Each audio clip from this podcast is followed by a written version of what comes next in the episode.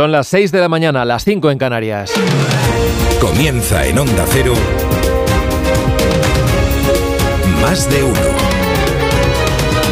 Con Miguel Ondarreta. ¿Qué tal? Buenos días, ¿cómo están? Es viernes, sí, viernes, viernes 26 de enero de 2024. Estamos a punto de estrenar el último fin de semana del mes. Está febrero, ahí, ahí, asomando. El anticiclón además sigue con nosotros y continúa el tiempo estable, que hoy se resume prácticamente en sol, en nieblas, además bastante densas en estas primeras horas en Galicia, en Castilla y León, Aragón, interior de Cataluña y Mallorca y en nada de lluvias. El viento soplará con rachas muy fuertes en Canarias y la zona del estrecho. En cuanto a las temperaturas, bajan un poco por el norte y el Mediterráneo, pero nos dicen, los que entienden de esto, que no se va a notar prácticamente nada. Y eso lo saben en Murcia, donde hoy llegarán a los 25 grados, 22 tendrán de máxima en Palma o en Jaén. Las más cortitas en Lleida y Zamora, donde no pasarán de los 11 grados. Enseguida Roberto Brasero nos dibuja el mapa completo del tiempo. Sobre espionaje, se hablará hoy en un juzgado de Barcelona, donde tiene previsto declarar como imputada Paz Esteban. Lo va a hacer por videoconferencia, la que fuera directora del CNI y que acabó siendo purgada por el gobierno. Lo hará en la causa que investiga el pinchazo con el programa Pegasus del móvil de Per Aragonés en 2019. El juez ya tiene los autos del Supremo desclasificados, esos que avalaron el uso del programa Pegasus y la justificación que adujo entonces el Centro de Inteligencia es lo que el propio aragonés ya nos contó aquí, en este programa, hace poco más de año y medio. Lo que hemos podido ver, en medios de comunicación es que la supuesta justificación del CNI es que yo era el coordinador de los CDR. Dijo ayer la ministra Margarita Robles que con los documentos que ahora ven la luz queda claro que todo se hizo con autorización judicial, pero Aragonés mantiene que ahí hubo intereses políticos y juego sucio. A vueltas con la ley de amnistía, el juez García Castellón encuentra una nueva grieta en las enmiendas pactadas con los independentistas y cree que las graves lesiones que sufrieron dos policías durante las protestas en Barcelona en octubre del 19 son una violación de los derechos humanos reconocidos por el convenio europeo. Y es que es esa justa la excepción pactada por el gobierno para no amnistiar. Así que desde hoy y hasta el martes, que es cuando se vota la proposición de ley en el Pleno del Congreso, veremos con toda seguridad nuevos remiendos en la norma. Amaina el temporal, al menos el dialéctico, pero no el enfado en el PSOE con Paje por sus posados con varones del PP y por sus reflexiones en voz alta sobre eso del extrarradio de la Constitución en el que sitúa su partido. Ayer habló, habló de nuevo el presidente castellano manchego, pero se dejó los dardos para mejor ocasión. Pidió respeto a sus opiniones y dijo que está de acuerdo con el 90% de lo que hace el gobierno. Ferraz no lo va a expedientar. Y hoy estaremos pendientes del Tribunal Internacional de Justicia de Naciones Unidas, que va a anunciar esta mañana si Israel debe frenar o no la ofensiva sobre Gaza y le impone medidas cautelares para que cesen los bombardeos. Esta era, recordarán, una de las demandas de Sudáfrica en ese proceso en el que el país acusaba al gobierno israelí de estar cometiendo un genocidio contra los palestinos de la franja. Hay más asuntos, por ejemplo, hoy tenemos EPA, empieza el día y lo hace con estos sonidos. Lo que se ha desclasificado es todo lo absolutamente esencial y además sin ningún tipo también, tampoco de cicatería para que ella pueda contestar las preguntas y la puedan interrogar. El Poder Judicial tiene también que respetar que estamos en el trabajo legislativo ahora mismo, en un trabajo parlamentario que requiere también de la exquisitez de no pronunciarte. No he hablado con, con Emiliano. ¿Y tiene previsto hablar con él? No. Tengo una posición que es minoritaria, claramente minoritaria no soy eh, pero respetable en todo caso, porque lo que hoy es minoritario a lo mejor el día de mañana no lo es. Tanto en educación infantil y educación primaria no es necesario el uso del, teléfono, del teléfono móvil y en la educación secundaria solo se haría uso del teléfono móvil cuando el profesor o el tutor así lo indicara porque su proyecto educativo lo, lo necesitara. El Consejo de Gobierno ha decidido hoy mantener sin variación los tres tipos de interés oficiales del Banco Central Europeo. Dirige Carlos Alsina. Dirección de sonido, Fran Montes. Producción, David Gabás. 6 y 4, 5 y 4 en Canarias. Pera Aragonés era vicepresidente en el gobierno de Joaquín Torra en 2019, cuando su teléfono fue infectado con el famoso programa Pegasus. El CNI pidió aval al Supremo para espiar su móvil y lo justificó argumentando que junto a su trabajo institucional entonces como número 2 del gobierno, pues también se dedicaba a ser desde la clandestinidad el coordinador de los CDR. Eso es lo que figura al menos en los autos desclasificados por el gobierno y cuya justificación ya empezó a aparecer en los medios hace año y medio. De hecho, lo comentó el propio Aragonés en este programa, era 2022. Aparte que en cualquier observador eh, político en Cataluña, bueno, cuando le explican esto ve que no se aguanta por ningún lado, yo creo que no basta solo con insinuaciones para que un juez autorice una vulneración de derechos fundamentales como es la invasión de la privacidad, la intervención de las comunicaciones. Ah, cuando alguien accede a nuestro teléfono móvil, ah, accede a toda nuestra vida. Y por eso Aragonés decidió querellarse y por eso, este mediodía, Paz Esteban, la que por entonces dirigía el CNI, tiene que declarar como imputada por un presunto delito de revelación de secretos y de atentado contra los derechos fundamentales. Como les decíamos, lo va a hacer por videoconferencia en el juzgado de Barcelona que instruye el caso. 24 horas antes de esa citación, el juez ha tenido acceso, aparte de la información que pedía, decía Margarita Robles en estas últimas horas, la ministra de Defensa, que esos papeles secretos desclasificados son el contenido absolutamente esencial para que Paz Esteban pueda responder a todas las preguntas que le hagan y que ella quiera responder en su caso, la antigua directora del Centro Nacional de Inteligencia tiene el derecho a contestar o no contestar lo que, lo que estime oportuno.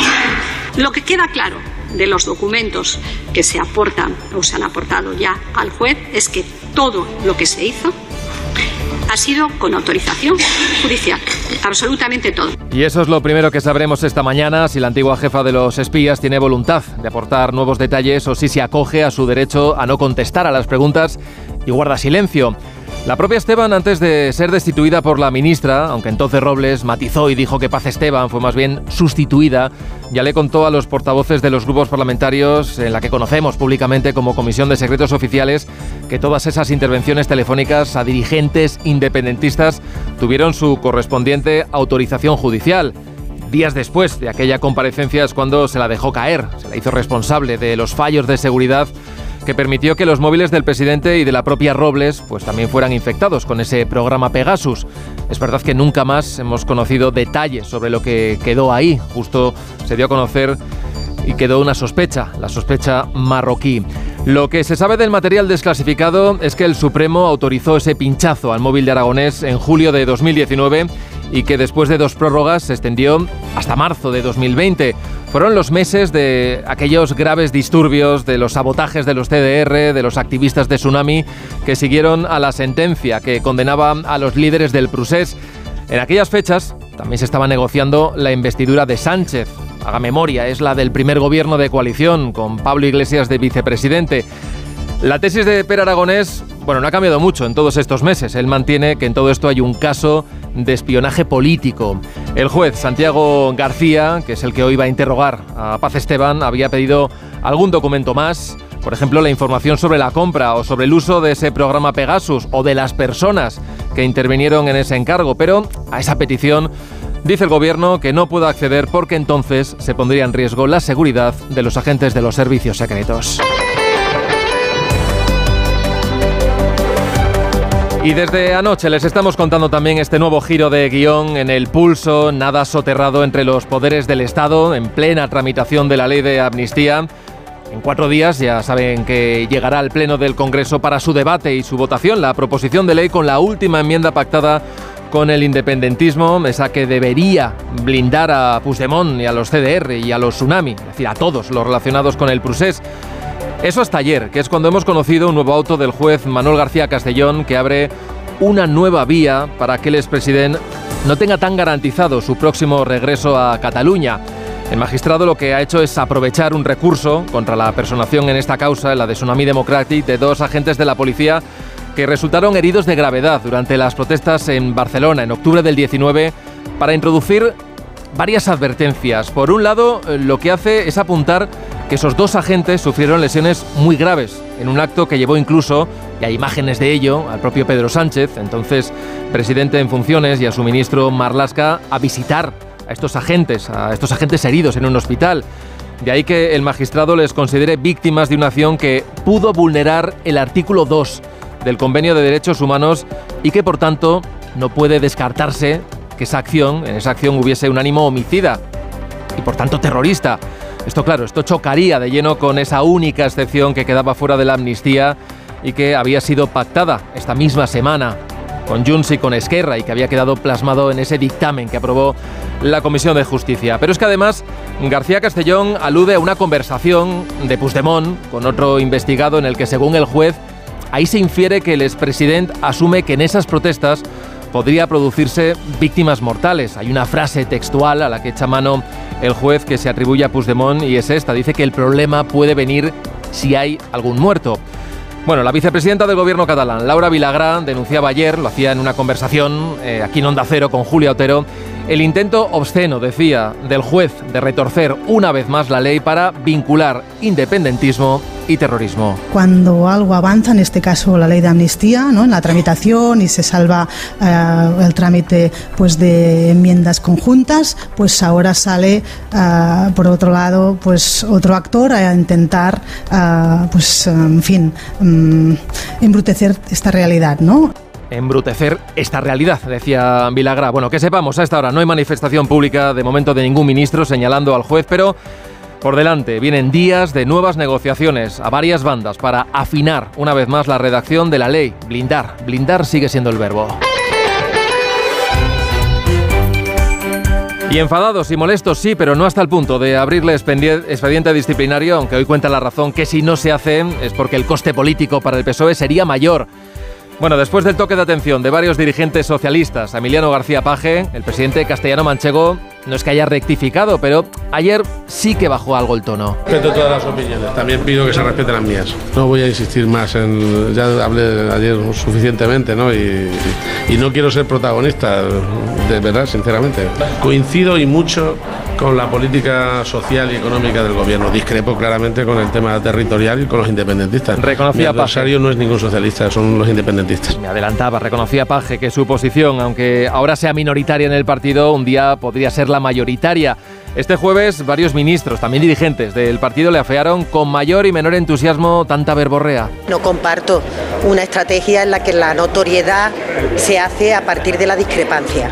Creo que ese no es el camino. Decir esa cuestión es desconocer la historia, el presente y el futuro del Partido Socialista Obrero Español. El presidente de Castilla-La Mancha tiene mucha tarea en mi región, como nosotros la tenemos ante la defensa del interés general de todos los españoles. Muchas gracias. Esto le decían Montero, Marlasca o Isabel Rodríguez, pero algún aliado, algún aliado también le salió a paje en el PP. Me parece un poco sorprendente la humillación de, del Partido Socialista hacia el presidente Paje. El más conciliador entre los suyos, sin duda, el ministro Jordi Hereu, que defendió la libertad con la que habla el presidente de Castilla-La Mancha, aunque no haya que compartir siempre todos sus postulados. El PSOE lo que le pide es lealtad y que los debates los libres sí, pero dentro de los órganos del partido. Más de uno en Onda Cero. Donde Alsina. A las 6 y 13, 5 y 13 echamos ese primer vistazo a la prensa, portadas que llevan estos titulares. La razón, Sánchez contrapaje para que nadie más en el PSOE se mueva.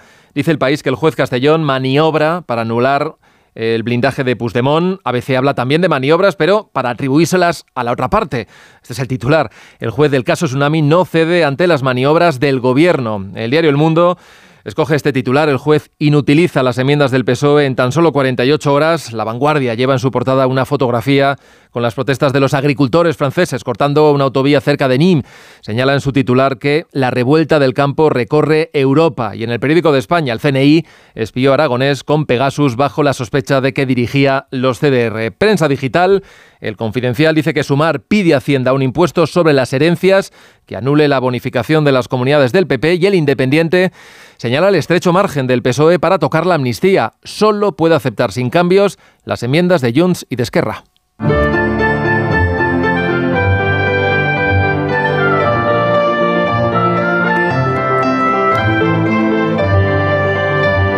Vamos ya a conocer en detalle la previsión del tiempo para este viernes y el fin de semana. Roberto Brasero, buenos días. Muy buenos días y buenos días a todos en un fin de semana de anticiclón y con temperaturas más altas de las que corresponden para estar ya a finales de enero.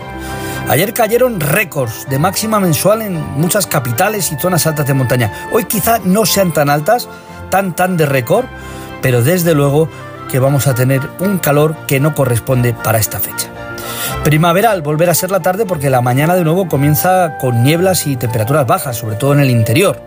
Nieblas que volverán a ser persistentes probablemente en zonas de Castilla y León, el sur de Huesca o el interior de Lleida.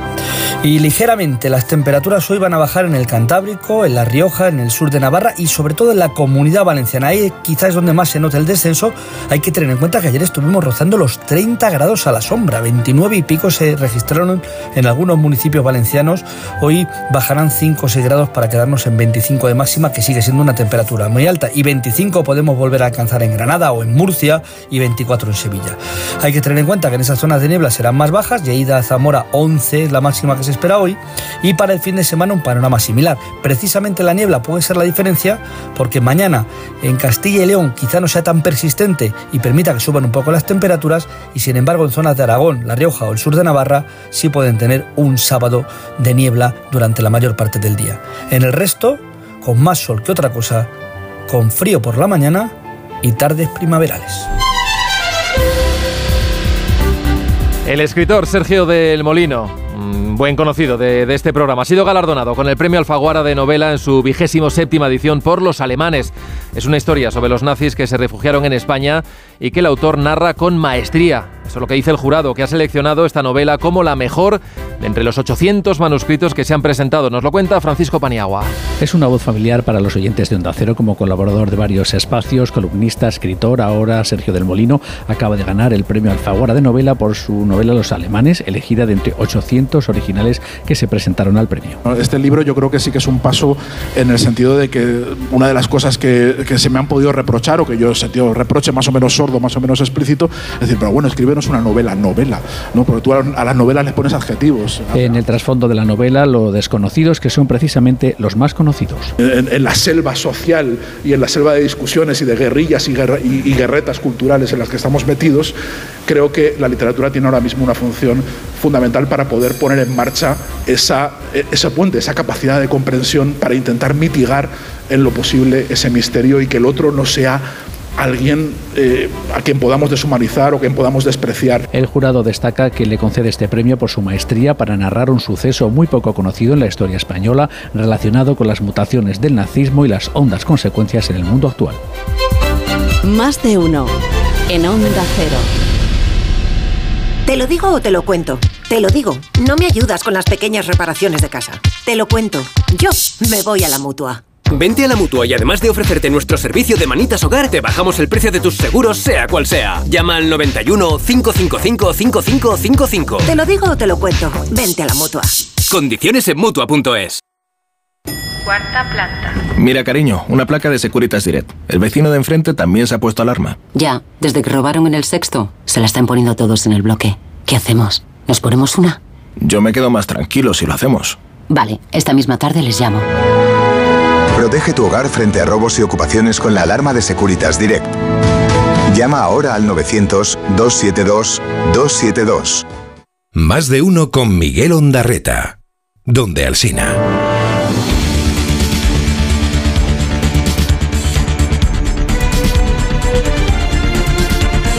La embajada está en contacto y también los consulados con el Ministerio del Interior, los prefectos y subprefectos para que no se reproduzcan estos hechos que me parece que son totalmente inaceptables y que rompen el principio mismo de la libre circulación en el marco del, del mercado único. El ministro de Agricultura, Luis Planas, respaldaba ayer a los camioneros españoles ante los ataques sufridos ayer otra vez por parte de los agricultores franceses en plena movilización. Bloquearon la autopista 7, prendieron fuego a cajas de fruta españolas y llenaron la calzada de estiércol y de paja. Hoy se espera el gran día de movilización y la patronal española del transporte pide evitar los viajes al país vecino. De hecho, desde las seis y media de la mañana, dentro de apenas 10 minutos, estarán cortadas en prevención en Francia la, autopista A9 y la A61. La Confederación Española del Transporte de Mercancías pide actuar ya porque está dañando la economía del sector. Su secretario general, José María Quijano, estuvo ayer en la brújula de Rafa La Torre. Porque no llegas a tus destinos a tiempo, porque, bueno, en fin, eh, son 20.000 camiones españoles cruzan la frontera todos los días hacia, hacia Francia, con lo cual pues el, el problema adicional eh, y sobre todo económico para las empresas y para los propios trabajadores que se encuentran en estas situaciones pues es muy importante. Los sindicatos agrícolas franceses piden medidas como cambios en la política comercial de la Unión Europea, simplificar la burocracia o las reglas medioambientales. Hoy está previsto que el gobierno galo anuncie nuevas medidas. El FIS de Tezanos deja en el aire la posibilidad de que el PP de Alfonso Rueda pueda revalidar la mayoría absoluta en Galicia, que está en los 38 escaños. El PP conseguiría entre 36 y 38, hasta 6 menos de los que sacó Feijó en 2020. Pronostica una fuerte subida del BNG, que se afianza como segunda fuerza lejos del PSDG, que se queda entre 15 y 17. Abre además la puerta el CIS a la entrada en el Parlamento Gallego de Democracia Orensana, el partido del alcalde Jacome, que podría conseguir un diputado por esta provincia. También Sumar estaría cerca de lograr un diputado por Coruña que ocuparía Marta Lois, que por cierto dejará el próximo martes su escaño en el Congreso y será sustituida por Íñigo Rejón en la portavocía parlamentaria. También le da un escaño a sumar la encuesta de Celeste Tel que les adelanta Onda Cero y que pronostica también una mayoría absoluta del PP. Ismael Terriza. 40 escaños para Rueda, dos por encima de la mayoría absoluta. Según adelanta Onda Cero, la encuesta de Celeste Tel prevé que el PP siga al frente de la Junta, con un porcentaje cercano al 48% de los votos y siendo la fuerza preferida en todas las franjas de edad. El BNG se consolida como el principal partido de la oposición, poniendo además siete puntos y seis diputados de diferencia respecto al PSOE de Gómez Besteiro, que lucharía por no firmar el peor resultado de siempre para los socialistas gallegos. Ese diálogo bipartito se va a producir de manera paralela a la intervención del gobierno para conseguir el objetivo que está en el programa de coalición entre las dos fuerzas políticas que sustentan el gobierno progresista. El gobierno cede y dejará que sean los sindicatos y la patronal quienes negocien la reducción de la jornada laboral a 37 horas y media semanales.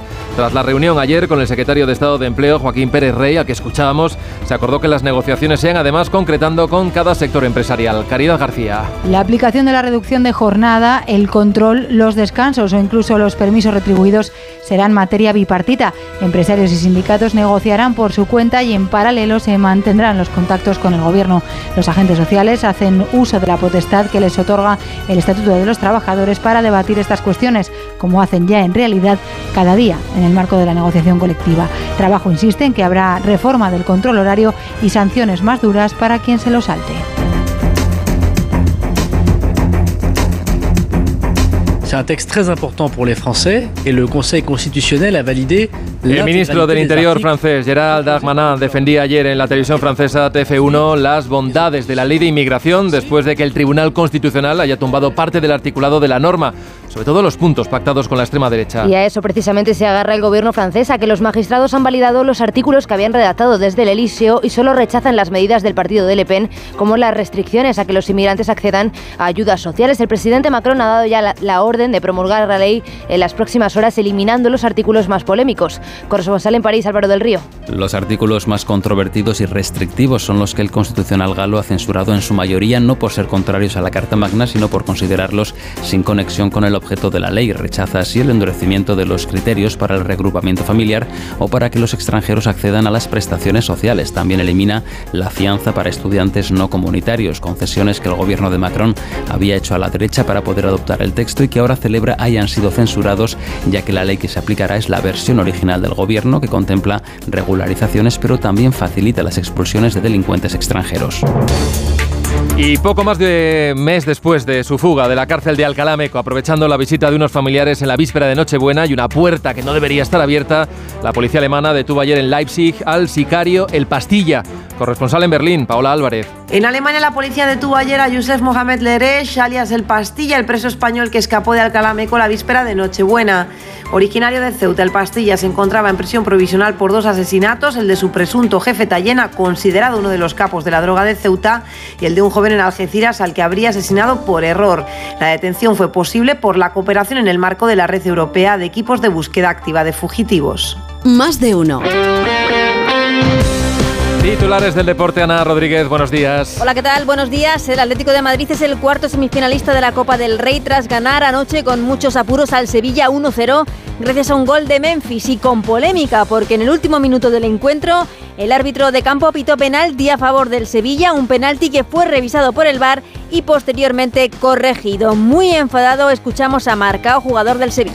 o que penso. Eu me quedo aí dois, dois três meses fora porque vamos, vamos fazer algo. Então, eu prefiro não falar nada e e bueno, seguimos adelante, teremos partido de la Liga lá no próximo final de semana, que é muito, é muito importante para nós. Não, eu não hablo de Lamela, eu hablo de Sou. Se ninguém, ninguém, ninguém não estou falando de Lamela. Lamela ele, está bem, está bem, pero de, pero de Sou, lo toca no pé. Vendo? É, eu não, não vou falar o que penso, não vou falar o que penso, porque estou muito chateado, com, muito triste com o que se passou aqui. E, bueno, pensar adelante. No quiso hablar Quique Sánchez. Flores, entrenador sevillista, que salió a rueda de prensa para dar el pésame a la familia de los dos seguidores sevillistas que perdieron la vida por la mañana viajando para ver este partido. Un partido que dijo Quique Sánchez Flores que no debía haberse jugado por este motivo. Por tanto, el Atlético de Madrid, junto con el Atlético Club de Bilbao, Real Sociedad y Mallorca, estará esta tarde a la una en el bombo del sorteo de las semifinales que se jugarán ya a doble partido. Además, esta noche comienza una nueva jornada de liga en primera división a las 9. El colista, la Almería, recibe al Alavés. Y también tuvimos ayer Fútbol Champions femenina. El Barça ganó 2-0 al Eintracht de Frankfurt. Fuera del fútbol, en baloncesto, nueva victoria del Real Madrid en la Euroliga, 90-85 ante Olympiacos. Hoy dos partidos más con equipos españoles a las 8 y media. Basconia recibe a Valencia Basket y también a la misma hora a las 8 y media el Barça visita a Olimpia Milán. Redifusión brevísima del más de uno que usted quizá no escuchó. Buenos días, Manuel Fuentes. Bienvenido. Buenos días, Alsina. ¿Qué hora es? Pues sí, cuarto a las 10 de la mañana. Muy feliz de estar con vosotros. Os escucho cada día. Eh, añoras, añoras, madrugar. No, ni, ni, madru te entiendo, ni, te ma entiendo. ni madrugar. Empezamos a ver no sé qué y a preguntar diferentes cosas a la gente. De... Y entonces dijo, la tía está aquí. Y entonces, claro, ese momento, en ese momento, Momento. se abre la puerta y sale la tía a Ah, pasear. En ese y entonces, momento. hello, hi, hi, venimos de España, tal y Nos acompaña la tía de Bruce Springsteen. La tía. Oye, niño. Sí. Que te comiste todas las reservas eh, de la cocina. Ya, ya. ¿Te parece bonito? Usted murió, ¿eh? Ya. Estamos conectando con la Wii. Buenos días, Hervé. ¿Cómo está? Más de uno. En Onda FM.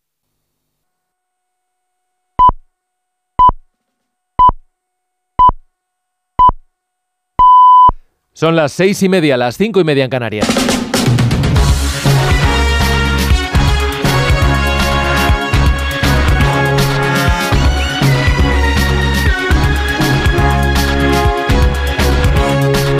Comienza el día en Onda Cero. Es viernes 26 de enero de 2024. Hoy amanece en Almería a las 8 y 17 minutos. En Guadalajara a las 8 y media, en Badajoz a las 9 menos 20, en Pontevedra a las 9 menos 5 minutos de la mañana.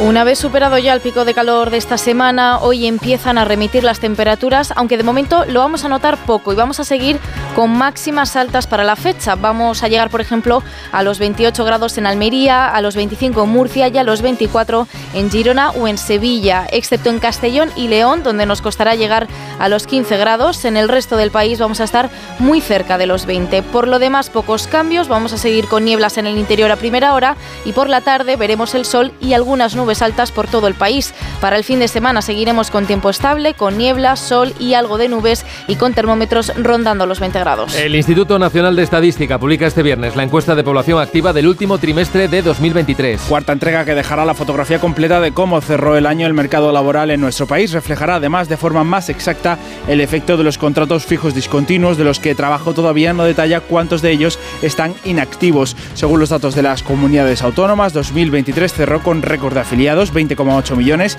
y el dato de desempleo más bajo desde 2007, con 2,7 millones de parados. Además, la EPA vendrá o no a confirmar la creación de 540.000 empleos durante todo el año. La Asociación de Informadores Cinematográficos de España entrega esta noche los premios Feroz. Con una gala que comenzará a las 9 y media de la noche desde el Palacio de Vistalegre de Madrid, presentada por los actores Bryce F. y Coria Castillo.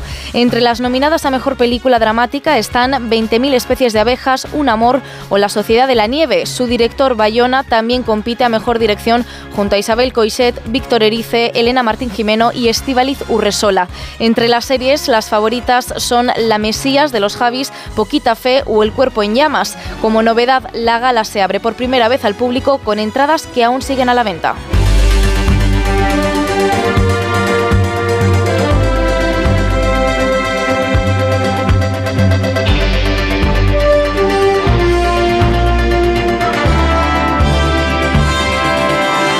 Es evidente que se tiene que investigar si ha habido lesiones pues a, cualquier persona, pero también es evidente el, el, intento de retorcer la ley siempre y retorcer siempre uh, las posibilidades judiciales para atribuirnos una cosa que no es en nada verdad, no hay ni un ápice de terrorismo en ninguna actividad que se produjo en esos días. Es Laura Vilagrá. Ayer con Julio Otero reprocha a la nueva vicepresidenta de la Generalitat de Cataluña al juez que instruye el caso de Tsunami Democratic que quiera retorcer la ley para que no se les pueda aplicar ni a los integrantes de la plataforma, tampoco a Puigdemont ni a Marta Rubira la ley de amnistía. Lo dice Vilagrá después del último auto del magistrado, después de que el PSOE aceptase amnistiar a los condenados por terrorismo siempre que no hubiera intención de violar derechos humanos, apareció ayer García Castellón para defender que sí hubo tal violación en la agresión a dos agentes antidisturbios durante las protestas. Se vaya Mazares. El juez de Tsunami hace tambalearse la actual redacción de la ley de amnistía al asegurar que la gravedad de las protestas en las que dos policías resultaron seriamente pudo vulnerar el artículo 2 del Convenio Europeo de Derechos Humanos y que pudo haber intencionalidad, es decir, dolo que no se produce solo cuando hay voluntad de matar, sino cuando uno conoce los riesgos y los asume o le resultan indiferentes. Este pudo ser el caso del líder de Junts y lo evidencia, según el magistrado, esta expresión incriminatoria. El problema puede venir, advirtió Puigdemont, a un imputado si hay algún muerto. Manuel García Castellón confirma la personación de los dos policías heridos y rechaza que, como decía la recurrente, los hechos solo puedan vincularse a la causa de los CDR. Tsunami no fue un invitado de piedra a las movilizaciones, señala el juez, que relaciona ambos casos y dice que la presencia de unos no desplaza la responsabilidad de otros. La ley aún puede ser modificada antes de que llegue al Pleno del Congreso. De momento el Gobierno no se ha pronunciado sobre este auto del juez, pero la exvicepresidenta Carmen Calvos sí que le ha pedido a García Castellón que evite pronunciarse sobre el texto hasta que la ley sea aprobada y que respete los tiempos. 6 y 34, 5 y 34 en Canarias. Este viernes está citada ante el juez la que fuera directora del Centro Nacional de Inteligencia, Paz Esteban. Lo hace como imputada después de una denuncia del presidente catalán de Per Aragonés por el espionaje que sufrió en su teléfono móvil entre julio de 2019 y abril del 20. Con el software Pegasus y durante el gobierno de Pedro Sánchez, Aragonés presentó una denuncia por violación contra los derechos informáticos, espionaje e intromisión porque entendía que el pinchazo a su teléfono no fue autorizado por un juez. Sin embargo, el gobierno ha desclasificado, como pedía el juez, parte de los documentos del CNI en los que se justificaba el espionaje en la sospecha de que Aragonés dirigía en la sombra a los CDR, como él mismo dijo aquí hace año y medio. La supuesta justificación del CNI es que yo era el coordinador de los CDR. Yo creo que no basta solo con insinuaciones para que un juez autorice una vulneración de derechos fundamentales y por lo tanto esto no puede hacerse mediante, bueno, es que a mí me han dicho que tendría que estar muy bien justificado. Precisamente en mi querella lo que pido es la desclasificación también de la autorización judicial pues el gobierno ya ha desclasificado esos documentos para que hoy, si lo considera Paz Esteban, pueda dar explicaciones sobre la operación, porque el CNI pidió autorización al Supremo por esa sospecha, aunque la desvinculaban de su labor política de entonces como vicepresidente de la Generalitat. En Esquerra creen que esa justificación es inverosímil, porque por entonces ya se habían distanciado de la escisión más radical de los CDR. Respeto todas las opiniones. También pido que se respeten las mías. ¿Se reafirman las palabras de ayer? No voy a insistir más en. Ya hablé ayer suficientemente, ¿no? Y, y no quiero ser protagonista, de verdad, sinceramente. Coincido y mucho con la política social y económica del gobierno. Discrepo claramente con el tema territorial y con los independentistas. Mi adversario no es ningún socialista, son los independentistas. Defiende su posición Emiliano García Paje, pero rebaja el tono de su crítica al partido después de decir el miércoles que estaba en el extrarradio de la Constitución. El Partido Socialista ha decidido no actuar contra Paje, más allá de las declaraciones públicas, no le abrirán ningún expediente para no elevar aún más la tensión. El presidente de Castilla-La Mancha asegura tener claro que su postura es minoritaria, pero avisa de que eso puede cambiar en un futuro. La parte socialista del gobierno salió ayer en tromba a reprocharle sus palabras. Entre las más duras estaba María Jesús Montero, que apunta a que García Paje busca protagonismo, pero también se han pronunciado el ministro de Industria Jordi Ereu, Marlasca, Isabel Rodríguez o Santos Cerdán. En el radio el Partido Socialista no está, siempre al frente y defendiendo las instituciones de nuestro país. El presidente de Castilla-La Mancha tiene mucha tarea en mi región, como nosotros la tenemos ante la defensa del interés general de todos los españoles. Decir esa cuestión es desconocer la historia, el presente y el futuro. Es un magnífico presidente, muy querido por su gente y por tanto yo creo que él expresa libremente su opinión. No comparto una estrategia en la que la notoriedad se hace a partir de la discrepancia. El gobierno también se ha desentendido de la llamada conjura de IFEMA en la que Paje, junto a los presidentes del PP de Andalucía, Comunidad Valenciana y Murcia, urdían un plan para pedir un fondo de compensación ante el desajuste de la financiación autonómica. María Jesús Montero, ministra de Hacienda, recuerda que ya se rechazó por una mayoría de las comunidades y dirige ahora la atención al Partido Popular, Margarita Zavala. La ministra no cree que se pueda poner en marcha el llamado Fondo de Nivelación Autonómica, entre otras cosas porque ya se planteó en el Consejo de Política Fiscal y Financiera y fue rechazado por la mayoría de las comunidades autónomas. En cuanto al hecho de que Paje se haya sumado a una propuesta de varias comunidades del PP, Montero prefiere desviar el foco hacia Feijóo. Sería bueno saber qué opina el señor Feijóo a propósito de una propuesta que han hecho eh, mayoritariamente eh, tres comunidades autónomas gobernadas por el Partido Popular, pero que hay un total de 17 comunidades autónomas y por tanto debería de tener una posición única, no distinta, cada vez que se mueve. Una posición única que confía en que esté clara para el inicio de las negociaciones sobre el sistema de financiación que comenzará el mes que viene. Una propuesta eh, llena de frivolidad y desde luego absolutamente inviable. Lo primero, eh, creo que hay que trasladar eh, eh, consideraciones o, o, posturas serias. Descarta el gobierno que se pueda poner en marcha como pedía Feijó, una EBAU única en toda España. Primero, porque hay que respetar la separación de competencias autonómicas, apunta la portavoz y ministra de Educación, Pilar Alegría, que la propuesta es frívola e inviable. Lo ha dicho después de la reunión con Pedro Sánchez y el Consejo Escolar, en la que el presidente ha anunciado que las matemáticas y comprensión lectora se reforzarán en niveles no obligatorios y en la que también se ha decidido regular los móviles en colegios e institutos. Mercedes Pascua. El plan de choque en matemáticas y comprensión lectora se extiende hasta bachillerato y FP. Afectará a 5 millones de alumnos. Esto es lo que presentaba Sánchez al Consejo Escolar, una iniciativa para la que no se van a escatimar gastos. La ministra Alegría se llevaba también el informe del Consejo Escolar sobre los móviles en la escuela, apagados en toda la ESO, en secundaria y solo disponibles si el profesor lo requiere para dar clase. En infantil y en primaria, prohibidos salvo excepciones muy puntuales. Todo bien hasta que sale la EBAU. Creo sinceramente que no se va a llevar a efecto. Lo creo porque, porque es que eh, eh, no es posible, no respeta las competencias, no, no, en definitiva es que no es una propuesta seria. Según Pilar Alegría, que niega que en España haya selectividades de distinta velocidad, la EBAU del PP no tiene cabida legal en nuestro sistema educativo. La embajada está en contacto y también los consulados con el Ministerio del Interior para que no se reproduzcan estos hechos que parece que son totalmente inaceptables y que rompen el principio mismo de la libre circulación en el marco del, del mercado único. El ministro de Agricultura, Luis Planas, considera inaceptables los ataques a los camiones españoles por parte de los agricultores que se manifiestan estos días en Francia. La Confederación Española de Transporte de Mercancías recomienda no viajar hoy a Francia a la espera de un viernes negro. Por los bloqueos de las vías que está dejando camioneros atrapados y sobre todo después de que ayer algunos camiones sufrieran ataques e incluso algunos manifestantes volcasen carga de productos españoles, aunque fueran incluso dirección a Alemania. Los agricultores franceses protestan porque piden cambios en las normas medioambientales o en la política comercial europea, amenazan con bloquear hoy la capital. Corresponsal en París, Álvaro del Río. Las protestas de los agricultores afectan ya a prácticamente todos los departamentos franceses, pero sobre todo en el sur, donde se han radicalizado y donde el descontento se ha descargado contra los productos importados, entre otros países de España, a los que acusan de competencia desleal. Varios camiones fueron vaciados en la carretera, frutas y hortalizas malogradas, vino derramado. La Confederación del Transporte Español recomienda posponer los viajes por Francia ante un viernes negro y así evitar nuevos incidentes o verse atrapado en la carretera porque hoy continúan los bloqueos en autopistas y ejes principales del país vecino, pero también en plataformas logísticas. Decenas de tractores pretenden dificultar el acceso a la capital. Los sindicatos han endurecido sus acciones proyectando litros de e incendiando montañas de neumáticos y alpacas de paja ante prefecturas y estaciones de tren, todo para elevar la presión sobre el gobierno. Reclaman respuestas urgentes para mejorar su remuneración, flexibilizar las normas medioambientales, mantener el gasoil subvencionado o simplificar el papeleo. El primer ministro anunciará hoy medidas para tratar de calmar la crisis. Miguel Ondarreta. Más de uno. Donde Alsina.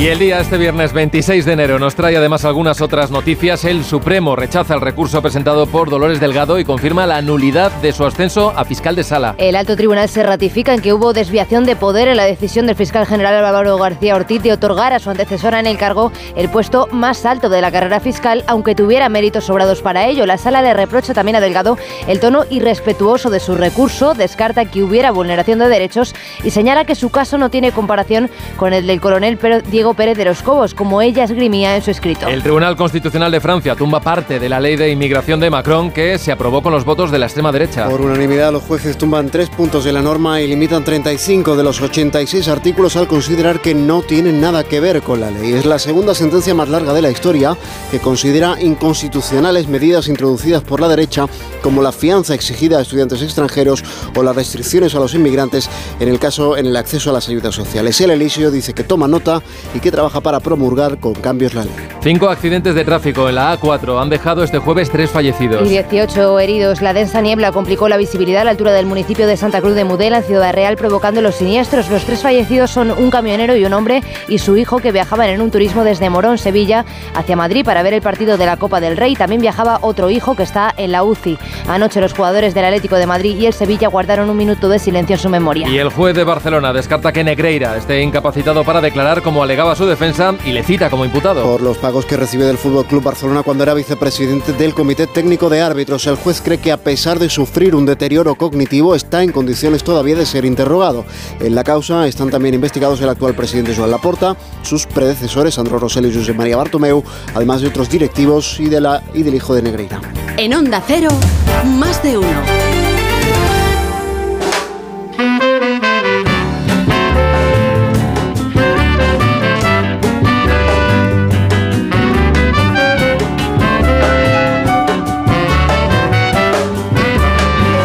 A esta hora 6.44, 5.44 en Canarias. Echamos la vista atrás, miramos ya por el retrovisor de Elena Bueno. Buenos días.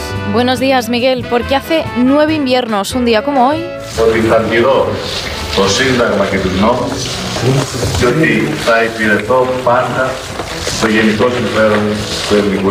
El 26 de enero de 2015, Alexis Tsipras juró su cargo como primer ministro de Grecia.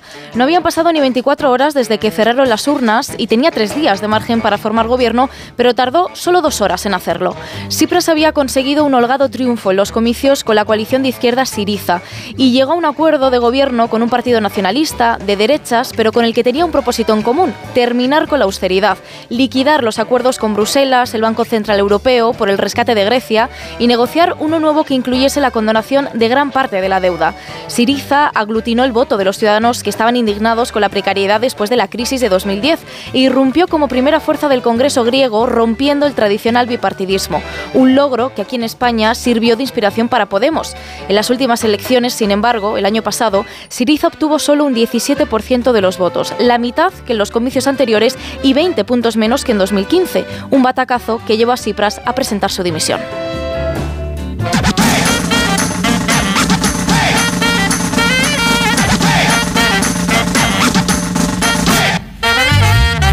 Y repasamos ya la historia de una canción. Sara Turbide, buenos días. Muy buenos días, Miguel. Hoy vamos a escuchar la historia de la canción Esperando Impotente. Se llama Helplessly Hoping y es de Crosby, Stills and Nash.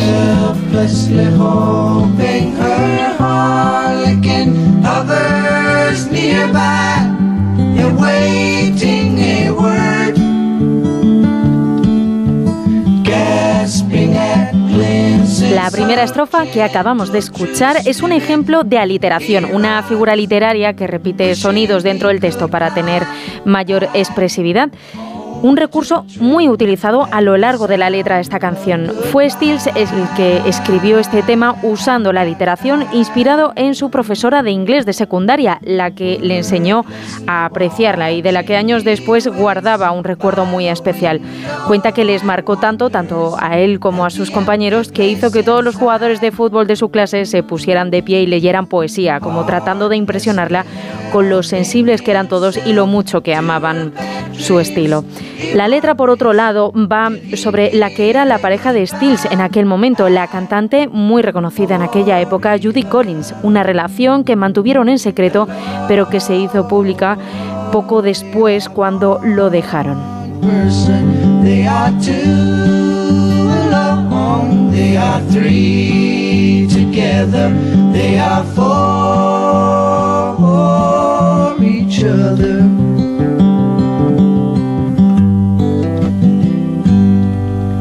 Stand by the stairway, you'll see something certain to tell you. Confusion has its cost. Love isn't lying, it's loose in a lady who lingers, saying she is lost. Ha sido esta una semana en la que las políticas educativas han tomado especial protagonismo. Hemos escuchado al presidente del gobierno anunciar un programa de refuerzo en matemáticas y comprensión lectora, líder del Partido Popular, hablando de promover una EVA única en las comunidades donde gobiernan, pero qué necesita y qué reclama exactamente la comunidad educativa. Y queremos poner hoy el foco en nuestra versión extendida. Mercedes Pascua. Detrás de los golpes de efecto que en estos días estamos conociendo en educación hay problemas enquistados que la comunidad educativa necesita resolver. Son problemas estructurales como la cantidad de niños por aula o la necesidad de más profesores. Encontrar una solución evitaría tener que recurrir a otras medidas extras. Mario Gutiérrez es de CESIP Enseñanza. Que haya reformas estructurales que impliquen una reducción de ratio, mejoras en las plantillas docentes y un estatuto docente que otorgue la autoridad necesaria al profesorado. En esa línea de fortalecer al profesorado también se pronuncia AMPE, el sindicato de docentes cree que debería ponerse en marcha cuanto antes el estatuto del profesorado porque si no nadie querrá ejercer. Ramón Izquierdo es de AMPE Castilla-La Mancha es desarrollar la carrera profesional que la propia LOLOE ya contempla en su articulado, ¿no? Desarrollar esa carrera profesional para hacer atractiva la profesión docente docente eh, y podamos tener eh, candidatos en matemáticas y en el resto de, materias. Un reto al que se enfrentan las aulas. Las nuevas tecnologías se necesitan para esta sociedad moderna, pero se convierten en un arma de doble filo para los estudiantes. El Consejo Escolar del Estado ha aprobado por unanimidad un informe que recomienda limitar el uso del móvil en la escuela. Encarna Cuenca es su presidenta. A los centros de infantil y primaria no se lleve el dispositivo móvil, salvo en casos excepcionales en educación secundaria, si se llevan los móviles, deben mantenerse apagados y, a excepción de aquellos momentos en los que por causas educativas sea necesario conectarlos con la supervisión del profesor. Los jóvenes no pueden convertirse en analfabetos digitales. Aprender a usar las nuevas tecnologías les van a ayudar a conocer sus riesgos. Más de uno en Onda Cero. ¿Te lo digo o te lo cuento? Te lo digo. Tenemos todos los seguros contigo y aún así, ¿pagamos de más? Te lo cuento. Nosotros nos vamos a la mutua. Vente a la mutua con cualquiera de tus seguros. Te bajamos su precio, sea cual sea. Llama al 91 555 5555. 91 555 5555. Te lo digo o te lo cuento. Vente a la mutua. Condiciones en mutua.es. Hoy por la noche en Antena 3, durante el desafío, descubre en exclusiva el primer tráiler de Sueños de Libertad. La nueva superproducción de Antena 3. La tele abierta. Cuarta planta. Mira, cariño, una placa de Securitas Direct. El vecino de enfrente también se ha puesto alarma. Ya, desde que robaron en el sexto, se la están poniendo todos en el bloque. ¿Qué hacemos? ¿Nos ponemos una? Yo me quedo más tranquilo si lo hacemos. Vale, esta misma tarde les llamo. Protege tu hogar frente a robos y ocupaciones con la alarma de Securitas Direct. Llama ahora al 900-272-272. Soy de legalitas porque cuando no sé qué hacer me dan soluciones. Como cuando pagaba y demás por una valoración catastral incorrecta y me ayudaron a recuperar 4.000 euros. O cuando me explicaron cómo contratar a la persona que cuida a mis padres. Hazte de legalitas en el 900 y siente el poder de contar con un abogado siempre que lo necesites. Y ahora, por ser oyente de Onda Cero, ahórrate un mes el primer año. En Vision Lab las rebajas nunca vistas. Hasta el 60% de descuento en gafas graduadas de sol, lentillas, audífonos. Hasta el 60%. Solo hasta el 31 de enero. Más info en visionlab.es. La cesta de la compra y la hipoteca no paran de subir. Y la bola de créditos y tarjetas te ahoga. Y además, hay que vivir. Y buscas una tarjeta de la que tirar. Pero ya no te quedan. No duermes. En tan solo un mes podrás recuperar tu vida. Si tienes casa en propiedad, Agencia Negociadora reducirá tus pagos mensuales hasta en un 80%. Respira. duerme. 900-900-880. 900-900-880. Agencianegociadora.com. Llámanos. Aún podemos ayudarte. Esto de subirnos a los escenarios nos hace pensar que la gente no, estos están muertos por saber mi vida, no sé qué tal, y luego te das cuenta de que da igual, porque no le importas a nadie, la gente se va a su casa y le importa a su padre, su madre, pero tú no le importas. Lo de Évole, con Z Tangana, el domingo a las nueve y media de la noche en La Sexta. 6.52, 5.52 en Canarias. Repasamos ya las portadas de la prensa regional. Elena. El comercio, por ejemplo, destaca el PSOE de Gijón defiende la nacionalización de Arcelor si no cumple sus compromisos. El ayuntamiento cree, sin embargo, que estas palabras ponen en riesgo inversiones millonarias que son irresponsables, mientras el Ministerio de Industria trabaja ya para resolver esta crisis. La provincia de Las Palmas titula Una oficina estatal para cuidar menores inmigrantes. Es la organización que propone el Gobierno de Canarias y que debería asumir el reparto de los adolescentes entre las comunidades autónomas. Dice que la actual saturación en la acogida impide la protección de los menores. Leo en la verdad de Murcia, la iniciativa de legislación popular del Mar Menor supera el trámite del Consejo de Estado. La ministra Rivera ya dispone del dictamen del reglamento que desarrolla la ley y lo tendrá que llevar ahora al Consejo de Ministros. Y termino con el diario de Cádiz que cuenta en portada que el ayuntamiento se abre por primera vez a estudiar la tasa turística, aunque el concejal José Manuel Cose afirma que no es la panacea y que hay que consensuarlo con el sector. Gracias, Elena. Rescatamos alguna historia de la prensa internacional. Vélez. Sí, en Francia, Le Monde, ley, de inmigración, el Consejo Constitucional censura en gran medida la forma sin pronunciarse en el fondo. En la sentencia, los nueve magistrados consideran que 32 de los 86 artículos son lo que allí llaman jinetes legislativos, cavalier legislatif en francés, que me ha explicado María Gómez Prieto esta madrugada, que son artículos que no están suficientemente vinculados o relacionados con la norma que se somete a debate. Un poco cuando metes enmiendas que no tienen nada que ver, por ejemplo, en la reforma del artículo 49 de la Constitución. En Reino Unido, The Guardian, miles de conductores europeos han recibido multas fraudulentas en la zona de tráfico restringido de Londres. Es una de las filtraciones de datos más graves de la historia de la Unión Europea porque desde el Brexit no deberían poder tener acceso a los datos de residentes de la Unión Europea que pasen por ahí. Gracias, Vélez. Contamos ya a esta hora la noticia que no interesa a nadie, que nos trae David Gabás. Buenos días. Buenos días. Hoy nos vamos hasta Nigeria, donde la principal compañía eléctrica del país ha comenzado a operar este jueves una central construida gracias a la financiación aportada por el gobierno chino. Se trata de una planta que ha costado 1.300 millones de euros y que está ubicada en el centro del país. A cambio de esta concesión, la empresa pagará al gobierno nigeriano 70 millones de dólares anuales durante 30 años. Durante la última década, China ha financiado a través de su Banco de Desarrollo infraestructuras en Nigeria que van desde líneas ferroviarias, aeropuertos y plantas de generación de energía. La que ha entrado en funcionamiento este jueves es la mayor construida hasta ahora, tiene una capacidad de producción combinada de 1.338 megavatios, lo que supone el 33% de los 4.000 megavatios de energía que necesita el país. De ahí que todavía haga falta más inversión para evitar los apagones que aún son frecuentes en las empresas y hogares nigerianos, pero todo esto, ¿a quién le interesa? Cuatro minutos y las siete, las seis en Canarias. Seguimos en más de uno. Esto que escuchan es Onda Cero.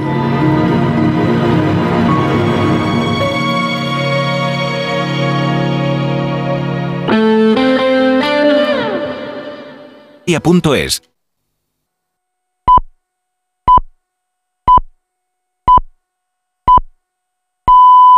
Estas llamadas son incidencias reales. Me salta el diferencial de la luz todo el rato. Es que se me está levantando la tarima y parece como una mancha de humedad. En estos momentos, ¿qué seguro de hogar elegirías? Mafre, la aseguradora de más confianza en España. Ahora con todos los servicios en tu app. Más de uno en Onda Cero. Donde Alsina. Son las 7 en punto de la mañana, 6 en punto de la mañana en las Islas Canarias. Felicidades a los teógenes, a los albericos, a los titos y a los timoteos en el Día de su Santo. Felicidades también a Anita Baker, que hoy cumple 66 años y que seguro que nos está escuchando. Buenos días desde Onda Cero.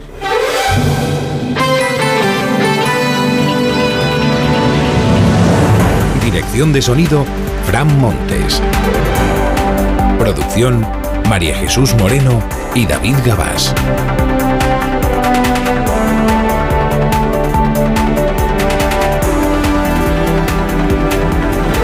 Es viernes. Alegría, viernes, ¿eh? Además es el último día del mes de enero de 2024, es día 26, la mañana viene metida en nieblas en Castilla y León, en Aragón, en Cataluña y en Baleares. Tenemos aviso amarillo por, esta, por la niebla en estas cuatro comunidades. Eh, sigue el anticiclón, sigue el tiempo primaveral para este nuevo día. Estamos esperando pues, una jornada de sol en todo el país con temperaturas similares a las de estas últimas jornadas. Estrenamos el viernes con 8 grados en Potes, tenemos 9 en Tortosa 10 ahora mismo en Antequera. Con Roberto Brasero afinamos enseguida la previsión meteorológica para este día. Tres historias para iniciar el viernes. Declara la jefa de los espías que fue purgada, Paz Esteban. Responderá o no, ella elige, ante el juzgado que investiga si hubo delito en, su, en la infección de Pegasus o con Pegasus del teléfono móvil de Per Aragonés. Año 2019 gobernando ya Pedro Sánchez. El juez tiene los documentos desclasificados que acreditan que existió autorización judicial para espiar, porque el TNI estaba convencido de que Per Aragonés coordinaba los CDR. El gobierno se irrita más con el juez García Castellón. Su último auto expone que las graves lesiones que sufrieron dos policías en una de las algaradas de los tsunami son una violación de los derechos humanos reconocida como tal por el convenio europeo, que es justo la excepción que ha establecido el Partido Socialista para no amnistiar que quedarían fuera de la amnistía. Recuerda el juez que Sánchez visitó a esos policías en el hospital. Les prometió que las acciones violentas no quedarían impunes. Y Tezanos, que es cada vez más previsible. Su CIS dice que hay partido en Galicia, que el PP podría, podría perder la mayoría absoluta. Dice, podría tenerla, pero también podría perderla. Que hay esperanza para la izquierda. Este es el mensaje de la encuesta del CIS, en la que sale bastante mejor parado el Bloque Nacionalista Gallego que el, que el PSOE, cuya labor de oposición le parece mala al 60% de los encuestados y cuyo candidato inspira poca o ninguna confianza al 66%.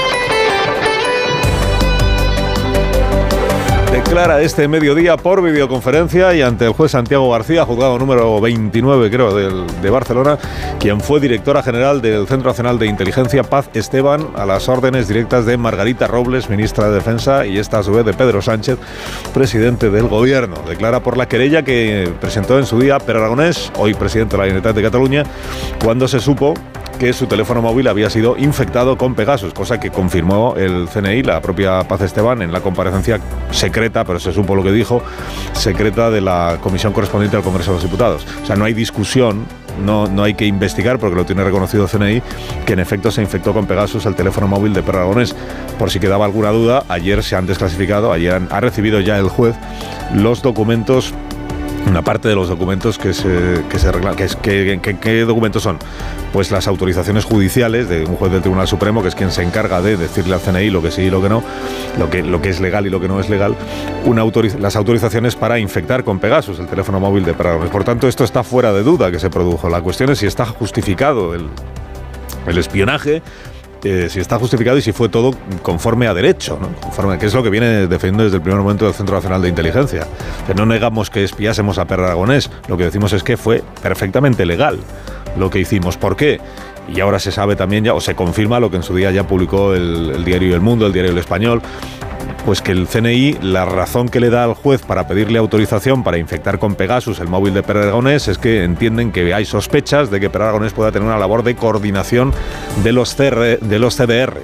O sea, claro, no, le investigan o no le espían por ser vicepresidente de la de, de, Cataluña, que era lo que era en tiempos de Joaquín Torra, sino por la labor, la presunta labor de coordinación de los CDR. Cuando presentó su querella Per Aragonés, y lo explicó en este programa en el año 2022, cuando presentó su querella y reclamaba que se desclasificaran los papeles, lo que estaba buscando era precisamente esto, saber en qué se basaba el Centro Nacional de Inteligencia para justificar que fuera eh, autorizada una infección con Pegasus de su teléfono móvil, en qué se basaba y si era sólida la sospecha que naturalmente a Per Aragonés, visto lo visto, le parece que no lo era. Lo que hemos podido ver, ver, en medios de comunicación es que la supuesta justificación del CNI es que yo era el coordinador de los CDR.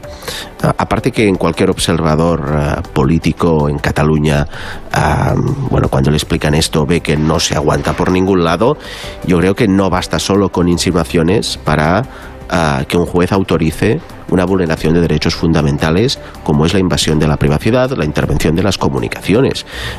Cuando alguien accede a nuestro teléfono móvil, accede a toda nuestra vida.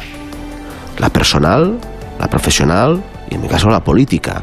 y por lo tanto esto no puede hacerse mediante, bueno, es que a mí me han dicho que tendría que estar muy bien justificado. Precisamente en mi querella lo que pido es la desclasificación también de la autorización judicial para poder contrastar realmente si los argumentos que se arguyen tienen algún tipo de veracidad o no. Lo explicó Per Aragonés, digo, en este programa, en una entrevista que hicimos en el Palau de la Generalitat en el año 2022 eh, y que hoy pues cobra pues todo el sentido recordar en este, en este pasaje. Él reclamaba y el juez está esperando todavía que le cuenten algo más desde el Centro Nacional de Inteligencia, no solo que existieron autorizaciones judiciales, sino quiénes fueron las personas que autorizaron la compra del software de Pegasus. el CNI tenía el Pegasus, pero ¿quién, quién había adquirido Pegasus? ¿Quién autorizó que se utilizara Pegasus? Todo eso eh, sobre todo eso el gobierno no, no, dice nada, no desclasifica nada porque entiende que esto sí afecta a la seguridad nacional. Recuerde que la ministra Margarita Robles justificó en su momento lo que ella llamó no destitución, sino sustitución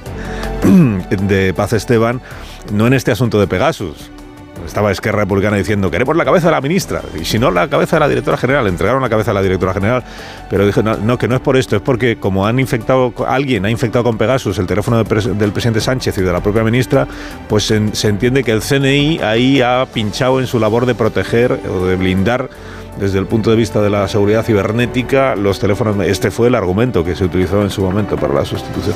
Ayer dijo la ministra Margarita Robles que se han desclasificado estos autos judiciales para que el juez los tenga como pedía y para que hoy Paz Esteban pueda responder a las preguntas que se le hagan. Lo que se ha desclasificado es todo lo absolutamente esencial y además sin ningún tipo tampoco de cicatería para que ella pueda contestar las preguntas y la puedan interrogar. Lo que queda claro de los documentos que se aportan o se han aportado ya al juez es que todo lo que se hizo ha sido con autorización judicial, absolutamente todo. Para que ella pueda responder a lo que se le pregunte, pero bueno, también dijo la ministra, claro, que es juez, es juez, como Marlaska que al final es Paz Esteban quien decide, como está investigado imputada, es ella quien decide si responde o si acoge a su derecho, que también lo tiene, a no declarar. Hay una, anoche una información de Europa Press, dice que fuentes del gobierno explican que en realidad las escuchas a Per Aragonés mm, ya, existían cuando llegó Pedro Sánchez al gobierno, que venían del gobierno anterior fue la herencia recibida y que por supuesto esto no se parece en nada porque este gobierno colabora con la justicia, con lo del PP y la Operación Cataluña. Que, empeño todo el tiempo por estar comparándose con... Entonces, cuando llegó Sánchez al gobierno ya estaba siendo espiado pero Aragonés. Pero la autorización del juez no es del mes de octubre del año 19, para lo del Pegasus. ¿Y cuándo supo el presidente Sánchez entonces que Per Aragonés estaba siendo espiado? ¿Le pareció bien? ¿Le pareció mal? Y una vez que lo supo, ordenó que se dejara de espiar a Per Aragonés. La herencia recibida casi seis años después. Bueno, lo de Paje, lo de Paje. Bueno, lo de Paje y lo de, la, lo de la amnistía. Ayer el juez García Castellón emitió un auto, un auto que en realidad no tiene que ver con... O sea, el auto, eh, las decisiones que va tomando el juez en forma de autos, pues tienen que ver con cuestiones que afectan al procedimiento que él...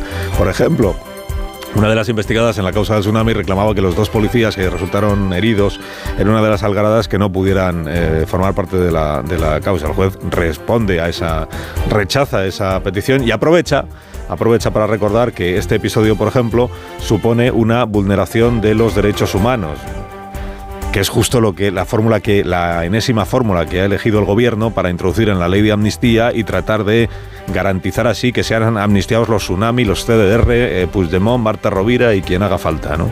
Lo de la excepción, el terrorismo eh, grave y el terrorismo no tan grave, ¿no? La violación grave de los derechos humanos y la violación leve que se ve que debe existir en la cabeza de los ingenieros eh, legislativos del gobierno, la violación leve de derechos humanos y tal. Bueno, ¿y cómo lo interpreta el gobierno? Ya está otra vez el juez García Castellón. Cada vez que nos inventamos una fórmula para meterla en la ley de amnistía, él encuentra la manera de colocarla en un auto para decir que no, que no blinda, que no blinda. Claro, el problema que tiene ahora el gobierno, que en la fase de tramitación en la que ya está la ley de amnistía ya no cabe enmendar de nuevo el texto. Ya el gobierno o el Grupo Socialista lo único que podría hacer la semana que viene es apoyar alguna de las enmiendas de Junts per Catalunya, en concreto la enmienda de Junts per Catalunya que dice quitemos todo lo del terrorismo de la amnistía para que quede claro que todo sea amnistía, que no hay excepciones. Bueno, el gobierno decidirá de aquí a la semana que viene. Si ya lo deja como está, aunque el juez García Castellón le encuentre ahí siempre la... que siempre nos está haciendo agujeros, será porque los tiene la ley de amnistía, el proyecto político en su conjunto. Si lo deja como está o, al final traga con lo de Junts per Catalunya y dice, venga, amnistiemos todo. Ya, y luego viene Europa y nos dice algo sobre el tren. Digo, y lo de Paje. En tromba contra García Paje. Escándalo, un presidente autonómico tiene criterio y lo expresa. Escándalo en el PSOE. Le hace el juego a la derecha, que esto es lo más grave que se puede decir ahora mismo en ese partido político. No, le hace el juego a la derecha. Y Paje dice que él tiene opiniones propias y que también tiene derecho a expresarlas. Respeto todas las opiniones. También pido que se respeten las mías. No voy a insistir más en. Ya hablé ayer suficientemente, ¿no? Y, y no quiero ser protagonista, de verdad, sinceramente. Coincido y mucho con la política social y económica del gobierno. Discrepo claramente con el tema territorial y con los independentistas. Mi adversario no es ningún socialista, son los independentistas. Se sabía ahora también que en aquella conversación que tuvo en Fitur eh, anteayer con tres presidentes autonómicos del Partido Popular, Paje, además de esto de me van a, a extraditar, decía yo es que tengo que ser como, yo me considero como un piloto de, de- de alerta ¿eh? en la izquierda, en el Partido Socialista, que está avisando de que estamos entrando en una deriva que a una parte de nuestro electorado no le convence. Por si acaso acaban cambiando las tornas y lo que hoy parece que es unanimidad dentro del PSOE a favor de todo lo que haga Sánchez, pasado mañana se convierte en lo contrario. En las elecciones en Galicia, el día 18, y el CIS presentó ayer su primera encuesta, queda otra, de intención de voto. Ya decíamos aquí, a ver si Tezanos va a decir que hay posibilidad, hay posibilidad de que la izquierda gobierne. Pues es justamente eso es lo que dice. Hombre, no se, no pilla los dedos porque da la horquilla. Una horquilla para el PP que dice, por la parte de abajo pierdes la mayoría absoluta, por la parte de arriba la tienes. ¿Y qué más dice? Eh, pues que el Partido Socialista quedaría tercero, que no segundo, por detrás del bloque nacionalista, que es quien me- mejor parado sale, se- sale en segunda posición, pero con mejor opinión de los ciudadanos respecto del desempeño de su líder, eh, de la señora Pontón, no así del señor Gómez Besteiro del PSOE, que la verdad es que sale bastante trasquilado de la encuesta de Tezanos. ¿Y de qué dependería entonces que tuviera o no? Pues de lo que voten los ciudadanos, claro y de si entra sumar o no entra sumar, y de si entra el partido este del Jacome o no entra, de Jacome, el alcalde de, de Orense. Por cierto, Sumar, eh, partido siempre a punto de ser fundado, ha elegido o va a elegir la semana que viene a Íñigo Errejón como su nuevo portavoz parlamentario en sustitución de Marta Lois. En realidad lo ha decidido Yolanda Díaz y la semana que viene se fingirá que es la dirección del grupo parlamentario la que lo delibera y lo decide. Alsina en Onda Cero. Noticias de esta mañana del viernes, la patronal del transporte por carretera pide a los camioneros que pospongan sus viajes a Francia por temor a los efectos de la protesta de agricultores. que tienen previsto bloquear hoy las vías de acceso y salida de ciudades como París y también algunos puestos fronterizos. La Confederación Española de Transporte de Mercancías ha pedido a los camioneros que eviten entrar en Francia. Ayer agricultores galos volvieron a asaltar mercancías. El ministro Luis Planas ve inaceptable esta situación y ha trasladado su queja al gobierno francés. La embajada está en contacto y también los consulados con el Ministerio del Interior, los prefectos y subprefectos para que no se reproduzcan estos hechos que parece que son totalmente inaceptables y que rompen el principio mismo de la libre circulación en el marco del, del mercado único. El Consejo Escolar aprueba prohibir el uso de los móviles en los colegios e institutos. Quedan vetados en infantil y primaria y en la ESO solo se podrán usar si los requiere el profesor. Deberán permanecer apagados desde la entrada hasta la salida del centro. El gobierno ha presentado al Consejo Escolar también su plan de refuerzo en matemáticas y comprensión lectora, que según ha anunciado la ministra Pilar Alegría se amplía a bachillerato y formación profesional. Estamos hablando también para los estudiantes desde primaria hasta bachillerato, incluidos también formación profesional básica. Estamos hablando en este momento de algo más de 5 millones de estudiantes que podrán verse beneficiados con este plan de refuerzo para mejorar la comprensión lectora y también la competencia de, de matemáticas. Ucrania admite que es posible que el avión ruso derribado trasladara a prisioneros ucranianos. Kiev había negado hasta ahora esta posibilidad asegurando que la aeronave solo transportaba armas. Su representante ante la ONU ha reconocido sin embargo las dudas y acusa ahora a Rusia de utilizar escudos humanos. El gobernador de Belgorod, donde se estrelló el avión, informó de 74 muertos, de los cuales 65 serían prisioneros ucranianos que iban a ser canjeados por soldados rusos. Policía detenido en Alemania al Pastilla, el sicario que se fugó de Alcalameco. Se escapó de prisión hace un mes, en la víspera de Nochebuena, mezclándose con los familiares que habían ido a visitar a otros reos. La policía, según el español, localizó en Alemania a un cómplice de la fuga y dio así con el paradero de El Pastilla, que ha sido detenido en Leipzig. Interior abrió expediente a tres funcionarios de Alcalameco para determinar si cometieron algún fallo que permitió la huida del sicario. Y el juez que investiga el caso Rubiales propone juzgar al expresidente de la Federación por su beso a Jenny Hermoso. El magistrado de la Audiencia Nacional, Francisco de Jorge, ha concluido que el beso no fue consentido y fue una iniciativa unilateral y sorpresiva por parte de Rubiales. Propone evitar también eh, enviar también a juicio al exseleccionador Jorge Vilda, al director deportivo Albert Luque y al responsable de marketing de la Federación Rubén Rivera por las presiones que recibió Hermoso para defender públicamente a Rubiales. En Onda Cero, más de uno. Te lo digo o te lo cuento. Te lo digo. Sigue subiéndome el seguro del coche, aunque nunca me han multado. Te lo cuento. Yo me voy a la mutua. Vente a la mutua con cualquiera de tus seguros. Te bajamos su precio, sea cual sea. Llama al 91 555 5555. 91 555 5555. Te lo digo, te lo cuento. Vente a la mutua. Condiciones en mutua.es.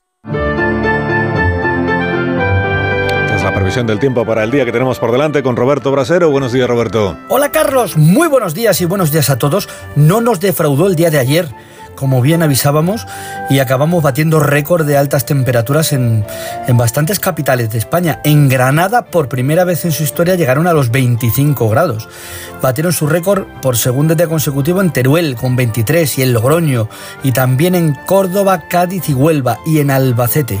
Esto por hablar de capitales, porque en otros muchos sitios también se ha superado. Y en puertos de montaña, ojo, que el de Navacerrada, por ejemplo, a casi 2.000 metros de altura, 18 grados en la tarde de ayer. Esa es una temperatura que en el puerto de Navacerrada se registra a finales de junio, es decir, en verano.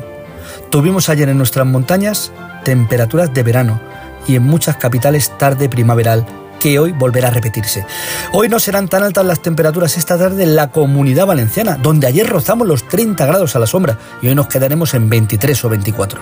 En el resto de España serán similares, altas para ser el mes de enero, y tras estas nieblas de primera hora volverá a lucir el sol con algunas rachas fuertes de viento en Canarias.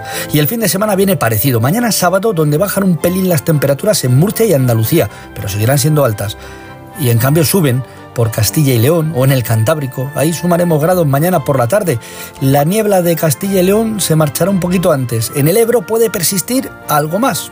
Pequeños matices de un tiempo que en general va a seguir muy primaveral. Pues ahora llega el primer comentario de la mañana en este programa con la firma de Marta García ayer. Buenos días, Marta. Buenos días, Carlos. Hay un vídeo en TikTok que se ha visto más de 20 millones de veces de un joven de 26 años que dice estar convencido de que tanto él como los miembros de su generación, la generación Z, la de los adolescentes y veinteañeros, está envejeciendo más rápido de lo normal. La teoría se está extendiendo rápidamente en la red. Especulan con si lo que les está haciendo envejecer más rápido que a generaciones anteriores es la ansiedad, el vapeo o tanto maquillaje. Y es probable que más que envejecer más rápido, lo que estén es descubriendo el envejecimiento en sí. Y les parece nuevo, como también les parecen nuevos los pantalones de talle bajo. No es que les salgan antes las arrugas, es que se graban tanto que las están viendo salir y retransmitiendo en tiempo real. Asoman tímidamente y por primera vez y no son, no son fruto de un filtro para parecer más mayor, de esos que ponen y quitan años. Y andan muy sorprendidos. Están contando en Internet sus preocupaciones por la edad e Internet, claro, se está cachondeando de ellos. Hasta el New York Times les dedica un artículo para analizar si la generación Z es verdad que está envejeciendo más rápido o simplemente están tan obsesionados con su imagen y llevan tanto tiempo tuneándola que ya no distinguen los filtros de los cambios físicos naturales que trae el paso del tiempo. Esta obsesión por la juventud de la juventud no solo está en los filtros. La edad media del primer tratamiento de medicina estética en España ha pasado de los 35 a los 20 años. Hay empresas de cremas anti-envejecimiento que están llenando las redes con miles de jóvenes embajadores que promocionan sus productos antiedad. Jóvenes muy jóvenes, de 13 y 14 años, promocionando productos para la piel para la primera generación criada con las redes sociales, la que nos empezó retransmitiendo su pubertad y tiene ya veintitantos, verse la primera arruga está siendo un shock. Han crecido utilizando tantos filtros idealizados que andan sorprendidos de ver el aspecto del paso del tiempo de verdad. Moraleja, Marta. Ponerse filtros con arrugas parecía divertido hasta que les han salido. 7 y 20, una menos en Canarias, sintonía de Onda Cero.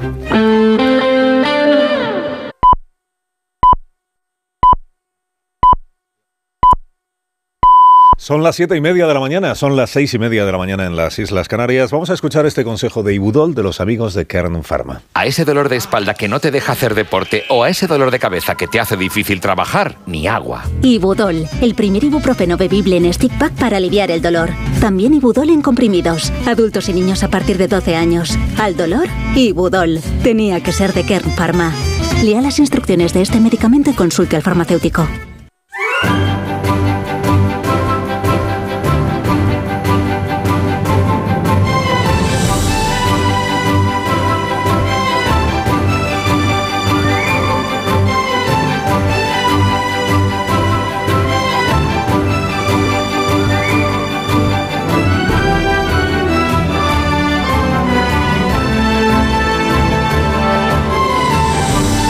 Este es el último viernes ya de enero del año 2024. Y viene con esta previsión de temperaturas máximas para el día de hoy que parece que estemos en primavera. La más alta del día en Almería será de 28 grados. En Girona y en Sevilla esperamos 24. En Cuenca, en Las Palmas, 23, como en Málaga. Saludo. Un saludo a todos los malagueños. En Palma, en Melilla y al alcalde, naturalmente. En Jaén vamos a llegar a los 22. Albacete, Guadalajara esperamos 21. También en Valencia 21. Madrid, Logroño serán 19 de máxima, como Barcelona y como Ceuta. En Burgos, San Sebastián, Salamanca llegaremos a los 16. Oviedo 16 también. Lleida 11. La más cortita de las máximas del día. En Palencia y Valladolid va a ser de 8 grados en el momento en el que más calor eh, tengamos en esta jornada que, viene con alguna expectativa, por ejemplo, de complicaciones para los transportistas eh, que utilicen las carreteras francesas, con transportistas españoles. Desde la Confederación Española de Transporte de Mercancías se está avisando de esta circunstancia. Camioneros de nuestro país que, eh, si pueden, pospongan los viajes a, a Francia o desde Francia. ¿Por qué? Pues porque va a haber bloqueos en carreteras, porque está previsto que haya también algunos incidentes. Los agricultores franceses son los que están eh, anunciando que hoy van a protestar en las carreteras y lo más habitual para protestar en la carretera es cortarlas, ¿no? Para hacerse notar. Y lo que llaman en Francia un viernes negro, que sea, con bloqueos en, también en los accesos a algunas grandes ciudades, incluida París, y en los puestos de, de frontera. Y eso pues nos afecta también directamente. O sea que puede haber ahí complicaciones a lo largo de este día. Se espera también que sea esta tarde, a la una de la tarde creo que está anunciada, la decisión del Tribunal de la Haya respecto de la denuncia por genocidio que Sudáfrica presentó contra Israel y que vamos a ver en qué queda. De las cosas nuestras de cada día, pues grandes escándalos que nos acompañan. Eh, escándalo que un juez intenta que no quede impune un delincuente. El juez García Castellón, que con eh, este último auto, auto que hizo ayer, bueno, último porque es el más reciente, en el que se refiere directamente a la vulneración de derechos humanos para justificar, para explicar mm, eh, la, gravedad de los delitos que imputa a determinadas personas, pues se ha interpretado desde el gobierno como otra de García Castellón. Ya está. Se nos había ocurrido una genialidad, que era esto del terrorismo mm, eh, pequeño de, o sin intención directa o una violación leve de los derechos. Y aparece García Castellón y justamente eso es lo que mete en el auto para que quede claro que está exceptuado lo que él investiga de la amnistía. Bueno, pues ahí no, y no podemos volver a... Nos inventamos otra fórmula para la semana que viene. Así vamos a definición del terrorismo por semana. Ya, pero es que ya la tramitación parlamentaria no admite presentación de nuevas enmiendas. Ya la única vía que le queda al gobierno es aceptarlo de Junts per Cataluña, que se acuerdan lo que era, ¿no? Línea rojísima era esa, línea rojísima. Que era, pues eliminamos todas las referencias al terrorismo y se da por hecho que se amnistía todo y ya está. Que es un poco lo que se pretende lo que se pretende. Bueno, además de eso, hoy declara la exdirectora del CNI, Paz Esteban, en el juzgado que investiga lo del espionaje con Pegasus a Per Aragonés, que vamos a ver ahí también en qué queda. Si todo es legal, si todo fue legal, pues no habría nada que reprocharle a la directora, que fue defenestrada por el gobierno de Pedro Sánchez. Y además, bueno, y que a Sergio del Molino le anda el premio Alfaguara de novela y aparte del orgullo que sentimos todos en este programa, pues nos sentimos un poco partícipes ¿no? del premio, que son ciento y pico mil dólares, he leído. Pues además de sentirnos partícipes de ello, pues estamos esperando que Sergio pues traiga unos productos ¿no? para celebrarlo con todos nosotros esta mañana. Se levantan mucho antes de que salga el sol. Son la primera luz en la oscuridad. La antorcha que abre camino al nuevo día. Están comprometidos con la información son la España que madruga.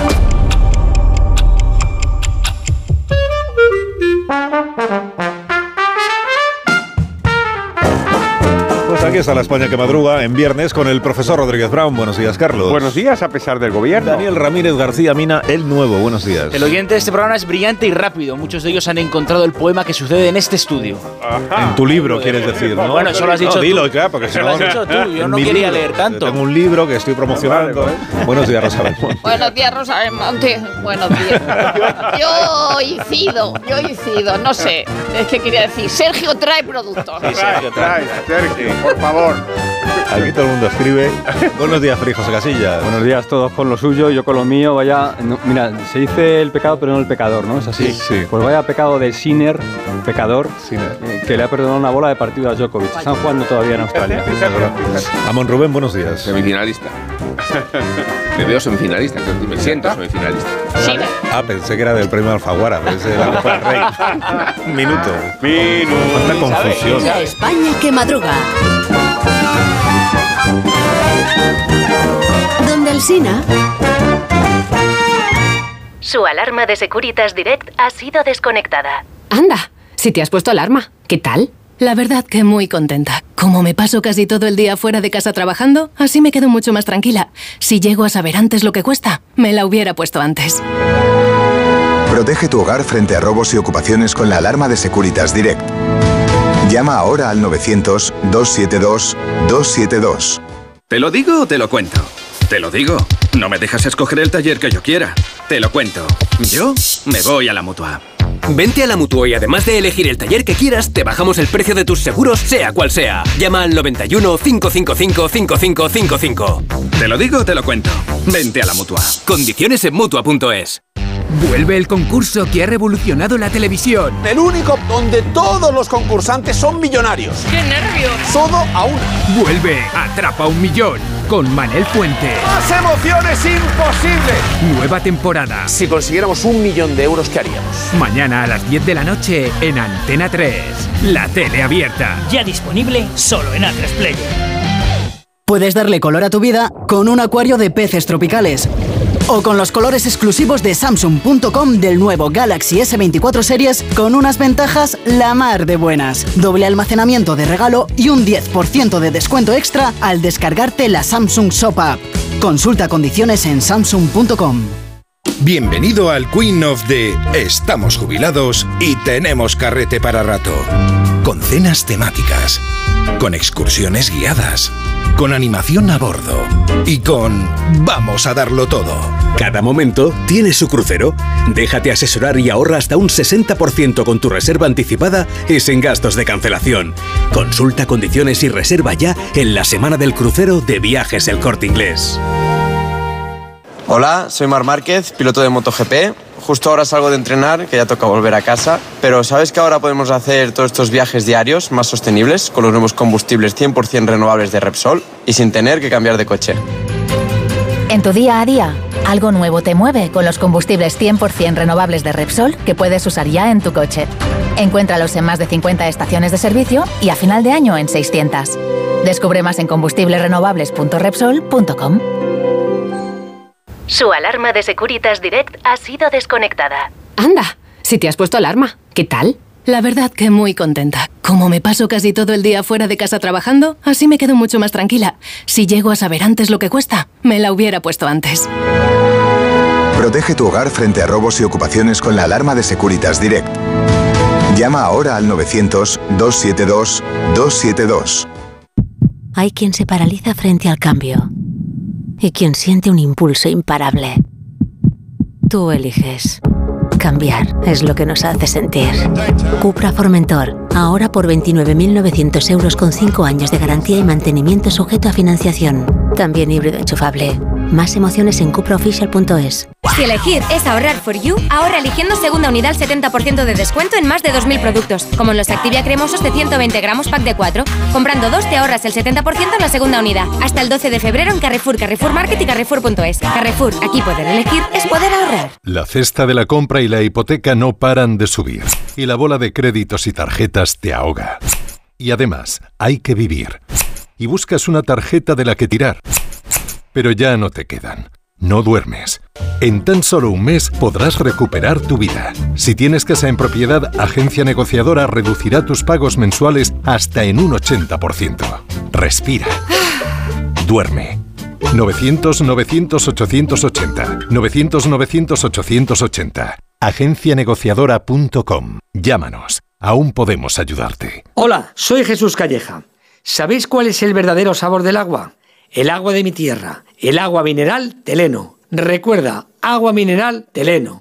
Empieza el año ahorrando en Brico Depot. Con este pavimento porcelánico de 8,95 euros el metro cuadrado, ahora por solo 7,95. Y la puerta lacada con tapajuntas, antes a 119 euros. Y ahora todo por 99. Recuerda que si lo encuentras más barato, te devolvemos la diferencia por dos. Ya en tu tienda y en bricodepot.es.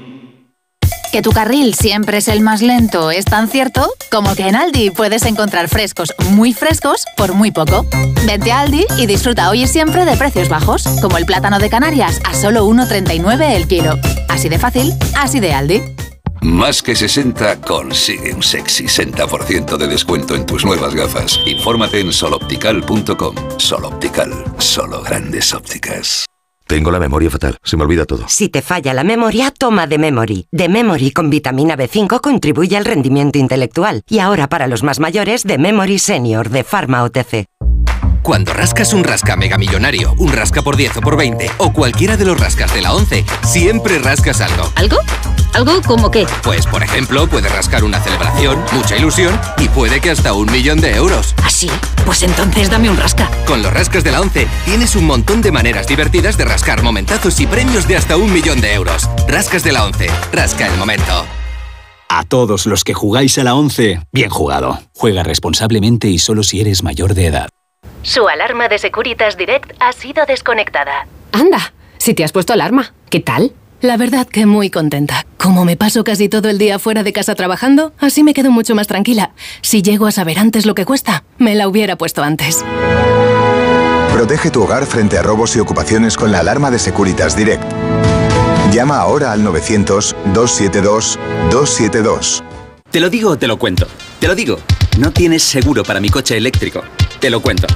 Yo me voy a la mutua. Vente a la mutua y además de las mejores coberturas, te bajamos el precio de tus seguros, sea cual sea. Llama al 91 555 5555. Te lo digo o te lo cuento. Vente a la mutua.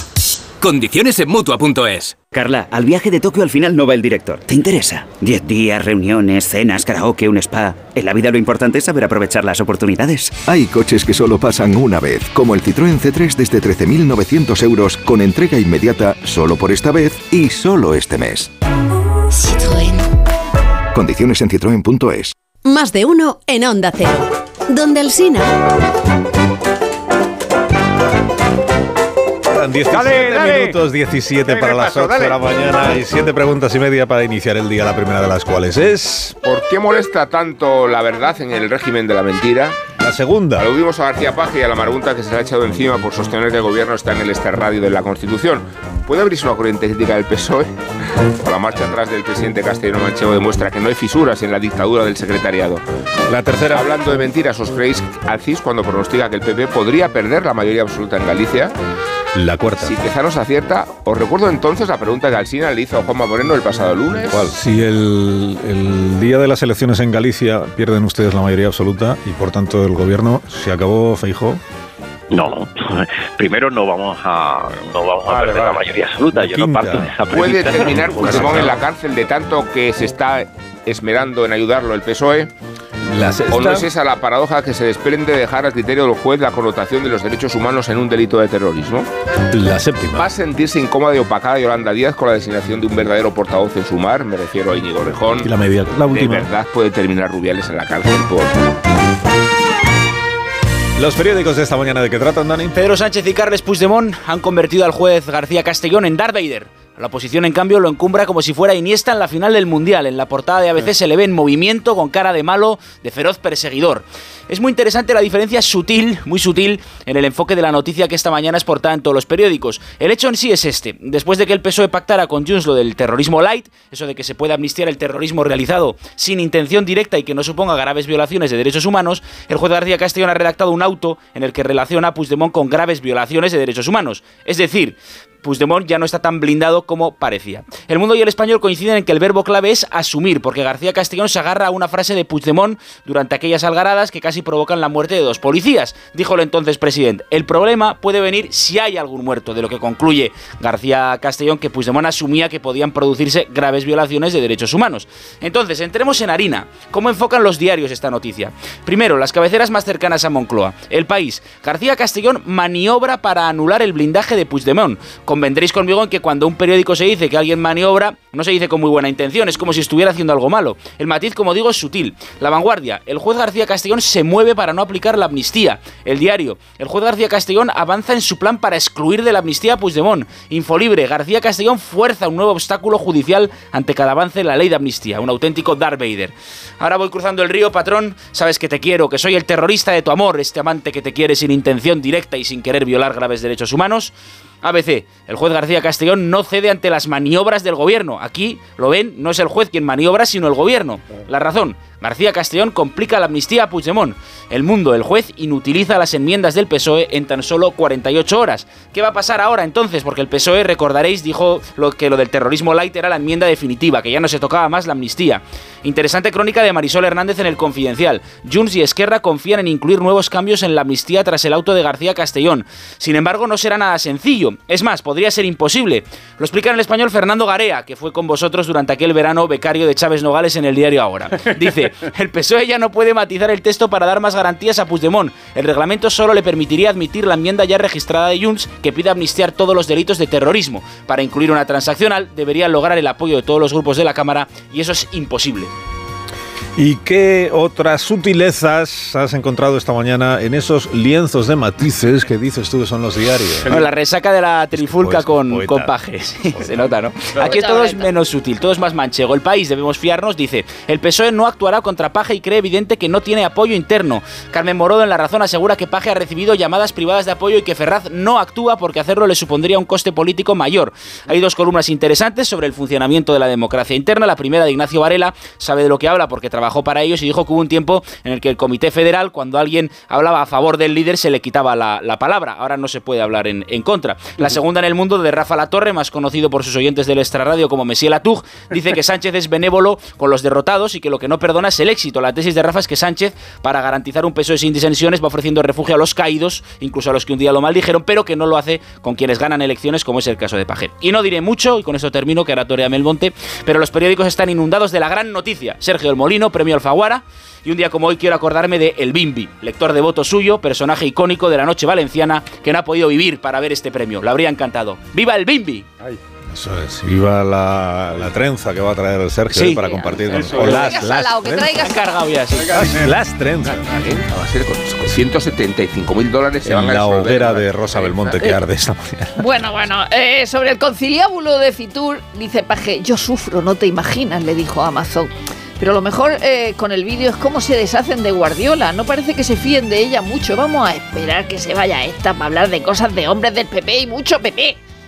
En ABC, Israel intenta probar in extremis que no comete genocidio en Gaza. Desclasifica órdenes secretas que refutan la acusación ante la Corte Internacional de Justicia. Aquí estamos con que es terrorismo, ahí están con que es genocidio. Y en la vanguardia, nuestra querida vicealcaldesa de Jerusalén dice, la empatía con Israel duró 48 horas. Eh, la portada del país luego despliegue de tres páginas de testimonios. Tres mujeres acusan de violencia sexual a Carlos Bermúdez, una estudiante, una de sus empleadas y una experta cultural. He practicado sexo duro siempre consentido, dice él, y una de las mujeres dice que intentó frenarlo hasta con patadas. En ABC, el Prado informa de que eh, el ataque a las majas ha costado 3.600 euros. Y lo peor es el coste reputacional para futuros préstamos. En La Razón, el envejecimiento alcanza su nivel máximo histórico. En España hay 137 mayores de 64 años por cada 100 menores de 16. Pues como no matemos a los viejos, la cosa no va a cambiar. En Pobres Criaturas. Luis Martínez en el mundo, sí, todas las estrellas. Oti, tres estrellas. Una película distinta, creativa y radical como se espera de él. Sorprenderá a todos y a muchos además interesará a Sergi Sánchez en La Razón. Le da todas las estrellas. Jordi Batle, casi todas. Nando, que sí. Y Bollero. Inútil pasote de Lantimos, un director de moda. Digamos que no es muy fan, ni siquiera se sabe el nombre que vi ayer en la SER, como consultaba sus papeles y luego le llamaba Lantinos.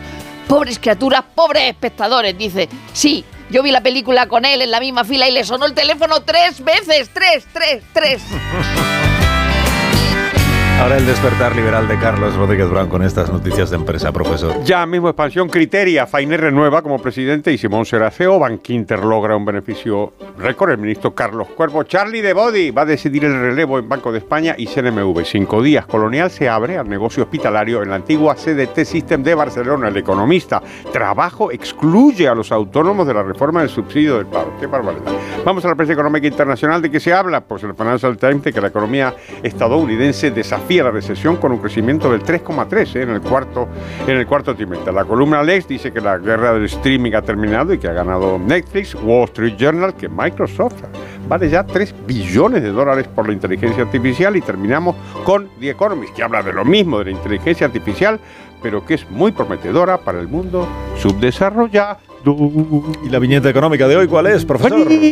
Si mal roto en el país. Se ve una víbora y el texto es: Voy a dejarme la piel en esto, dijo la serpiente al aceptar el cargo.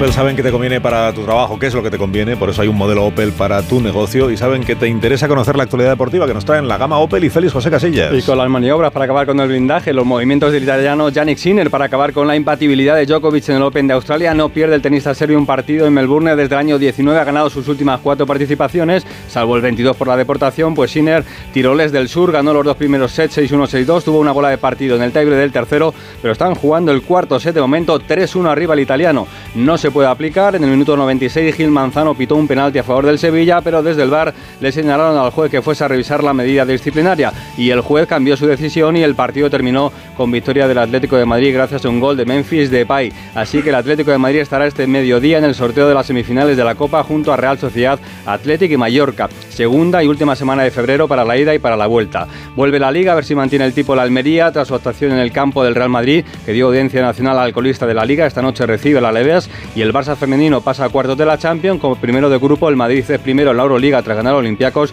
y estamos hoy 26 de enero a seis meses de que unos barcos, no camiones, en el Sena inauguren los Juegos Olímpicos de París.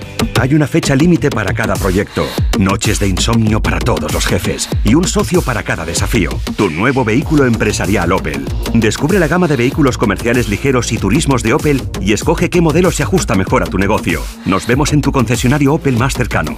Más en opel.es. Cada viernes llega el repaso lírico de la semana.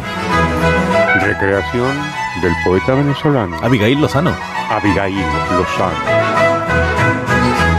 Que los políticos se unan, pero no por el mal ni por pavadas, ni que hagan declaraciones como las de Rivera, desafortunadas. Te lo subrayó Moreno, que abordó la sequía con preocupación. Secos están los del gobierno con el fiasco de la inmigración. García de Viedma habló directamente de prevaricación. Directos vienen los turistas, dijo Geiman, a España primero. Hay que cuidar la seguridad y el medio ambiente con esmero. De medio ambiente conversaste con Galán en Iberdrola. También con los del grupo Kioto, que en energía luce una aureola. Se luce el canca con su disco Cosas de los Vivientes, que cantará en España y Colombia para sus gentes. Cantó Falciani. Tú lo llamaste hace años Santo Grial de un Montoro. Y ahora hace de sí mismo en una película de Calpa Soro. Buen fin de semana, profesor. Adiós, poetas En Seis liberales. minutos, las 7 de la mañana en Canarias, 8 en el resto de España. Ahora mismo seguimos. Más de uno en Onda Cero. Donde el Sina.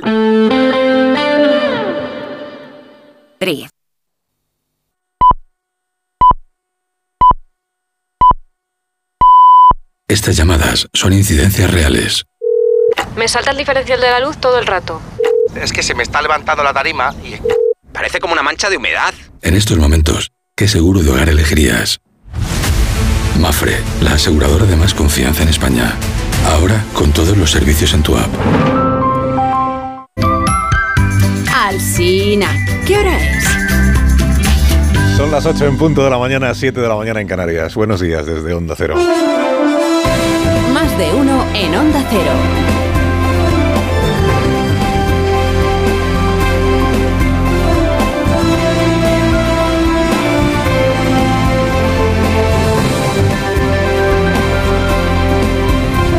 Tal? ¿Cómo están? Bienvenidos a una nueva mañana de radio. Estamos estrenando el 26 de enero del año 2024, último viernes ya de este primer mes del, del año. Voy a decir del año nuevo, pero a esta altura ya. 20 meses después de que el gobierno entregara su cabeza, clavada en una pica a Esquerra Republicana de Cataluña, 20 meses después, Paz Esteban, la primera mujer que dirigió el Centro Nacional de Inteligencia en España, a las órdenes de la ministra juez Margarita Robles, que fue quien la destituyó después de intentar que dimitiera. Vamos a ver, usted habla de destitución, yo le diría de sustitución. Eso digo, sí, eh, ministra, que fue quien, Margarita Robles, quien la destituyó en vista de que se negó a dimitir y lo llamó sustitución en una encomiable maniobra de camuflaje. Veinte meses después de la purga, Paz Esteban se pondrá hoy delante de una cámara de vídeo para comparecer a distancia ante el juez de Barcelona, que la tiene imputada por un presunto delito de revelación de secretos y atentado contra los derechos fundamentales. Para entendernos, está investigada por haber infectado con Pegasus el móvil de Per Aragonés en 2019, a juicio del espiado sin justificación posible, por eso presentó una querella, para dejar claro que no estaba justificado y que fue objeto de un espionaje inaceptable, y a juicio del CNI perfectamente justificado y perfectamente legal, que para eso se han presentado los documentos con las autorizaciones del juez del Tribunal Supremo que se ocupa de autorizar los espionajes del CNI. Bueno, lo primero que sabremos esta mañana, por tanto, es si la exdirectora del Centro Nacional de Inteligencia va con ganas de hablar o se acoge a su derecho, que también lo tiene, a no decir nada. Lo que se ha desclasificado es todo lo absolutamente esencial y además sin ningún tipo tampoco de cicatería para que ella pueda contestar las preguntas y la puedan interrogar. Esto es lo que explicó ayer la ministra de Defensa, que se han, eh, juez, minis- ministra juez, que se han desclasificado eh, los, autos judiciales que reclamaba a su vez el juez de Barcelona, por eso se han desclasificado, porque lo pedía un juez, y no se ha desclasificado, creo, todo lo que pedía el juez, pero bueno, esto sí, los autos judiciales se han desclasificado y que por tanto hoy Paz Esteban eh, podrá responder a las preguntas que se le hagan, podrá responder si quiere, si quiere, insisto, pues si no quiere no tiene por qué. ¿De qué tiene que responder? Eh, pues cuál fue la razón de que el Centro Nacional de Inteligencia espiara a Per Aragonés. O sea, que hubo espionaje a Per Aragonés con Pegasus ya, se- ya estaba asumido y aceptado y, y confirmado por el Centro Nacional de Inteligencia desde hace muchos meses, ¿no? Lo confirmó la propia directora cuando compareció en el Congreso en la Comisión de Secretos Oficiales.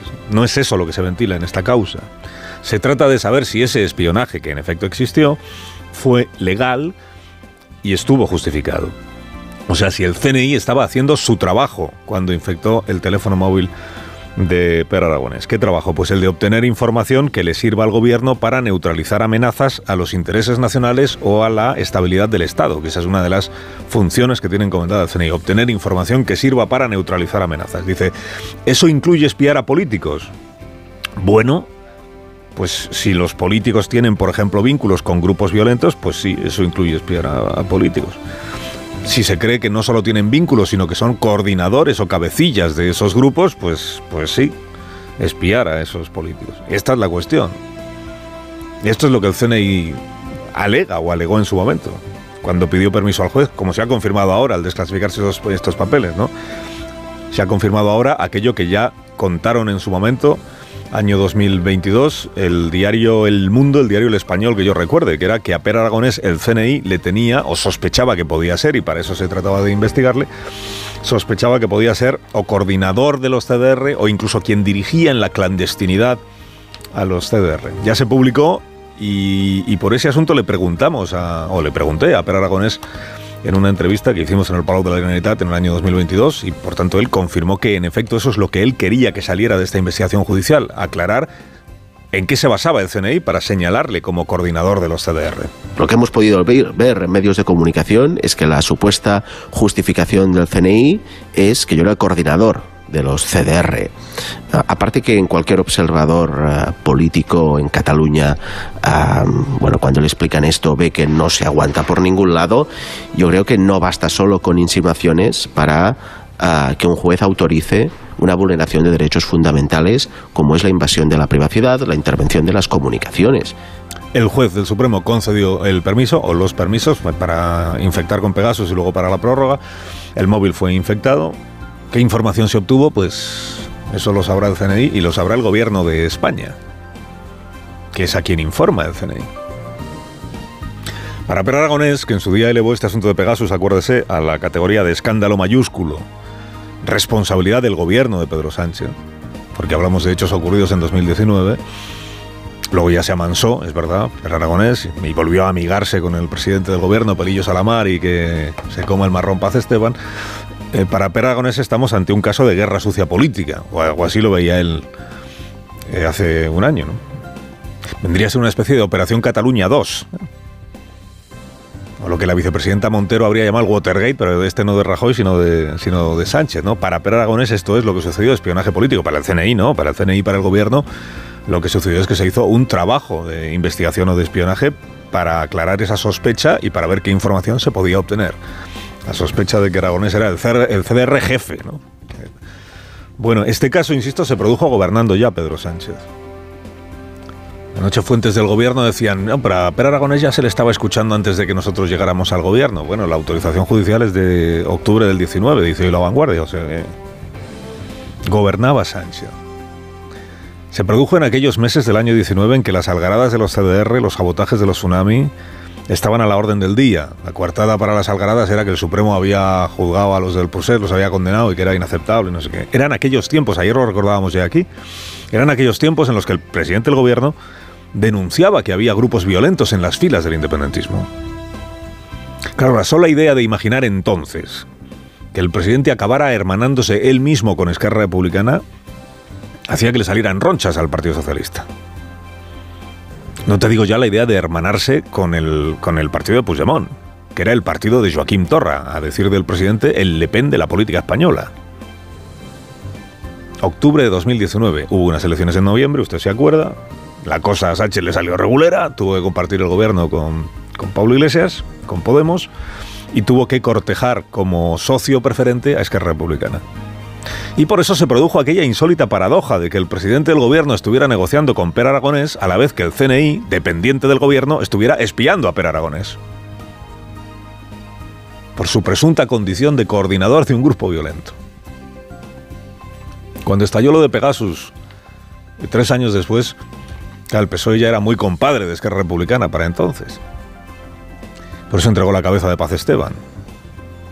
Con la coartada de que no era por eso por lo que se la sustituía, era porque no había protegido adecuadamente los móviles del presidente Sánchez y de la ministra de Defensa que habían sido infectados, no se sabe por quién, con Pegasus.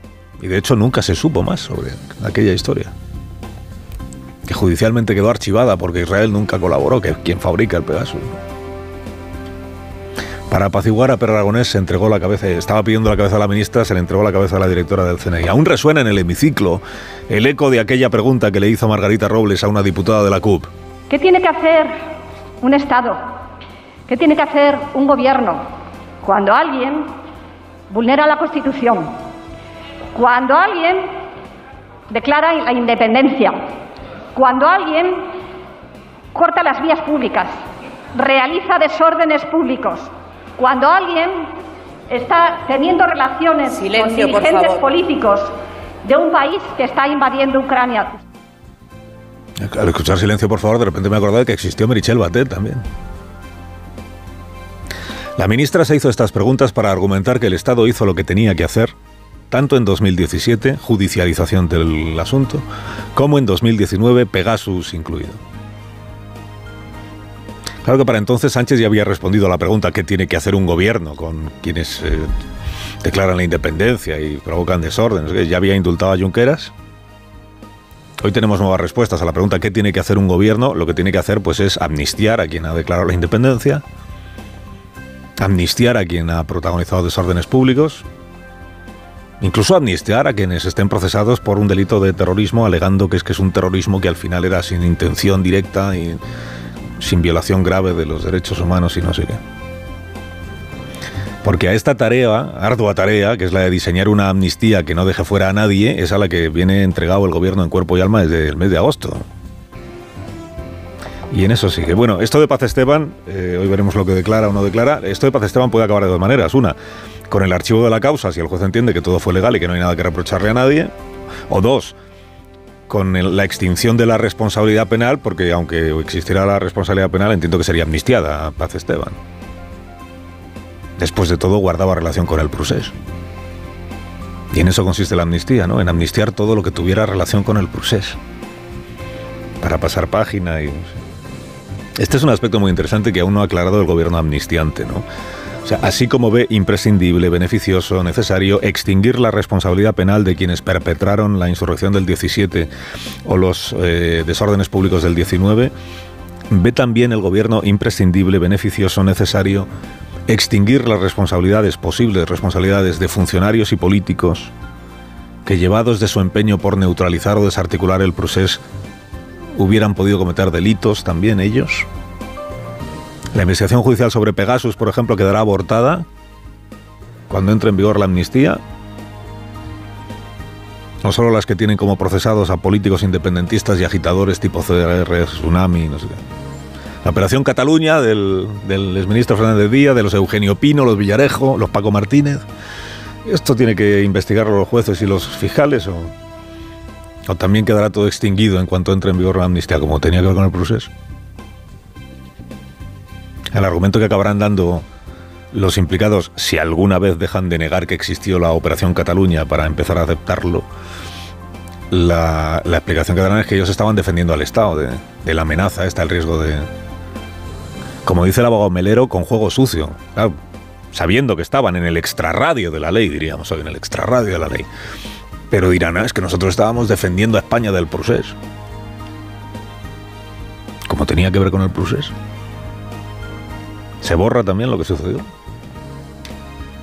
En lo del proceso, exministro Fernández Díaz, en lo de la Kitchen no, ¿eh? lo de la, que, ahí la acusación es de juego sucio, pero no para neutralizar el proceso, sino para neutralizar una investigación judicial sobre Bárcenas y sobre la caja del Partido Popular y la financiación. Que ahí no era la seguridad del Estado lo que estaba en juego, ahí era la seguridad de que el tesorero no tirara de la manta y acabara salpicando a quien no convenía, es otra cosa, en la Kitchen. En la Kitchen es donde está procesado, en el sumario de la Kitchen, el exministro Fernández Díaz. Adivine por quién. Procesado por el juez García Castellón. Juez García Castellón, es que no hay otro juez. En la bestia negra del gobierno. El juez que en cada auto que emite le hace un roto a la red de seguridad que el gobierno creía tener tejida para asegurarle a Puigdemont una vida provechosa y tranquila. Carlos Alsina en Onda Cero.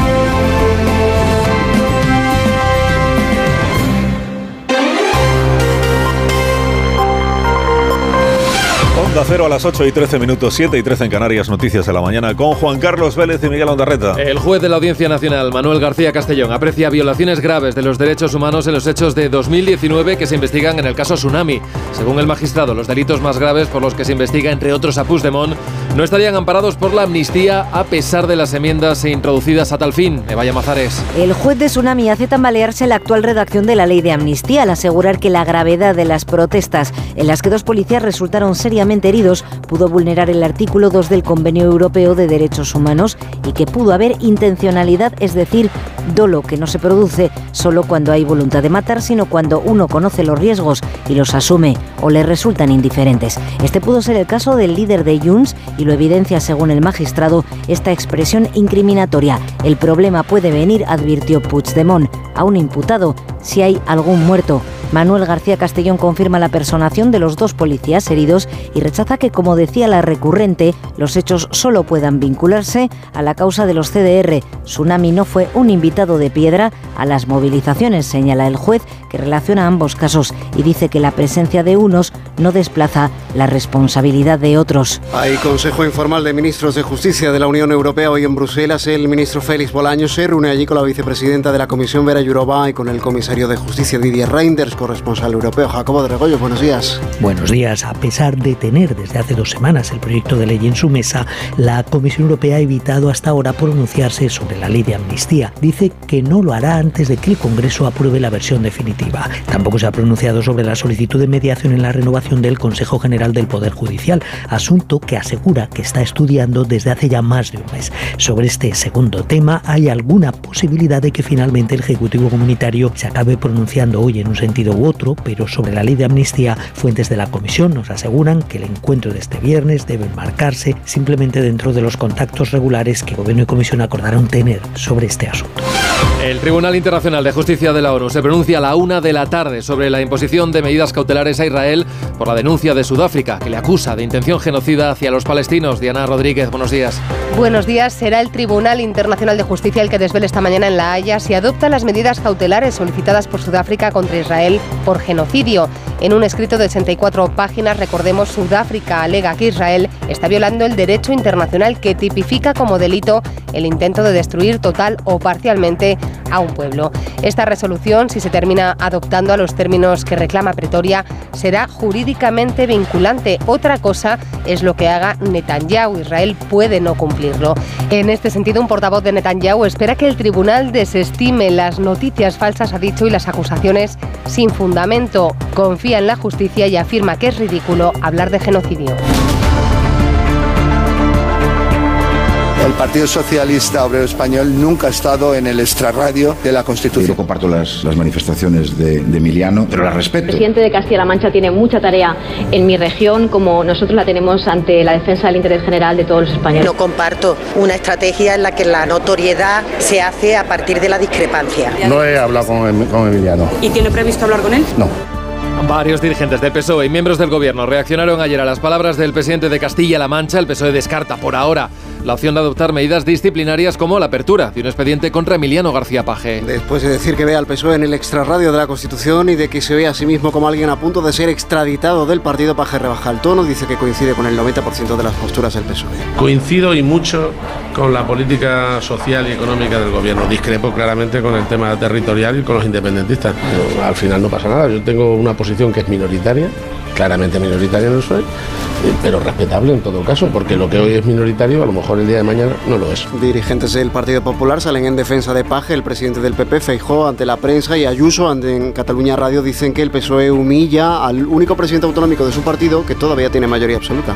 Me parece un poco sorprendente la humillación de, del Partido Socialista hacia el presidente Paje. No puede ser que aquellas personas que se han gobernado porque han cosechado amplias mayorías hoy sean despreciadas dentro de su propio partido porque no siguen una línea marcada que a mi parecer es la realmente desleal con las siglas. Más de uno en Onda Cero.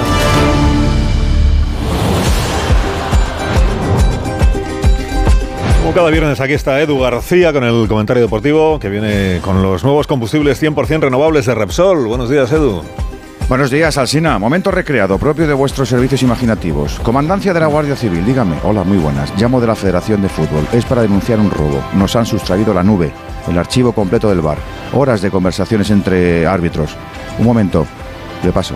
Nos reíamos en su día de cómo le virlaron los WhatsApp a Rubiales, pero en esa sede o hay más que brecha, falla de seguridad o el índice de potenciales cacos es más elevado que la media. Bajo el palio de González intervino Rumasa y Vanesto. Sánchez, estás perdiendo un tiempo precioso. Me pongo serio. Los Juegos Olímpicos son el sumum del deporte. Triunfar bajo los aros puede ser obsesión. Imaginemos el nivel de autoexigencia y sacrificio. Un grupo de escaladores de élite ha, pe ha pedido a la Federación Internacional que impida competir a deportistas con flagrantes trastornos alimenticios. Escalar ágil y rápidamente es un objetivo más cercano para aquellos que combaten la gravedad como sea. La delgadez extrema en algún caso es evidente, así que por favor que las comisiones médicas dejen de mirar para otro lado. Un tipo con salud es Fernando Hierro, Fernando Alonso, nos estará escuchando en su segunda hora de gimnasio, por eso no puede ser despiste que no se haya pronunciado sobre el Gran Premio de Madrid alumbrado esta semana. ¿Será porque aborrece los circuitos urbanos que son más inseguros? ¿Será porque detrás de Ayuso, Almedia y el IFEMA está su ex-manager? Queda la duda. Por cierto, acaba de caer Djokovic ante Sinner en eh, Australia 2195 días después, aunque para victoria para el planeta los nuevos combustibles 100% renovables de Repsol, ¿eh? aptos sin variar nada en tu coche, sin renunciar al rendimiento, toda base de residuos orgánicos, ya disponibles en 60, en 60 estaciones que se van a multiplicar por 10, Carlos, antes de final de año. Así que si algo nuevo te mueve, eh, busca la tuya, busca tu estación, que todos ganamos. Tienes un gran fin de semana, Edu García. Cuídate Igualmente, mucho. Carlos Alsina. Son las 8 y 20, 7 y 20 en Canarias. Y esto es Onda Cero.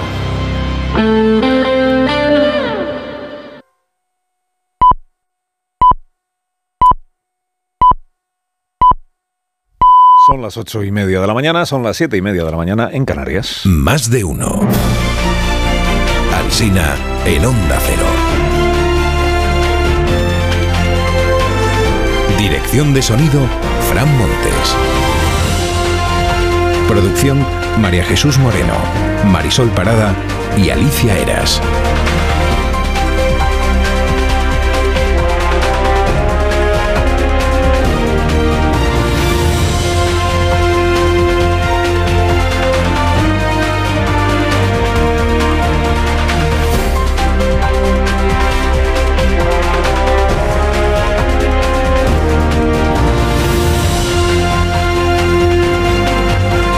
Estrenando con ustedes el último viernes ya de este mes de enero.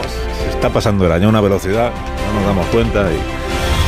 Pero bueno, el, el, nombre y el hombre del día en la prensa de nuestro país es el juez Manuel García Castellón. Ah, bueno, hay otro tema en este país, ¿eh? que no le va a gustar al ministro Puente, pero eh, Manuel García Castellón ha emitido un auto en el que rechaza la pretensión de una de las investigadas del Tsunami Democratic para dejar fuera a los dos policías que resultaron heridos en una algarada. Pero no es eso lo que va en las primeras páginas de los diarios, naturalmente, sino el misil que lanza el juez contra la enésima redacción de la ley de amnistía. Y volvemos con el tema de todos los días. No, no volvemos, es que nunca nos hemos ido, ministro.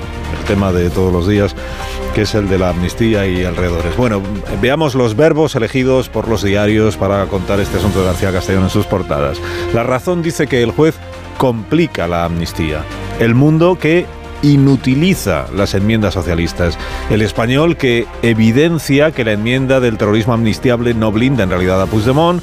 El país que maniobra para anular el blindaje y ABC que no cede a las maniobras del gobierno. Bueno, pues el PSOE volverá a remendar el texto este del proyecto de ley para deshacer el tapón que le ha puesto el juez. Pues no lo tiene fácil, no lo tiene fácil. Explica el Independiente esta mañana que el margen de maniobra que tienen los socialistas ya es muy limitado porque en el trámite parlamentario que aún queda, que es la votación en el Pleno del Congreso la semana que viene y luego el trámite en el Senado, que ya no es posible incluir nuevas enmiendas. Lo cuenta de esta manera el, diario El Español. Dice, el gobierno solo tiene ya dos caminos. O se resigna a que Puigdemont no quede blindado del todo con el actual texto y se queda como está, o apoya la enmienda que dejó viva Junts per Catalunya y que es la que eliminaría toda referencia al terrorismo en el texto legal. Es decir, que se amnistía todo, todos los delitos, a riesgo de que luego la Unión Europea venga y lo tumbe. Estas son las dos opciones. Todo un fin de semana para pensarlo en el equipo de ingenieros legislativos del Palacio de la Moncloa. La vanguardia destaca más lo del Centro Nacional de Inteligencia, el espionaje a Per Aragonés, porque el CNI lo consideraba líder de los, sospechoso de ser líder o coordinador de los CDR. Entre octubre del año 2019 y marzo del año 2020 se produjo este espionaje, según las fechas de la autorización judicial, como precisa el diario La Vanguardia. Octubre del 19 hasta marzo del año 20. Ocurre que anoche Europa Press, citando fuentes del gobierno, Se hace saber de parte del gobierno que las escuchas a Per Aragonés empezaron antes de que Sánchez llegara a la Moncloa. Fuentes del gobierno dicen esto, ¿no? Que ya le estaban escuchando antes de que llegásemos nosotros. Herencia recibida, vaya por Dios. Pero le estaban escuchando con Pegasus o sin Pegasus, porque la autorización del juez es de octubre del 19. CNI estaba espiando a Per Aragonés antes del año 18. Junio del 18 es cuando llega Sánchez al Palacio de la Moncloa. Es decir, si el auto del juez es del octubre del 19, ¿cómo encaja este calendario? Y si el gobierno, él dice ahora que en realidad heredó también este asunto, entonces lo que tiene que responder es en qué fecha dio el presidente instrucciones al CNI para que dejara de espiar a, Per Aragones. Si es que alguna vez dio esa instrucción el presidente. O estaba encantado con la herencia y dijo, pues que siga. ¿no? Escribe Antonio Lucas hoy en El Mundo, dice, la amnistía es sonrojante sobre todo para la izquierda. Nada hay que dé más tranquilidad al independentismo que poder exigir una coima, un soborno, una mordida a Sánchez para dejarlo ser Sánchez y hacerlo a lo grande. Aún podemos, dice, alcanzar un hallazgo más loco, que es el del terrorismo humanitario, que es lo que queda por... El país destaca que el PP ha cambiado a toda la cúpula de letrados del Senado en una semana sin explicaciones y sin ruido mediático, al revés de lo que pasó en el Congreso con, con Galindo, un admirador o un siervo. Esto de que lo ha hecho sin ruido mediático, no sé si es un reconocimiento a la destreza, el sigilo del PP, o es una crítica a la desatención que le hemos prestado los medios a esta, a esta cuestión, al relevo de letrados en el Senado. Bueno, noticias sobre García Paje, que es otro protagonista de los diarios de esta mañana. La razón interpreta que Pedro Sánchez ha ordenado ir a por Paje para que nadie más se mueva en el PSOE. Dice, el líder manchego recibe llamadas de apoyo, pero a escondidas, para que no se desate la ira de Ferraz. Opina Esther Palomera en el diario.es que Paje es para Sánchez lo que Bono o Ibarra fueron para Felipe y para Rodríguez Zapatero, o sea, una mosca cojonera. Pero que ellos, Bono e Ibarra, no se prestaron al juego de concertar estrategias con el PP, a diferencia de lo que hace el señor García Paje. Dice, hay derecho a discrepar, pero no a confabular. La MET informa en el mundo de otras cosas que dijo Paje en la charla con los tres mosqueteros autonómicos del PP, Mazón, Moreno y López Miras. Por ejemplo, les dijo que está seguro de que Pedro eh, Sánchez no se volverá a presentar. que él se ve a sí mismo, Paje, como una señal de emergencia en la izquierda, un piloto o una luz que está encendida ahí de alerta en una época en la que el PSOE está metido en un apagón y que las tornas podrían cambiar.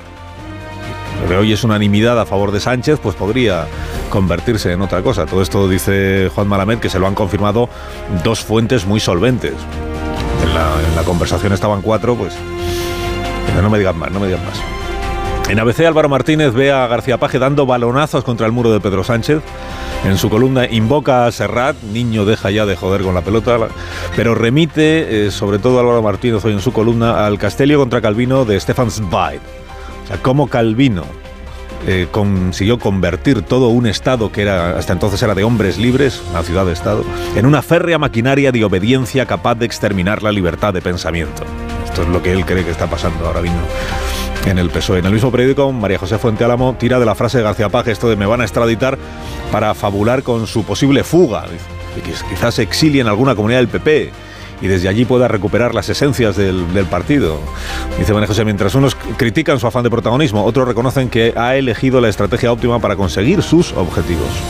Dan cuenta los diarios de que la dirección del grupo parlamentario Sumar decidirá la próxima semana quién asume la portavocía en lugar de Marta Lois. Bueno, dan cuenta de que la dirección de Sumar ya sabe que tendrá que elegir a Íñigo Errejón porque es lo que ha decidido Yolanda Díaz. Errejón, que es el que mejor habla de los diputados de Sumar, creo que eso está fuera de duda. Hombre, para negociar cosas con Podemos, pues tampoco parece el idóneo, teniendo en cuenta que en Podemos no pueden ni ver a Íñigo. No, tampoco pueden ni ver a Yolanda Díaz. Que en Podemos cada vez pueden ver a menos gente. Está, este, entrevista en el diario El País hoy a la ministra de Migraciones, que no es Marlasca, ¿eh? la ministra de Migraciones es Elma Said. Y le preguntan qué está haciendo para solucionar lo de Barajas, el hacinamiento de los demandantes de asilo. Y en la respuesta, bueno, que se lo voy a leer porque es el párrafo, parece una parodia de la forma de hablar de un gobernante. Dice, ¿qué está haciendo el Ministerio de Migraciones para lo de Barajas? Y dice la ministra, se están poniendo todos los esfuerzos, incluida la colaboración interministerial. Hemos conocido ya cómo desde el Ministerio del Interior se está abordando esta situación. Y no solamente es un tema ministerial, sino que hay diferentes organizaciones que trabajan en ese marco regulatorio entre ellas las que prestan atención psicosocial y es un servicio que se sigue prestando sin solución de continuidad, aunque en algún momento no se haya podido prestar, porque por causas ajenas a ellos no se daban las condiciones en la sala de asilo.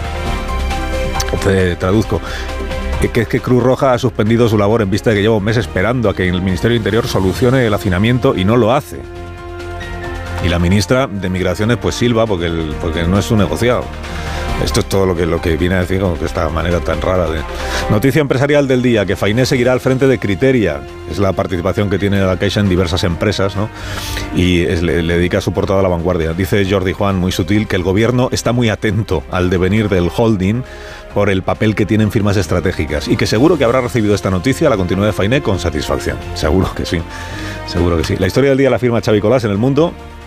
En un tren que iba a San Petersburgo, detectaron los pasajeros la presencia de un gato que vagaba eh, por, el, por los vagones. Entonces la, se lo dijeron a la revisora y la revisora bajó al gato en la siguiente estación. Resulta que el gato en realidad se le había escapado del transportín a un pasajero. O sea, que, que formaba parte de, y pensó que se había colado en el, en el tren la revisora. Bueno, cientos de voluntarios se, se pusieron a buscar al, al gato en, en, medio de la nieve ahí al, al, día siguiente. Lo encontraron a un kilómetro de la estación, pero lo encontraron muerto por un ataque de perros. Y en Rusia hay un escándalo alrededor de esta historia. Eh, informa Xavi Colás de que los trenes rusos van a cambiar las reglas para mascotas debido a este asunto y de que se ha abierto una investigación oficial.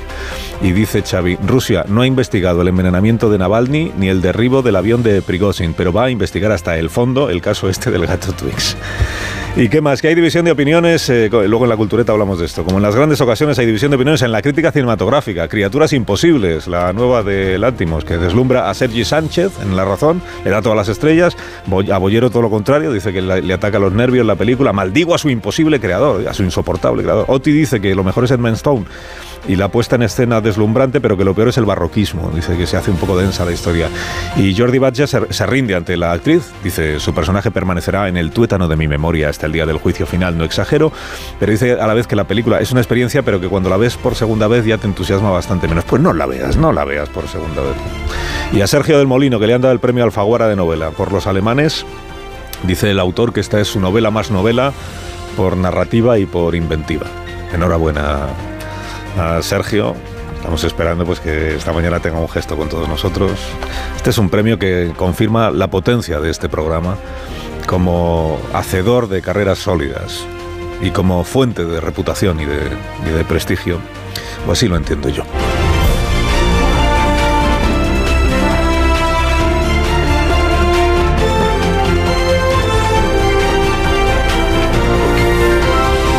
Con Carlos Alsina en Onda Cero, somos más de uno. Si en cuanto te metes en la cama no paras de toser, escucha este consejo de Bio3 y duerme del tirón. Vaya tos. No sé si he cogido frío o un catarro, pero esta tos me está matando y los niños están igual. Con la llegada del frío y la contaminación aparecen los resfriados y la tos. Si te preocupan la tos y la irritación, no lo dudes. Consulta a tu farmacéutico. Bio3 Fitobronc es un jarabe balsámico con sustancias vegetales activas y miel que ayuda a suavizar y despejar la garganta. Bio3 Fitobronc, jarabe adultos y jarabe niños, actúa para toda la familia. Este invierno confía en tu farmacéutico y en Bio3.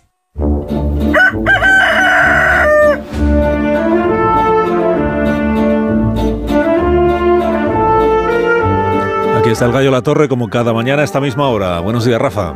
Bu- buenos días, Carlos Alsina. Pensaba que no ibas a terminar nunca. Como aún no nos hemos vuelto locos, yo recuerdo cuando Pedro Sánchez visitó Barcelona fuertemente escoltado por hombres con sus fusiles y uno de sus maletines antibalas que se despliegan y crean un escudo de Kevlar. Fue en aquellos días en que mostró públicamente su preocupación por la violencia de determinados grupos independentistas. El CNI trataba de saber quién estaba detrás de la enigmática Tsunami Democratic y antes quién manejaba los CDR, que era la vanguardia popular de la República de Cataluña. También recuerdo a Xavier Domènech, el, el secretario general de Podemos, condenar a los CDR porque transitaban un camino que podía conducir al conflicto violento. Vamos a ver, ¿qué significa la enorme fotografía colocada en el despacho eh, eh, del Europarlamento de Carles Puigdemont, bajo la que Santos Cerdán se reunió con el fugitivo? ¿Qué significa? La celebración de una urna, recuerden. Una urna como sacada en procesión por la muchedumbre. Esa imagen no solo celebra la urna, sino que ridiculiza al Estado que persiguió la logística del referéndum y que no encontró dónde estaban escondidos los taperguares. Desde el 1 de octubre la mofa del aparato de seguridad del Estado fue una constante. Ahora el independentismo finge sofocos, pero no solo sabían que sus actividades estaban siendo perseguidas, sino que se valieron de las garantías de un Estado democrático para eludir la persecución. Concluye La Torre, concluye. Concluyo, concluyo que eh, lo que viene va a requerir de un constante ejercicio de memoria. ¿Qué se lo va a hacer? Te molesta que se note que los demás trabajamos, ¿eh? Lo noto, eso, lo noto. Ah, es que tiendes a la dispersión. Que tengas buen día, La Torre. Cuídate mucho, ¿eh? Gracias por madrugar con nosotros. es mi trabajo.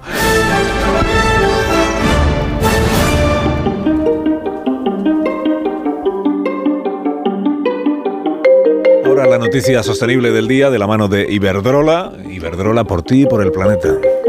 La subida del nivel del mar, uno de los impactos previstos del cambio climático, causaría pérdidas de casi 50.000 millones de euros en España a finales de siglo. Las comunidades autónomas más afectadas serían Galicia, Cantabria y País Vasco, que concentran la mayor parte de la población costera española. El calentamiento global es la principal causa del deshielo de los polos y los glaciares. Los mares y océanos cubren el 71% de la superficie terrestre. El impacto de la subida del nivel del mar provocaría inundaciones, empeoraría la calidad del agua potable y de regadío y dañaría el patrimonio histórico y artístico. Para frenar la crisis climática es necesario reducir las emisiones de gases de efecto invernadero, apostando por un modelo energético sostenible, seguro y competitivo, sin emisiones, que además contribuya al desarrollo social y económico del país, como son las energías renovables.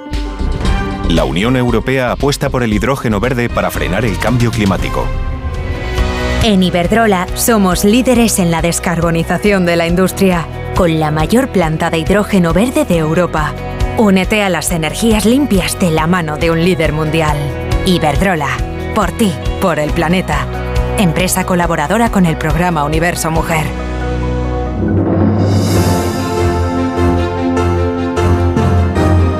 Menos cuarto, las 9 de la mañana, una hora menos en Canarias, en tertulia. A partir de este momento, aquí en la radio, en más de uno, está Sergi Sol. Buenos días, Sergi. Buenos días, Está buenos días, Carlos. David Jiménez Torres. Buenos días, David. ¿Qué tal? Muy buenos días. Muy buenos días, Pilar Velasco. ¿Cómo estás? Muy buenos días, Alsina. Bien, eh, Amón Rubén, buenos días. ¿Qué tal, Carlos? ¿Cómo vas? Hay aquí una persona con muy mala intención que me dice: Has felicitado a Sergio del Molino felicitándote a ti mismo. Pues no, no.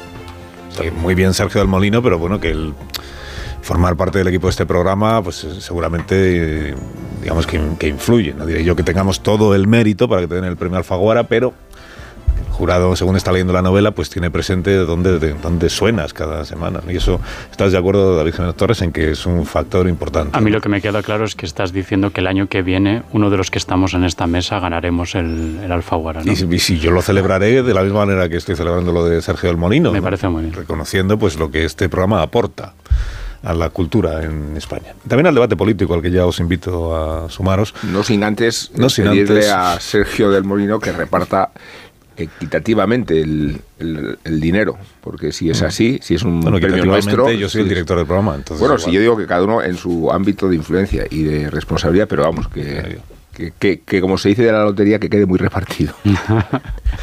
Bueno, vamos al asunto, si os parece, del, del CNI, el espionaje a Per Aragonés, el juez García Castellón, porque, porque todo tiene que ver eh, con los hechos ocurridos en un mismo momento de nuestra historia reciente, que es el otoño del año 19, que es cuando se producen las algaradas, los actos violentos a cargo de los CDR, de los del Tsunami Democratic, y es en ese momento en el que el CNI eh, pide el permiso al juez del Tribunal Supremo para infectar con Pegasus el teléfono de quien entonces era vicepresidente de la Generalitat de Cataluña, el presidente era Joaquim Torra, el, el presidente Per Aragonés. Mm, os, voy a, os voy a ofrecer antes una respuesta que le dio el presidente del gobierno en aquel mes de octubre del año 19 a Pedro Piqueras, en una entrevista que le hizo en, en Telecinco. El presidente acababa de visitar, eh, esto que recuerda el juez García Castellón en su auto de ayer, que el presidente Sánchez en el 2019 visitó a los policías que habían resultado heridos en una de las algaradas del Tsunami Democratic, eh, se acababa de producir esa visita, eh, justo antes de esa entrevista. De hecho, el presidente en esa entrevista menciona que ha estado viendo en el hospital a los dos policías que, como el resto de los integrantes de la Policía Nacional, dice el presidente, se juegan su integridad física en la defensa del Estado de Derecho frente a este grupo de violentos que están llevando a cabo ataques violentos contra los derechos de los ciudadanos. En esos términos se expresa Pedro Sánchez, en esos términos se expresa. Un ataque violento contra los derechos de eh, los ciudadanos. Y entonces le pregunta a Pedro Piqueras qué se sabe de quiénes están detrás del Tsunami Democrático. Era una de las preguntas que nos hacíamos aquí en aquellas semanas, pues prácticamente todos los días. El ministro Marrasca había prometido que llegarían hasta el final y que acabaríamos sabiendo quién manejaba los hilos, quién decidía cuándo se hacían algaradas y cuándo no, porque había se percibía que allí había alguien que, que coordinaba, que abría el grifo, que lo cerraba, que decía ahora toca, ahora no toca. ¿no? Vamos a recordar este pasaje de la entrevista de Pedro. Bueno, hay distintos, eh, distintas líneas de investigación. Una eh, tiene que ver con los más de 200 eh, detenidos que ha habido durante estas últimas semanas. No va a haber ningún delito que quede impune. Esto es una de las máximas que ha repetido el ministro del Interior y que el Gobierno de España va a aplicar. En segundo lugar, hay que ver exactamente estos manifestantes que han producido estos actos vandálicos y también cortes en infraestructuras estratégicas, como es, por ejemplo, la P7, la responsabilidad administrativa y eventualmente penal que pueden tener. Y finalmente, eh, otra cuestión distinta es ver si existen vínculos entre eh, bueno, pues responsables políticos y algunas plataformas eh, que llaman a la Pero no agitación tiene y a la violencia. dato que pueda avanzarnos sobre En, eso, punto? en esta cuestión no puedo adelantar ninguna, ninguna cuestión, pero sí que le puedo garantizar que los servicios de inteligencia y las fuerzas y cuerpos de seguridad del Estado están detrás de esta cuestión y que vamos a llegar hasta el final. Los servicios de inteligencia y la policía, la Guardia Civil están detrás de esta cuestión. Los servicios de inteligencia son, eh, pues es el Centro Nacional de Inteligencia que estando detrás de esta cuestión es por lo que pide permiso en aquel momento al juez del Tribunal Supremo para espiar, diríamos, tratándose del CNI o investigar como se quiera, al eh, vicepresidente de la Generalitat, Per Aragonés.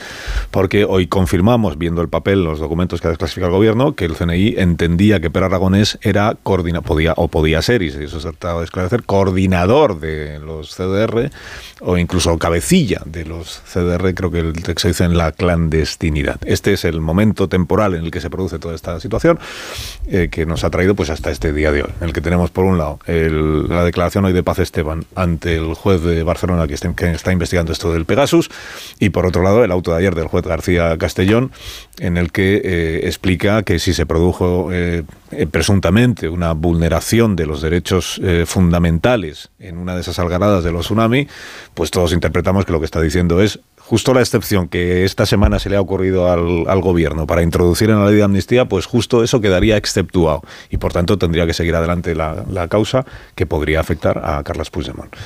Bueno, eh, ¿por dónde queréis eh, empezar el asunto? Yo empezaría diciendo, yo creo que en abstracto todos estamos de acuerdo con que se pueda fiscalizar, además con especial celo, la actuación del CNI, ¿no? Porque puede actuar sobre ámbitos especialmente sensibles, como son la intimidad, como incluso te, explicaba Aragonés en aquella entrevista que, tuvisteis, Carlos, y también por lo delicado que supone eh, eh, espiar a dirigentes políticos. Eso todos entendemos porque eso es muy delicado y es verdad que los servicios de seguridad lo, pueden hacer, pero tiene que estar fiscalizado con especial escrúpulo. ¿no? Y además estamos en un país que tiene el precedente histórico de lo que fue el escándalo de las cintas del CSID, es decir, tenemos un precedente muy importante, aquel escándalo que destapó en el año 95, si no recuerdo mal, el, diario El Mundo, en según el cual el CSID había estado 10 años espiando a empresarios, a políticos, incluso al rey Juan Carlos. ¿no? Es decir, en abstracto no, no, hay nada objetable de que se pueda incluso citar a declarar a un exdirector o exdirectora, en este caso del, del CNI, para aclarar eh, una cuestión como esta. Ahora bien, si después de esa fiscalización resulta que todo lo que se ha hecho fue conforme a derecho y además respondiendo a una situación que efectivamente justificaba ese, eh, ese espionaje, pues ahí queda la cuestión, ¿no? Y que creo que es lo que va a ocurrir en este, en este caso, que se aportan pruebas de que efectivamente estaba justificada esa actuación de los servicios de, seguridad y que además todo se hacía efectivamente según la, la legalidad vigente, ¿no? Y entonces lo que queda, pues es la parte política. Y la parte política yo creo que es recordarnos uno de los episodios más embarazosos del gobierno en la legislatura pasada el episodio, yo creo, en el que Margarita Robles terminó de perder el crédito que había cultivado durante años, como esta especie de bastión constitucionalista y legalista dentro del gobierno, cuando al final, eh, por no entregar su cabeza, prefirió entregar la de la directora del CNI, que por lo que sabemos no actuaba eh, de, manera, de manera independiente, sino que sencillamente seguía las, directrices que se le eh, dictaban, pero se le entregó esa cabeza a los independentistas para no entregarla de la propia Margarita Robles, y también lo embarazoso que era que el aliado fundamental o uno de los aliados fundamentales del gobierno en esta legislatura era a su vez un, partido que había tenido unas actuaciones o tenía una posición tan cuestionable que incluso estaba siendo investigado por el Centro eh, Nacional de Inteligencia. ¿no? Entonces yo creo que es más bien recordarnos ese, ese episodio ¿no? y lo que dice sobre el gobierno y sobre sus alianzas, más que que estemos ante un nuevo caso de las, eh, de las cintas del CESID. Sergi, eh, Pilar. Em, bueno, yo creo que si, despachan en su momento a la directora de CNI, cierto que es porque no porque salvan de esa manera a la ministra, pero se vende también porque alguna cosa se habría hecho mal, ¿no? Entre otras cosas porque el CNI no se enteró de algunas de las escuchas que estaban sucediendo, y ahí había una exigencia de responsabilidades. Decías que se puede fiscalizar. Hombre, claro, solo faltaría que no se pudiera fiscalizar a los poderes públicos. Digo yo, solo faltaría que eso no, eso no pudiera hacerse. Eso es, normal, eso es normal, que se puede fiscalizar en democracia a todo el mundo y que se corrijan o que se exijan responsabilidades si esos aparatos del Estado no funcionan eh, correcta, correctamente. De hecho, el CNI mm, en los últimos años mm, tiene una historia de fracasos notables eh, y es un fracaso notable, por ejemplo, la gestión que hace el CNI precisamente del 1 de octubre, porque si el propósito anunciado reiteradamente era que no iba a haber ni urnas ni, papeletas y de eso se hizo, de eso se hizo, digamos, el, o de eso dependía, digamos, la, credibilidad incluso del gobierno en ese momento de, Rajoy, pues evidentemente el CNI además fracasó. Por eso, y sencillamente ya por eso merecería que alguien exigiera responsabilidades por el mal funcionamiento del CNI, porque fue incapaz, incapaz de encontrar una sola urna, pese a que estaban, pese a que estaban en manos no de una persona, parece ser, no, sino que estaban en manos de miles de personas, y pese a eso no, no, no logró. la historia del CNI es que, es que es una historia de, los últimos, por lo menos de los últimos años, de, notable ineficacia. Y ahí cualquier gobierno responsable debería exigir algún tipo de responsabilidad. Sí, yo como en todo lo que sucedió en la época del, del proceso, diferenciaría el plano de la legalidad del plano político. En el plano de la legalidad, ojalá todo hubiera ocurrido y ocurriese eh, como se circunscribe este espionaje del, del CNI. Eh, desde la dirección del CNI se entendió que había que, que, que vigilar, que espiar a... Eh, fueron 18 los espionajes que reconoció Paz Esteban en su intervención parlamentaria en el Congreso y, y los autos del y se pidió un auto, un permiso, el Tribunal Supremo, el juez correspondiente firmó ese permiso y se fue renovando esos espionajes. Cuando consideraron que ya no era necesario espiar al presidente entonces de la Generalitat y al, y al resto de los implicados, no sabemos muy bien exactamente cuándo se dejó de hacer, o yo por lo menos no he leído estos tres autos que ha enviado el que se han enviado al, al juzgado de, de Barcelona, pues se cesó ese espionaje. Entonces, en el plano de la legalidad, lo dijo Margarita Robles en el Congreso, había una desconfianza, había una ruptura de la constitucionalidad y entendió el CNI que había que, esos espionajes tenían sentido. Punto y aparte, en el plano político, a ver, es comprensible que Pere Aragonés, eh, sabiéndose inocente, y, y, si ha pedido que se desclasifiquen estos autos y si no se le imputó absolutamente nada, ni se abrió una investigación judicial, es que efectivamente no había contenido que vinculara a Pere Aragonés con, con la organización eh, y la dirección de los CDR en este caso de, y de, posiblemente de Tsunamic, no había nada que le vinculara o que le hiciera el jefe de una banda terrorista, como diría García Castellón, pues, eh, pues quedó, pues quedó no, se, no se abrió causa, como digo. Entiendo que, como decía él entonces, se sintiera agraviado en lo personal. Él recordaba el independentismo no es delito y recordaba que en su teléfono móvil pues estaban también los chats de la guardería de su hija o sus cuentas bancarias. Entonces lo personal es absolutamente comprensible. Lo bueno es que al ser una investigación desde el CNI, esto no acabó en un sumario en el que luego las partes nos lo hicieran saber a todos ¿no? y nos enteráramos de, de la vida personal de, de Aragonés. Pero es comprensible ese malestar y comprensible la desconfianza. Esto ocurrió entre la primera y segunda convocatoria electoral 2019, Pedro Sánchez ya en el gobierno, y se estaba negociando un, un, una investidura, un apoyo de investidura, y se negoció y se votó un, acuerdo de investidura, con lo cual ahí había pues eh, un doble la palabra no es rasero, pero una desconfianza del evidente de entonces de, del presidente del gobierno con quien estaba negociando, con esa reunión que se produjo en Moncloa con Pere Aragonés y Pedro Sánchez mientras estaba siendo espiado Aragonés, ¿no? Bueno, estamos hablando de 2019 los hechos habían sucedido relativamente hacía muy poco tiempo. Eh, las movilizaciones fueron ese mismo año, 2019, cuando se conoce la sentencia del proceso. A mí ya, y esto es opinión, valoración personal, es comprensible esa tensión. No lo es en el año 2024, pero en el 2019 me parece totalmente comprensible. Bueno, no lo es, Pilar, pero eh, en realidad viene a acreditar qué grado de relación y de confianza desconfianza había de Sánchez respecto a sus socios hasta el punto de investigarlos de forma ilegítima y hasta el extremo de pensar que los actos que hoy se consideran, por lo visto, dignos de toda indulgencia, eran enormemente graves involucraron o no a Per Aragonés, pero desde luego sí a los CDR. Y vemos desde la lectura de hoy, con toda la actualidad que reviste, el, caso de la amnistía, las enmiendas que se están poniendo, que en realidad en la mentalidad de Sánchez y en su perspectiva, todo esto que es ahora trata de plantearse como inofensivo, era extraordinariamente grave y por eso se utilizaron todos los medios, incluso los más bajos. O sea, estos son los aliados de Sánchez. Sánchez desconfiaba mucho de sus aliados, que son los mismos que ahora le conducen hacia la legislatura y que les obligan a, replantear por completo su perspectiva de lo que había sucedido en los años anteriores, porque aquí nos vamos hasta 2012, no solo hasta 2018. Luego, eh, cuando se nos trata de decir que todo lo que ha pasado en ese periodo era inofensivo, podremos plantear que quien pensaba lo contrario era el propio Sánchez. Otra cuestión, y aquí viene la alarma, es el testimonio que ha puesto Carlos a las 7 de la mañana eh, de Per Aragones, que, nos podrá caer simpático o antipático, pero es una vergüenza que un Estado recurra a esos métodos para investigar sin permiso de un juez a, a, a una personalidad política y que se inmiscuya en su intimidad y en su vida privada y que se te lo voy a poner otra vez. Sí.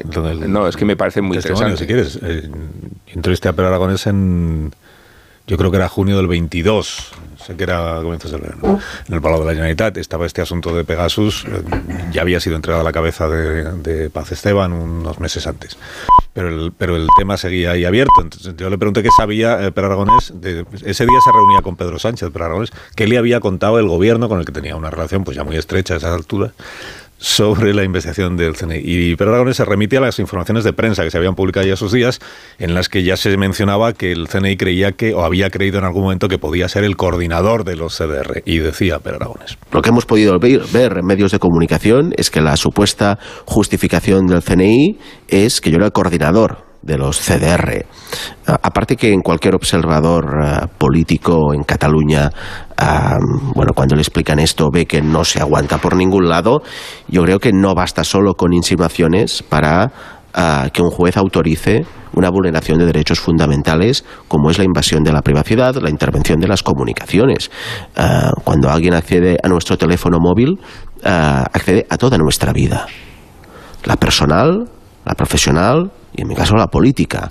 Y por lo tanto, esto no puede hacerse mediante. Bueno, es que a mí me han dicho que tendría que estar muy bien justificado. Precisamente en mi querella lo que pido es la desclasificación también de la autorización judicial para poder contrastar realmente si los argumentos que se arguyen tienen algún tipo de veracidad o no. Bueno, la- si yo en- entendí bien a Per Aragonés, y creo que sí, eh, lo que él estaba diciendo es, se está publicando que el CNI me investiga o me espía con el argumento de que yo soy el coordinador de los CDR. Eso, eh, a cualquiera que esté en este asunto, entiende él, no se lo cree nadie, que yo sea el coordinador de los CDR.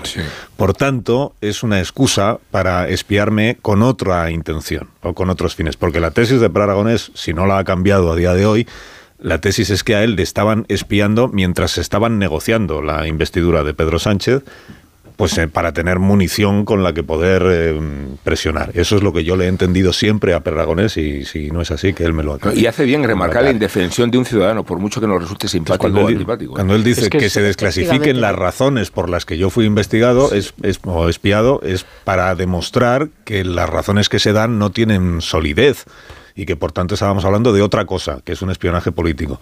Porque claro, las fechas es que son muy... o sea, di- dice Pilar y dice bien que había mucha tensión en aquel momento.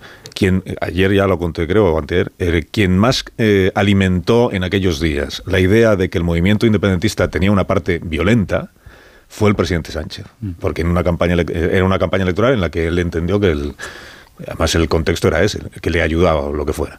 Quien más alimentó esa idea fue él. Quien más eh, alimentó una segunda idea que es los líderes del movimiento independentista, el señor Torra, el señor Aragonés, ven con buenos ojos esa parte violenta de su movimiento, fue el presidente Sánchez. Acordaos que a Torra le, Torra le llamaba y no le cogía el teléfono. Y, y Sánchez todos los días decía, es que tiene usted que condenar la violencia. Y decía Torra, pero si la he condenado ya siete veces hoy. Decía, pero no suficientemente, no con suficiente convicción. En, en ese contexto es en el que se produce todo esto.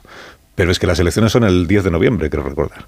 Sí. A Per Aragonés lo están espiando hasta mediados de marzo, me parece que es la autorización del juez. Significa, ¿a dónde voy? Eh, el presidente Sánchez, creyendo que eh, Torra y Per Aragonés veían con buenos ojos eh, que se utilizara la violencia en el movimiento independentista, Pues la cuestión. eh, a la vez acaba teniendo como gran negociar con ellos, bueno, en concreto con Per Aragonés, al que llama creo que al día siguiente de las elecciones para decirle quiero que seas mi socio preferente ¿no? cuando está siendo espiado por, por relación con la violencia, por presunta relación con la violencia. O sea, el presidente con la información que él tenía podía tener en la cabeza como poco la sospecha de que Per Aragonés estaba metido en el tema este de la violencia, pero eso no le impedía llamarle para decirle, oye, necesito tu apoyo parlamentario, ¿qué tal si nos hacemos socios? Pero yo creo que has utilizado un, verbo que no sé si se le ha ajustado, Carlos, que es creyendo, ¿no? Eh, o sea, yo creo que es un error si pensamos que el Pedro Sánchez de 2019 era el que tenía convicciones y el de ahora es el cínico, ¿no? Cuando has, has recordado acertadamente que la actitud de Pedro Sánchez en 2019 también era una pose electoral, eh, cultivando el tipo de mensajes y apelando al tipo de eh, electorado que él intentaba en aquel momento atraer, que era, recordemos que es el contexto también en el que se está ya eh, está mostrando Ciudadanos mucha debilidad ante la posible repetición electoral y el Partido Socialista está intentando ir a por el voto de Ciudadanos y hay mucha gente dentro de Moncloa que les está vendiendo que van a conseguir... Eh, Déjame que lo diga de otra manera. Eh, no, no, ya, ya, ya, ya la has cagado. esto ya queda, queda, queda en la hemeroteca a ver para si siempre. me hago entender. Eh, ya sé que Pedro Sánchez funciona como funciona, pero... Y en campaña todos. ¿eh? Pero eh, bueno, habría que pensar, habría que pensar que cuando el presidente Sánchez decide llamar a Per Aragonés para decirle eh, seamos socios en el Parlamento, es porque ya ha llegado a la conclusión de que Per Aragonés no es el coordinador de los CDR, ¿no? Porque si no entiendo que no hablaría con él para estas cosas. Si Sánchez en el, a primeros del mes de noviembre del año 19 ya ha llegado a la conclusión de que no hay ninguna base en que Per Aragonés sea el coordinador de los CDR, dio la instrucción correspondiente al CNI para que dejara de ser espiado. Porque la prórroga del juez para el espionaje llega hasta el mes de marzo. Pero tú de verdad crees es una que de Sánchez- dos. Una de dos. Pero yo creo que, O- creo que o- está bastante fuera. o Pedro fuera. Sánchez, estando ya convencido de que Per Aragonés no tenía nada que ver con los CDR, permitió que se le siguiera espiando con ese argumento. Pero si lo que estás o diciendo- Pedro Sánchez se animó a pactar con Per Aragonés aun pensando que podía ser el coordinador de los CDR. Es que yo creo que esa es la cuestión. O sea, yo no tengo ninguna duda de que Sánchez puede perfectamente pactar con Pérez Aragonés, incluso si cree que eh, es el coordinador de los CDR. Si es lo que en ese momento considera que es su única vía para mantenerse en el poder. O sea, no, no le reconozco ahí un escrúpulo moral al presidente del gobierno. No creo, no creo que estuviera pensando eso en ningún momento. Yo, con Pilar, sí discrepo de una cosa. No es, no es verdad que todo el mundo haga, haga esos giros copernicanos. Si es cierto, en campaña todo No, el que mundo cada la- uno va por un voto sí, lanza mensajes, pero tenemos que admitir, creo que es una evidencia que en el caso de Pedro Sánchez, es precisamente esa campaña de 2019, en esa campaña Pedro Sánchez fue directamente a clonar el discurso de Ciudadanos porque su interés era eh, precisamente por recabar los votos de Ciudadanos, como comentabas. Liberarse de Podemos, no gobernar sí, en sí, coalición. efectivamente, ¿no? Tanto eso que antes incluso había intentado un pacto directamente con, con Rivera. De ahí también la paradoja de Sánchez, que luego de ese discurso en campaña electoral, luego da otra vuelta de tuerca, y entonces es cuando decide, como los resultados, como los resultados no acompañan, pues decide otro tipo de, de alianzas, pero es cierto, Pedro Sánchez no estaba en esas en ese momento y eso pues me parece que, que es justo que es justo pues, pues admitirlo y valorarlo así, porque además me parece que, que difícil que es difícilmente rebatible. No, no, no, no, no creo que se pueda discutir que Pedro Sánchez ha cambiado de opinión y que además lo ha hecho en algún momento en algún momento incluso mm, con pocos escrúpulos, ¿no? A, a mí me parece que es así. Yo creo que es razonable la valoración que ha este- hecho, pero que es evidente, que es evidente, que es evidente que ha cambiado de opinión y que mantuvo por intereses electorales un tipo de discurso y luego lo cambió, eso también me parece difícilmente rebatible. Pues por cierto, algunas frases que me pasan textuales ¿eh? sobre el auto de, de- bueno, lo que justifican pues la intervención de Aragonés es eh, Aragonés ha dirigido las acciones de los TDR, ya has dicho, ¿no? Ahora, Aragonés siempre al margen de su papel institucional y en la clandestinidad ha continuado ejerciendo las funciones de coordinador de los TDR o se solicita no por su condición de vicepresidente de la Generalitat, sino por la labor de dirección y coordinación de las actividades de los comités de defensa de la República. Bien, yo creo que todo el mundo que conoce a Aragonés y en ese momento sabe perfectamente que Aragonés y los, y los CDR se parecen como, no, en nada. Es que no tiene nada que ver ni por la trayectoria de Aragonés, ni porque él en ese momento, además, estaba absolutamente, discrepaba absolutamente y lo hacía público repetidamente, porque además los TDR tampoco tienen nada que ver con lo que luego, luego se gestó que era Tsunami Democratic, que es lo que anuncia Gua- Guardiola públicamente. Ahí sí que hay una, de- una adhesión de caras muy conocidas de- del independentismo, no en el caso de este TDR, de la misma manera que cuando se producen todos, todos, todos Vale, esos, Sergi, pero esas sagradas callejeras, una eso pausa, ¿verdad? es condenado, Ah, eso desde la Sí, sí, prisión es gesto- ese gesto ya lo ha hecho frontalmente. Pilar. Ese gesto de solo una cosa cortita ya Ah, me lo ha hecho Pilar. vale. Entonces lo ha- eh, rematas tú. Remato en corto, 20 por favor, segundos. que no me- Eh, que es que en esto igual hay que darle la razón a Pere Aragonés, según han sucedido los acontecimientos. Es que igual Pedro Sánchez o el gobierno, el CNI, no pensaba que dirigiera realmente los CDR. Igual, por, igual se utilizó eh, el, igual se utilizó el momento caliente para investigar a Pere Aragonés y activar unas escuchas sin un argumento sólido, porque lo que ha leído Sergi del auto de motivando ese espionaje Eso es lo que da piensa Pere poca Aragonés, claro. cla- no, por eso digo, lo pongo sobre la mesa porque le ha dado el tiempo la razón, además. Pero le ha dado el razón, pero razón. eh, pero es muy interesante eh, resaltar que la situación caliente que sirve de presión para investigar a, a Aragones es la que tiene plena actualidad hoy para valorar qué tipo de naturaleza tenían los actos que se hacían entonces. Exacto, a eso iremos enseguida. Una pausa, ahora mismo continuamos. Más de uno en Onda Cero. Carlos Alsina. Ricos, ahí están. Ricos en desayunos largos, en comidas que se juntan con la cena. Ricos en abrazos y en buenos momentos. Ricos riquísimos en paz mental, en tranquilidad, en silencio. Ricos en vida. Cada viernes puedes ganar hasta 6 millones de euros con el cuponazo de la 11. Cuponazo de la 11. Ser rico en vivir. A todos los que jugáis a la 11, bien jugado. Juega responsablemente y solo si eres mayor de edad. La avería del coche, la universidad de Ana. No sé cómo voy a llegar a fin de mes. Tranquilo. Si alquilas tu piso con alquiler seguro, puedes solicitar el adelanto de hasta tres años de renta para hacer frente a imprevistos económicos o nuevos proyectos. Infórmate en alquilerseguro.es o en el 910-775-775. Alquiler Seguro, la revolución del alquiler. La Unión Europea apuesta por el hidrógeno verde para frenar el cambio climático. En Iberdrola somos líderes en la descarbonización de la industria, con la mayor planta de hidrógeno verde de Europa. Únete a las energías limpias de la mano de un líder mundial. Iberdrola, por ti, por el planeta. Empresa colaboradora con el programa Universo Mujer. Hay una fecha límite para cada proyecto, noches de insomnio para todos los jefes y un socio para cada desafío. Tu nuevo vehículo empresarial Opel. Descubre la gama de vehículos comerciales ligeros y turismos de Opel y escoge qué modelo se ajusta mejor a tu negocio. Nos vemos en tu concesionario Opel más cercano. Más en opel.es. Dijeron que los radares eran por tu seguridad. Que cobrarte por aparcar en la calle era para que tuvieras sitio y que las zonas de bajas emisiones eran por tu salud. Ni seguridad, ni aparcar, ni salud. Esto solo va de meterse en tu cartera. No eres su cajero automático. Reacciona, responde, recurre.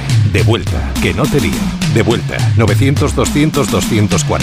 900-200-240. O devuelta.es. Abrid los ojos. ¿Dónde estamos? En mi pueblo. Pero si es precioso, tú siempre decías que era muy feo. Siempre decías eso. Ahora es bonito. ¿Desde cuándo? Cuando pensé que podía ser bonito. Sí, hombre. ¿Que tú piensas que tu pueblo puede ser bonito? ¿Y ocurre? Este viernes 26 de enero, Euromillones sortea un bote especial de 130 millones de euros. Euromillones. No hay nada más grande. Loterías te recuerda que juegues con responsabilidad y solo si eres mayor de edad. Hola, soy Jesús Calleja. ¿Sabéis cuál es el verdadero sabor del agua? El agua de mi tierra, el agua mineral Teleno. Recuerda, agua mineral Teleno. En Vision Lab las rebajas nunca vistas. Hasta el 60% de descuento en gafas graduadas de sol, lentillas, audífonos. Hasta el 60%. Solo hasta el 31 de enero. Más info en visionlab.es. Su alarma de Securitas Direct ha sido desconectada. Anda, si te has puesto alarma, ¿qué tal? La verdad que muy contenta. Como me paso casi todo el día fuera de casa trabajando, así me quedo mucho más tranquila. Si llego a saber antes lo que cuesta, me la hubiera puesto antes. Protege tu hogar frente a robos y ocupaciones con la alarma de Securitas Direct. Llama ahora al 900-272-272. ¿Cansado? Revital. Tomando Revital por las mañanas recuperas tu energía, porque Revital contiene ginseng para cargarte las pilas y vitamina C para reducir el cansancio. Revital, de Pharma OTC. Carla, al viaje de Tokio al final no va el director. ¿Te interesa? Diez días, reuniones, cenas, karaoke, un spa. En la vida lo importante es saber aprovechar las oportunidades. Hay coches que solo pasan una vez, como el Citroën C3 desde 13.900 euros con entrega inmediata solo por esta vez y solo este mes. Citroën. Condiciones en citroen.es.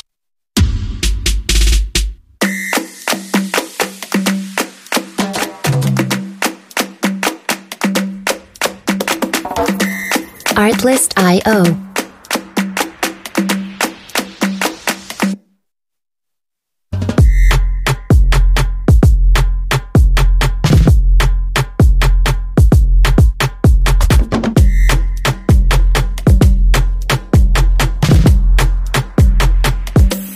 Music licensing reimagined.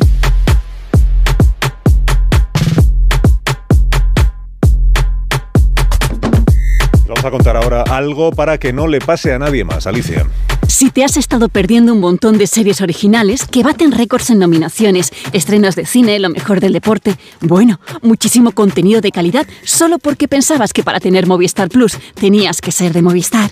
Así que, para que no te pase, recuerda, seas del operador que seas, puedes disfrutar Movistar Plus por 14 euros al mes. Suscríbete en movistarplus.es. Más de uno en Onda Cero. Que se nos acumula el trabajo. Son las 9 y cuarto, una hora menos en las Islas Canarias. Enseguida nos va a contar Ignacio la encuesta de población activa. Acaba de publicarse el último trimestre del año y, por tanto, el conjunto del año 2023. Pero antes, pero antes es viernes. Y los viernes celebramos aquí el vino con Raúl del Pozo. Buenos días, Raúl. Buenos días, Carlos. ¿Cómo estás? Bien. Muy bien, pues me alegro muchísimo de que estés bien. Y ya estás listo, ¿no? Y dispuesto para dispuesto. la cita con la audiencia. Pues cuando tú quieras que empiece, viva el vino. Nació en Toledo, la capital del imperio, y fue alcalde de la ciudad. Se llama Emiliano García Paje y era una china en el zapato de Pedro Sánchez y de pronto ha cantado un corrido mexicano como si fuera Emiliano, no Emiliano García, sino Emiliano Zapata, y se ha convertido en el símbolo de la resistencia al sanchismo. Como Redondo, Leguina, Alfonso Guerra, Felipe González, se ha pronunciado contra el chantaje de los separatistas diciendo que no buscan la amnistía, sino la impunidad, y ha dicho que el PSOE está en el extrarradio de la Constitución.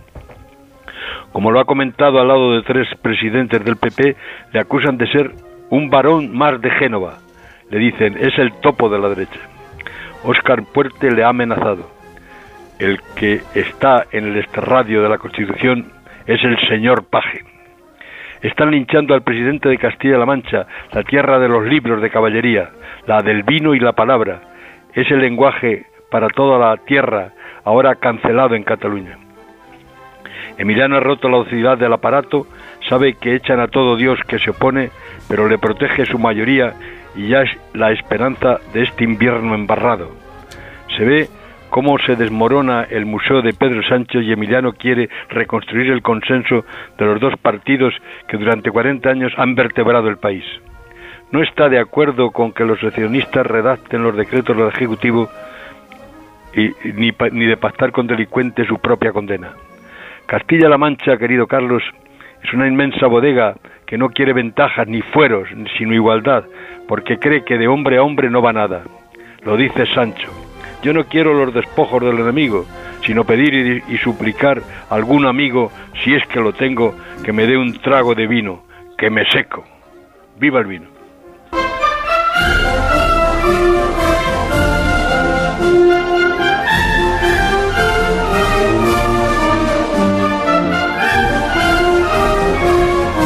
Deseo que tengas un fin de semana espléndido, Raúl del Pozo. Gracias, como Y siempre. a ti también te lo deseo, y tu- a tus perros, un fuerte abrazo. Atención que va a colgar, Raúl del Pozo. A ver. Muy bien, ha sido como, con- como en fases, ¿no? Como el final de una cinta del CSID, ¿no? Eh, aquí aquí eh, No acabó eso. el casete. No digas eso. así le van a estar espiando también a... Es que utilizar el CNI con fines electorales es una tergiversación de las obligaciones de un presidente de gobierno.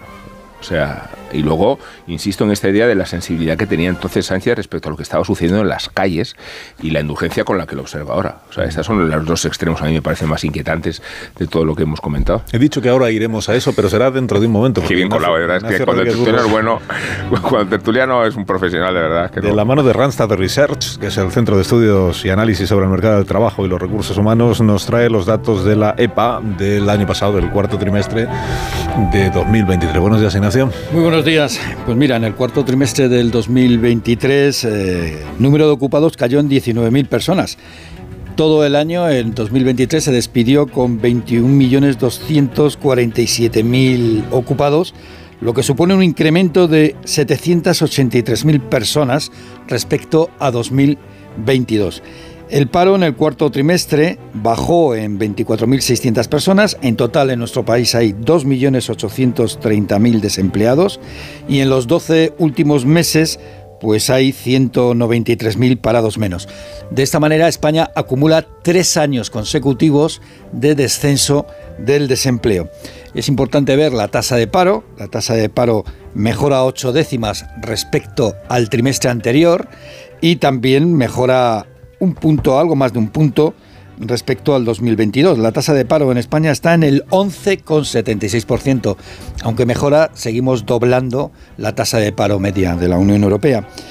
Eh, baja la población activa en el cuarto trimestre, en 43.000 personas, pero en todo el año, y esto es importante, hay 590.000 personas más eh, en la población activa. Se incrementa también el empleo a tiempo completo, en casi 700.000 personas, el empleo se creó ¿dónde? Sobre todo, pues en el sector servicios y en el sector privado. Aunque fíjate, en el sector servicios en todo el año ¿eh? ha aumentado el paro. En cambio, el paro bajó en la industria, bajó en la agricultura y bajó en la construcción. Y más de la mitad del empleo creado el año pasado fue para mujeres. Pero eso sí, la tasa de desempleo entre las mujeres está a tres puntos ¿eh? por encima del 13%, tres puntos por encima del paro masculino. Así que os digo los datos más importantes, ya que es el balance del cierre del 2023. Hay 783.000 personas más trabajando, hay 193.000 parados menos y la tasa de paro en nuestro país pues está en el 11,76%. Muchas gracias, Ignacio. A ti. Y te deseo que tengas un día estupendo. Cuídate. Gracias. De la mano de Randstad Research. Si usted quiere saber más de la actualidad del mercado laboral, puede hacerlo en randstadresearch.es.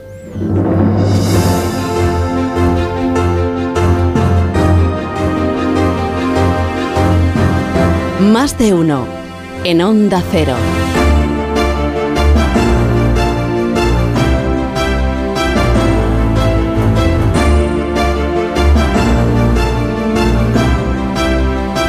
Las 9 y 21 minutos, una hora menos en Canarias. Estamos hoy con Jiménez Torres, con Velasco, con Sergi Sol y con Rubén Amón. Y esta cuestión que ahora mencionaba Amón, de cómo veía el presidente Sánchez en el año 19 lo que estaba pasando respecto de, de las algaradas, de los CDR, de los tsunami. He contado antes que el juez García Castellón, en este auto que emitió ayer, recuerda que el presidente visitó personalmente en el hospital a los dos policías que resultaron heridos en una de estas algaradas y en la entrevista que antes os mencionaba de, de Pedro Piqueras, al que enviamos desde aquí un saludo muy cariñoso, que estará disfrutando del tiempo, del tiempo que ha ganado porque se ha jubilado. Magnífico. Magnífica persona y magnífico profesional y además ahora muy liberado de muchas preocupaciones, seguro que sí. En esta entrevista eh, se refirió el presidente Sánchez precisamente a esa visita que había hecho a los policías. Lo que ha habido es un ataque de los violentos a la sociedad catalana. Y quienes han protegido a la sociedad catalana, hasta incluso a riesgo de poner eh, su integridad física en, en, riesgo, como ha sido, por ejemplo, el caso de algunos policías nacionales a los cuales pude visitar eh, la semana pasada, ha sido la Policía Nacional, la Guardia Civil y los Mossos de Escuadra. Los violentos antes había dicho el presidente que están en las filas del independentismo, los violentos que están atentando contra los derechos de los ciudadanos catalanes. ¿no? Y son los derechos humanos, y no sé si es un atentado grave o leve, por, aquello de esta discusión en la que nos ha metido el gobierno esta semana, pero así es como el presidente lo veía en el, bueno, es verdad que en el 19 veía que una rebelión, donde ahora no ve nada. O sea que es verdad que haya habido una evolución. Pero claro, los hechos son los mismos. Un político puede cambiar su manera de interpretarlas, pero los hechos son los mismos. Y desde el punto de vista judicial o legal, pues los hechos son los que son. Y eso es lo que permite que... Bueno, ahora me comentáis lo que os parece lo del juez García Castellón, pero antes el ministro Torres, que es el ministro de Política Territorial, Ángel Víctor Torres. Ponéis cara de quién diablos es el Ángel Víctor Torres, que fue presidente de Canarias. Es que hay muchos ministros, jamás habíamos tenido tantas ministras y ministros. Yo creo que, paréntesis, creo que este es el gobierno con más ministros mayormente desconocidos que ha tenido Sánchez y, y cualquiera, es verdad. Cierro paréntesis. No lo digo como un demérito, sino como una, como una constatación. El ministro Torres le han preguntado por este asunto de los documentos que se le han enviado al juez, los documentos desclasificados del CNI, que por las noticias que yo tengo son las autorizaciones del juez del Tribunal Supremo a la infección con Pegasus del teléfono de Per Aragones.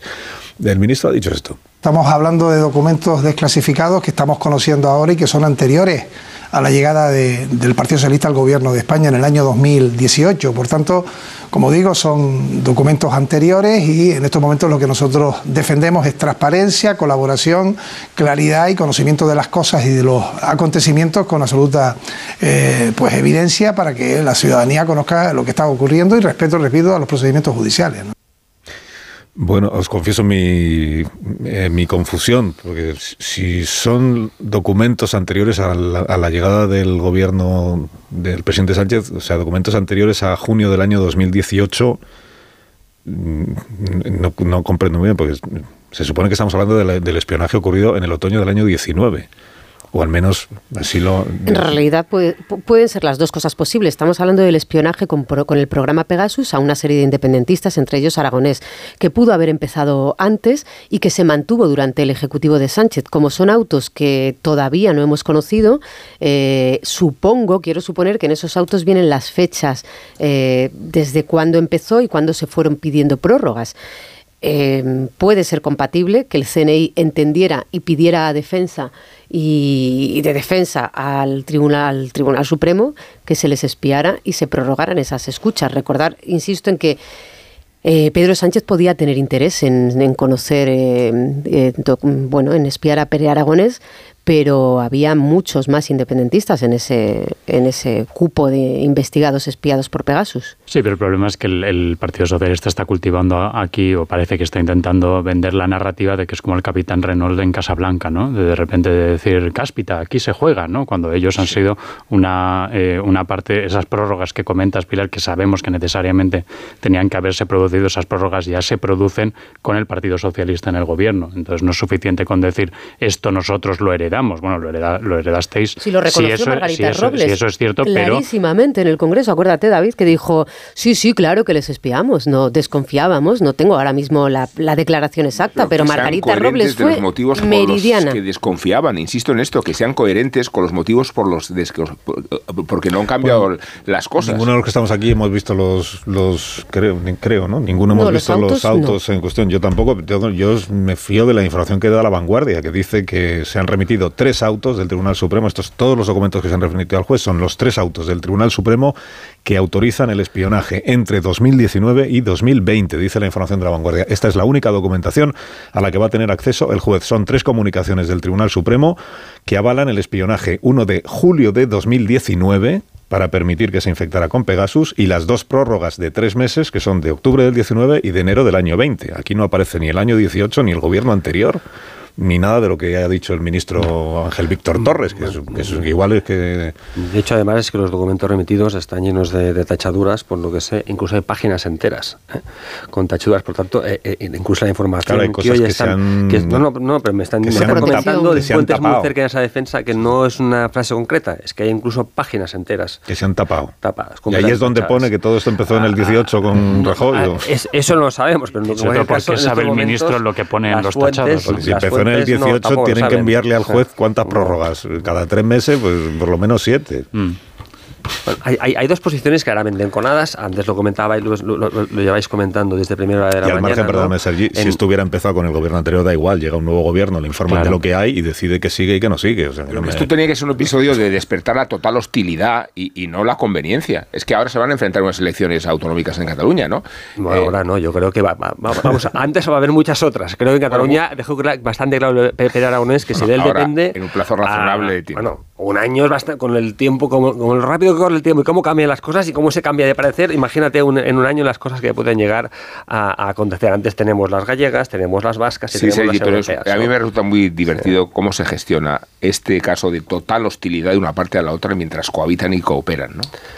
Bueno, precisamente para encubrir lo que sucedió en los episodios más violentos. Pero, ¿eh? juez García Castellón, que no me habéis que no me habéis dicho nada del, ah, Ahí va. del auto de ayer, porque es ya he explicado a los entes que el juez García Castellón no es, no es que vaya eh, emitiendo autos para responder a lo que le ha dicho el ministro Bolaños el anterior. Él, eh, dentro de la causa, pues tiene la oportunidad de manifestarse en sus autos porque tiene, por ejemplo, hay una petición de una de las investigadas que dice eh, eh, retírese de la causa la, o, rechácese la personación de los dos policías que fueron víctimas. Entonces el juez, como tiene que responder a eso que le ha pedido, pues responde, rechazo lo que usted me está pidiendo y aprovecha para luego pues argumentar otras cosas. Y de ahí es de donde sacamos esto de que se produjeron, en opinión del juez, vulneraciones de los derechos humanos en aquellos actos que conecta con lo que hemos contado esta semana de la ley de amnistía. ¿no? Y por eso el gobierno interpreta que el juez, cada vez que ellos hacen una redacción de la ley de amnistía, encuentra la manera de torpedeársela. Que esta es la... Bueno, pero es que eso también es verdad, ¿no?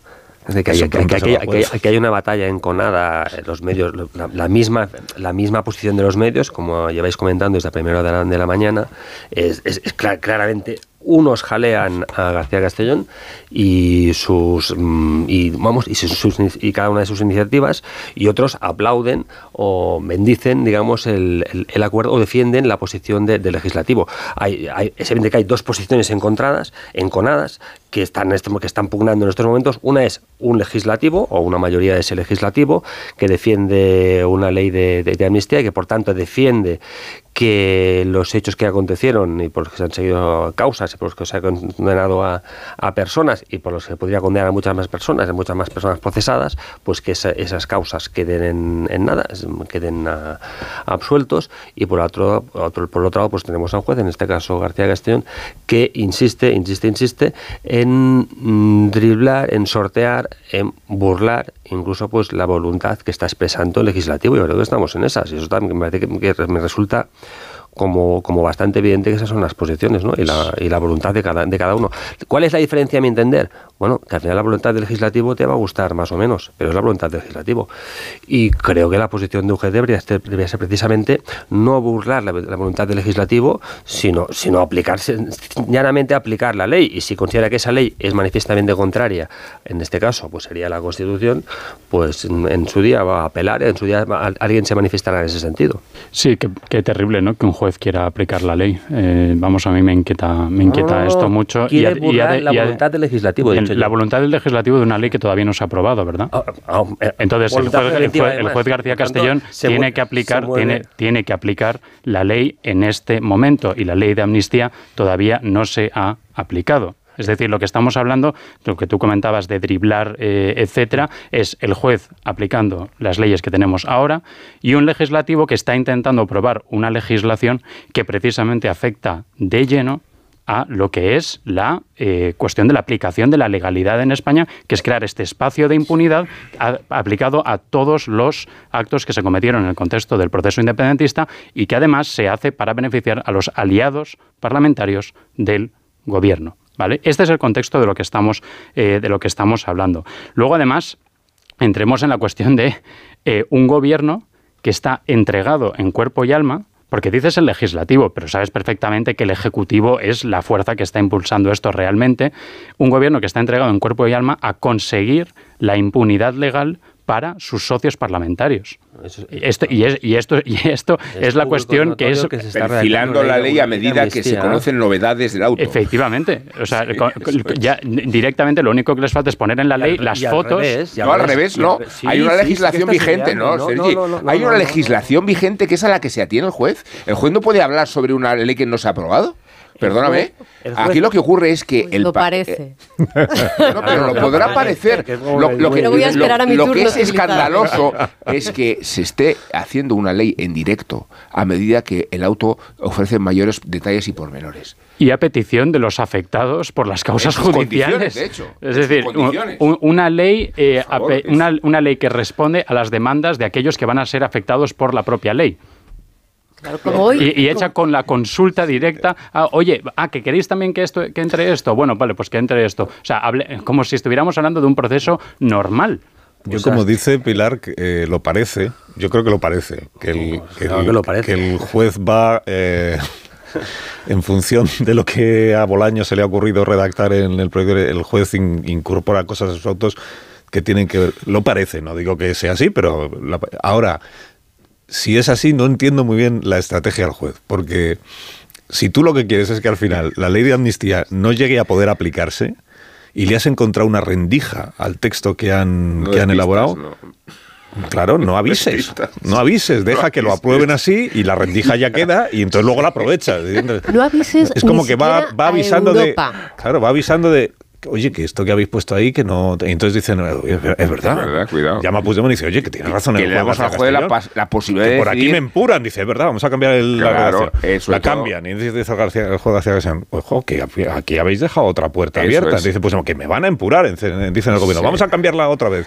Pues juez García Castellón. No diga De usted hecho, la, la- no diga usted nada. la puerta que deja abierta, perdona Pilar, es la que el juez interpreta si hay o no eh, los vulneración de derechos humanos no. A partir de ese momento puede precisamente procesarse. A mí como me gusta de verdad separar los debates, esto del legislativo y el, y el ejecutivo, aunque es A verdad que aquí está todo, todo mezclado.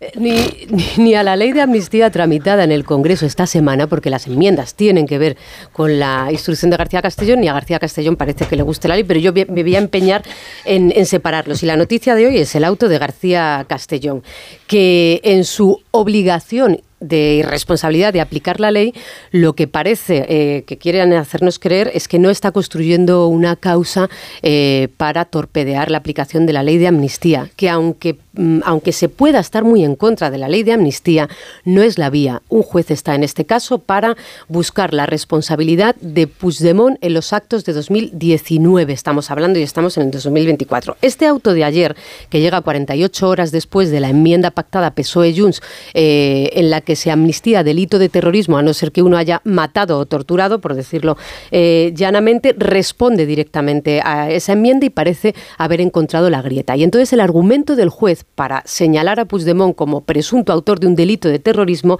es que es muy parecido a lo que dijo Cayetana Álvarez de, Toledo en el Congreso 24 horas antes y el Partido Popular, y es que eh, las dos gravísimas agresiones a dos agentes de policía eh, pudieron haber acabado en homicidio, son pedradas que, que además tuvieron que retirarse de- del cuerpo estos dos agentes, y que esta actuación violenta puede hacer corresponsable de Puigdemont de articular una banda, un- una organización y actos te- terroristas. Si alguien sorprende que esto se llegue a esta conclusión en el 2024, el juez reconoce en este auto que la investigación acaba de empezar, que es incipiente y que por eso cuando se le pregunta por, pero de unos argumentos sólidos sobre cómo de repente Puigdemont puede estar detrás de un acto de terrorismo, dice es que acabo de empezar la investigación, por eso los argumentos no son sólidos. Con lo cual, y aquí ya punto, esto son la descripción del auto, igual se equivocan las dos partes, igual acaba siendo un engendro la, modificación en el Congreso de la ley de amnistía y perdiendo su razón de ser como dice el gobierno, que es la pacificación en, Cataluña y acaba un texto modificado solo a través del auto de García Castellón y al revés. Eh, igual hay que dejar al juez García Castellón que si cree que, tie- que Puigdemont comete actos terroristas, como esto también acaba en Europa, bueno, pues que se deje a García Castellón y a las instancias judiciales españolas, que igual en Europa al final, cuando llegue esto, sorprende y dicen, oiga usted, en 2024 no vemos que esas algaradas del aeropuerto le hagan responsable de dirigir los actos terroristas a, a Puigdemont. Fíjate, Pilar, ya lo, perverso, la- el tinte perverso que adquiere el debate público cuando un juez realiza actuaciones que eh, ponen en peligro una de las medidas fundamentales que permite existir este, a este gobierno e inmediatamente nos empezamos a preguntar por las motivaciones del juez. No, no, yo, me, E yo no me inmediatamente ya pregunto se empie- por las ya empieza- motivaciones. Yo digo sí. que si está haciendo eso el juez es una pseudo-operación Cataluña. Es que el juez no puede hacer eso. Su instrucción tiene que ver con algo muy distinto a la aplicación de la ley de amnistía. Muy distinto. No puede instruir en base a la ley de amnistía. Tiene que instruir unos delitos. Pero es que ya estás, fíjate cómo ya has entrado en motivaciones. Está instruyendo en base a, la- o sea, estás entrando en la cabeza del juez y decidiendo que él habría hecho otra cosa si eh, el gobierno no estuviera tramitando Yo la, la espero ley que no, espero, Bueno, pero- lo pero, pongo en presunto, eh, digo como como como como el auto de pero- ayer, pero tú como sabes el auto de perfectamente ayer decir es tan es- sorprendente. Pero, tú sabes Es que, perfectamente dice, que, es que que acabo decir- de empezar a investigar a Puigdemont por terrorismo hace cuatro, hace ocho semanas. Pilar, Pues, sabes, hombre, sabes eh, perfectamente que decir. ¿A quién cree yo usted? espero, a la realidad espero, ojos. espero que no haya ninguna motivación Espero, claro, espuria. Espero claro. que no le motive Claro, motivaciones políticas. Tú sabes que eso es deslizar, que sí que crees que hay motivaciones espurias y sí que es crees que hay verdad que no motivaciones haya, porque Y eso realmente es- creo en la separación el- de poderes Vale, y, y- que tienen que circunscribirse los dos y que si la ley de amnistía es inconstitucional tiene cauces para que sea tumbada. Sí.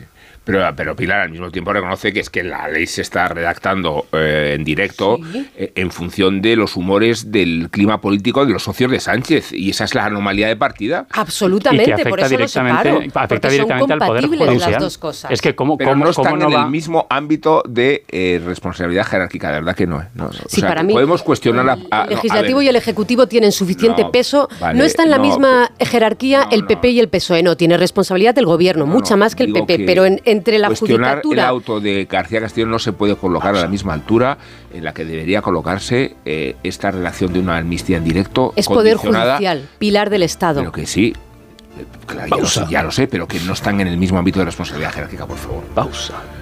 Son menos 20 casi las 10 de la mañana gracias.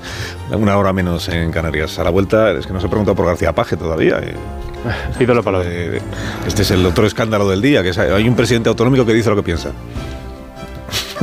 es escándalo Dice la vicepresidenta del gobierno, la señora eh, Montero, dice es que busca notoriedad a través de la discrepancia. Ya dije ayer que yo creo que es un poco al- al- el camino es el contrario, que es que como hay una discrepancia, una en todo el PSOE, pues claro, tiene notoriedad cada vez que se manifiesta, pero que la discrepancia es conocida. Bueno, ahora mismo lo comentamos.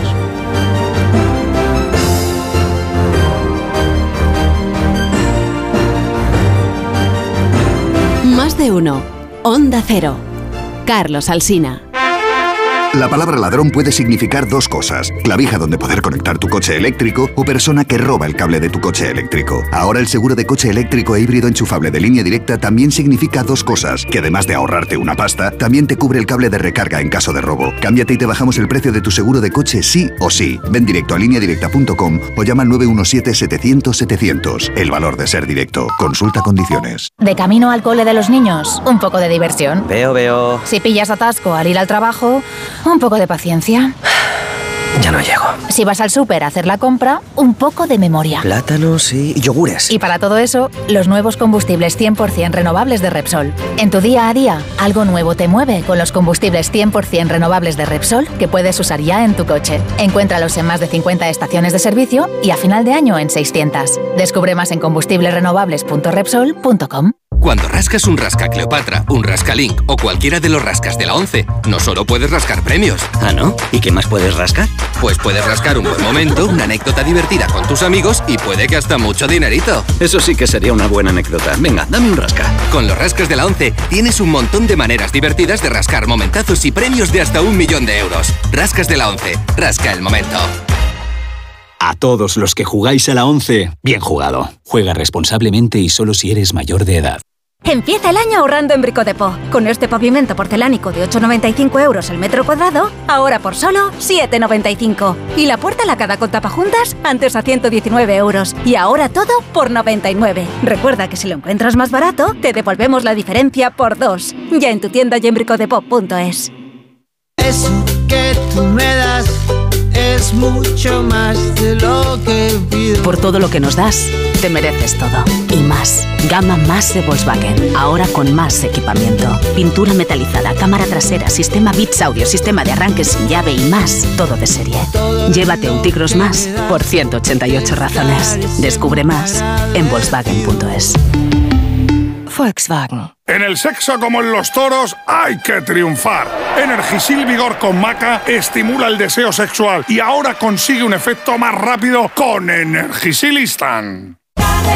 Si elegir es ahorrar for you, ahorra todas las semanas con ofertas como el salmón noruego entero a 9,99 euros el kilo. Hasta el 28 de enero en hipermercados, market, web y app. Carrefour, aquí poder elegir es poder ahorrar.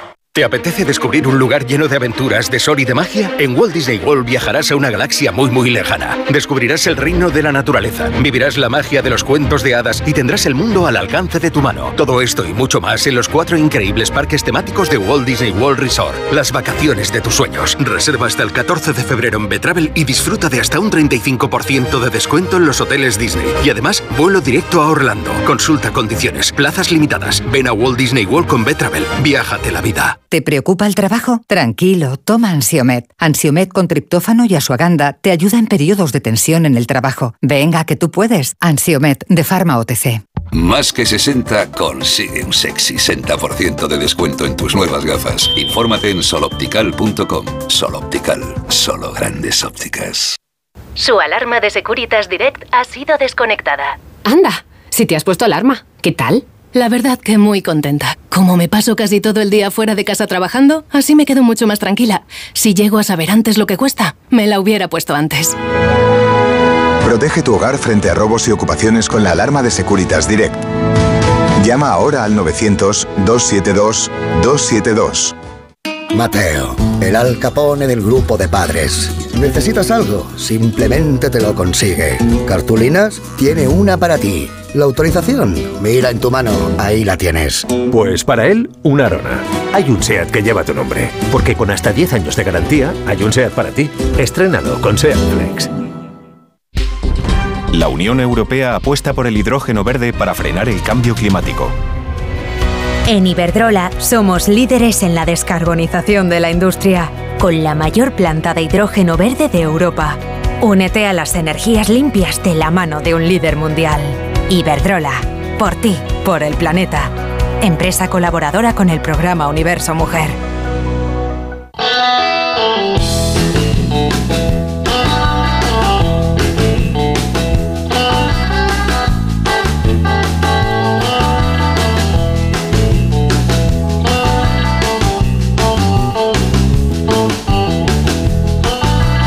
Tal, Begoña Gómez de la Fuente? Muy buenos días. Muy buenos días, Carlos Asina. ¿Qué tal Bienvenida estás? al programa, como Me siempre. alegro tanto de estar aquí. Sí, y de ir al corte inglés. Sí, porque en la vida a veces nos ponemos a buscar cosas que, mira, son complicadas, como, pues yo qué sé, esa bocanada de aire extra que necesitas cuando vas perdiendo y queda un minuto de tu partido de fútbol 7 de los sábados, por ejemplo. Pero eh, menos mal que está la semana del deporte del corte inglés con hasta un 50% de descuento en tus marcas favoritas de deporte, que eso sí que da aire.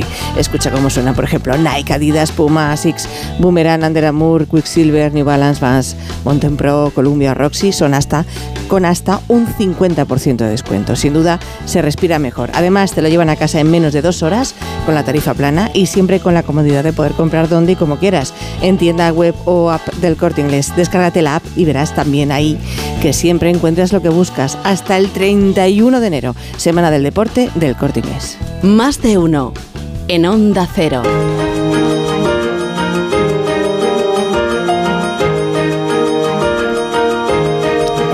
Tertulia con Pilar Velasco, David Jiménez Torres, Sergi Sol y Rubén Amor. No vale reírse, ¿eh? pero eh, es que justo en este contexto que hemos descrito, de que si el juez García Castellón, las enmiendas, cómo dejamos lo de Puigdemont, el tribunal, justo en este contexto eh, tenemos hoy al ministro de Justicia reunido con el comisario Reinders en Bruselas. Digo, no vale reírse porque como al comisario se le ocurra pedir, ¿me puedes explicar, ministro, esto del terrorismo amnistiable que habéis innovado en España, esto de la violación leve de los derechos humanos, esto cómo se come? Bueno, le han preguntado al comisario Reinders cómo sigue este asunto de la, de, las- de la amnistía en España y ha dicho que está muy, muy atento.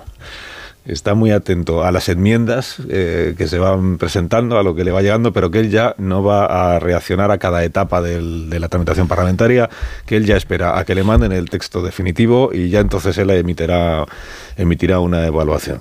Pues, pues hace bien el comisario. Todavía no ha confirmado si va a hacer de mediador o no entre el PSOE y el PP o como gobierno y el PP para lo del Con- Consejo del Poder Judicial, el CGPJ, que es el otro asunto pendiente, pero sí ha dicho el ministro Bolaños, creo que en una interpretación un poco interesada, que en efecto ha percibido que hay preocupación en la Comisión Europea, esto es lo que dice el ministro, preocupación en la Comisión Europea por el estropicio que se produce en el Poder Judicial debido a la negativa del PP a proceder a la renovación. Entiendo que estas son más palabras suyas que del comisario Reyes, pero bueno, que sepáis que este es el contexto, como es la palabra de la mañana, el contexto en el que se está produciendo esta reunión del día de hoy. Eh, Paje. Sí. Paje. ¿Tenéis Eh, algo que decir sobre sí. Emiliano García Paje? Decía antes Raúl del Pozo, que fue alcalde de Toledo y, y ahora presidente autonómico. Y que, y que, por cierto, por cierto, en el PSOE de Castilla-La Mancha existe una cierta tradición histórica de desmarcarse de decisiones de la Dirección Nacional del Partido Socialista y de marcar perfil propio, que se diría ahora. Esto en tiempos de Barreda ya pasaba, en tiempos de José Bono también, también. Que ahí hay una, hay una, hay un hecho diferencial. Territorial. El PSOE de Castellano Manchego, que es nosotros aquí Sí, hay decimos que, lo que nos parece. hay que respetar la pluralidad ¿no? de, de- de España. Eh, sin duda. La, mm, a ver, yo creo que Paje durante ya cinco, cerca de seis años ha desarrollado esta dinámica, ¿no? según la cual él expresa sus críticas a la dirección eh, del partido a nivel nacional y del, y del gobierno. Y am, la única consecuencia real de esas críticas es que él acaba sacando mayoría absoluta en, en Castilla-La Mancha. ¿no? Yo no dudo de que sus, sus opiniones sean sinceramente eh, expresadas, pero que, vamos, que nos quedaba a todos claro que eso no acababa ni en un cisma dentro del partido, sino que sencillamente era algo que se veía que electoralmente le iba muy bien y lo hemos visto ratificado en las últimas elecciones eh, autonómicas en esa comunidad. Y yo creo que Paje precisamente ha continuado con, con esa dinámica o pensaba que podía continuar con esa dinámica en esta nueva legislatura. Y creo que lo que se ha visto en los últimos días es que las reglas ahora han cambiado y que Paje no era consciente, pero creo que ahora sí lo es, de hasta qué punto el PSOE ha cruzado un Rubicón con la ley de amnistía. Y que ahora lo que queda, lo que queda para el futuro son cuatro años de huida hacia adelante con toda la tierra quemada que haya que dejar eh, atrás. Es decir, la ley de amnistía, su impopularidad y el hecho de que aún así haya que seguir adelante con ella obliga a un cierre de filas que creo que ya no permite, o se está dando a entender que ya no permite, que Paje siga con lo que estaba haciendo en la anterior legislatura. Y entonces Paje tiene dos opciones. O lleva sus convicciones hasta el final y crea un verdadero cisma dentro del partido, o se las guarda y se convierte pues más bien en esta especie de persona que eh, quizás es la fuente detrás de cuando muchos periódicos informan de no, voces dentro del partido expresan críticas a la política del gobierno, pero no quieren hacerlo eh, Fíjate, con su nombre y apellido. Esa abstracción antes eran los varones, ¿no? Efectivamente. Y estaba un poco más arropado con Lambán y con Fernández Vara. Y existía una entente crítica un poco más corpulenta de lo que representa el aislamiento de Paje. A mí lo desgraciado me parece es que se purgue una discrepancia cuando solo es una y que Paje sea la única voz discrepante. Cuando los argumentos que tiene Paje, independientemente de su finalidad electoral en territorio mesetario, son súper sólidos. Eh, Las razones para inquietarse e indignarse en el PSOE tendrían que ser mucho mayores y no lo son, precisamente porque la dictadura del secretariado impone unas condiciones de fidelidad y de lealtad que nadie se atreve a romper y lo vimos el otro día en La Coruña con una adhesión insufrible a la línea maestra de Ferraz. Sí, yo ahí, yo ahí le pongo un pero. A ver, efectivamente, eh, García Paje, como cualquier otro candidato en Castilla-La Mancha, seguro que utilizaría un discurso muy parecido por cuestiones electorales. Pero hay una parte también de realidad y es que el debate territorial en el PSOE y la tensión con Cataluña es, es con natural, está en el ADN del PSOE desde hace décadas eh, y hemos visto las pugnas entre el PSC y el Partido Socialista en muchas ocasiones, como en las primarias de Susana Díaz y Pedro Sánchez, que mucho tienen que ver con esa victoria arrolladora, además de Sánchez en, en las primarias. Así que creo que, que es real el debate y, y lo más criticable sí que son, sí que son las formas. Cuando Paje dice que está el PSOE en un momento muy crítico y que realmente la tensión eh, constitucional con la ley de amnistía está poniendo en jaque al Partido Socialista, porque es lo que está diciendo, igual lo tiene que decir, en lugar de rodeado de varones del Partido Popular, igual lo tiene que decir y abrir ese debate en la convención política del fin de semana. Igual era mejor ir a la convención política y pedir una ponencia sobre la amnistía, que yo creo que la habría, una ponencia, una mesa eh, de diálogo, como hubo otras muchas el fin de semana, y yo creo que lo habría conseguido eh, en lugar de haberse ido a China o en los comités federales. No digo que no se pueda expresar públicamente, faltaba más, pero igual le falta un esfuerzo de abrir un debate que igual con otras formas encontraría voces en el PSOE, porque todos sabemos que el debate de la amnistía de- lo tiene dentro del Partido se Socialista. lo tragan, Pilar. Estuvo Juan, Lo- estuvo Juan No ha hecho aquí. ningún intento. Estuvo aquí Juan Lobato. No ha hecho ningún intento. Por citar un ejemplo y un caso de cierta discrepancia y hay una mansedumbre respecto a la. Uno tiene que, en- saber construir los espacios de la discrepancia también dentro de los partidos políticos. Es que Óscar Puente tenía razón cuando decía que Paje está en el extrarradio del PSOE. Es que las dos Sí, cosas son ciertas. Porque ni va a los comités federales. La amnistía está en el extrarradio de la Constitución y que Paje está en el extrarradio del PSOE. Y lo lleva estando desde hace años. Y ahora es verdad. Bueno, es evidente que García Paje se siente cómodo en su posición, que lleva muchos años en eso y que también que cada vez está más solo, en, por lo menos en, el actual Partido Socialista, en el cual es evidente que Pedro Sánchez tiene una está robusto, está fuerte y mm, no, no lo cuestiona prácticamente nadie. Cuando puso a votación, la última votación que puso a las bases lo, ganó muy ampliamente con un apoyo muy claro. Ya se está hablando de la, de la amnistía del derecho y del revés y lo ganó, lo ganó clarísimamente. De hecho, eh, solo haría falta que un puñado, que tres o cuatro diputados del grupo parlamentario socialista cuestionaran al Partido Socialista para que las actuales mayorías se fueran, bueno, desaparecieran, ¿no? Pues, que, que Paje predica en solitario y que a su vez se siente cómodo, predicando en solitario. ¿Qué ocurre? La diferencia cuál es? Que si bien Paje lleva muchos años ya en eso, la cuerda se ha ido tensando. Primero fue con los indultos, fue con la derogación de la, sedición, con otros, con, otros, con otros tantos temas, pero hemos llegado a un punto en que eh, ya digamos que la, cuerda está ya muy tensa, muy tensa, y cuando se tensa un poquillo más sí parece ¿no? que estamos al límite tal vez del compaje de la ruptura. Incluso como anécdota, creo que fue ayer, ¿no? cuando un consejero el gobierno de Paje hace una cosa insólita hasta estos momentos, ¿no? que es elogiar precisamente a la, a la que se erige como gran enemiga de, de, Pedro Sánchez, ¿no? que es Díaz Ayuso, luego de su entrevista en Cataluña Radio. Eh, Marisol Parada os va a regalar unos Callahan eh, para que podáis salir de este estudio, que es lo fundamental que veáis, eh, pero convenientemente Exacto, con el zapato más cómodo del mundo. Los Callahan que están fabricados por auténticos artesanos y con la última tecnología para caminar. Los pies de cada persona son diferentes y también es única su forma de caminar. Por eso los Callahan, gracias a su exclusiva tecnología Adaptation, se adapta a tus pies aportándote siempre la máxima comodidad. Aprovecha las rebajas y los puedes comprar en las mejores zapaterías y en callahan.es. Tecnología, diseño y confort al mejor precio. Pues os deseo que tengáis todos un fin de semana estupendo.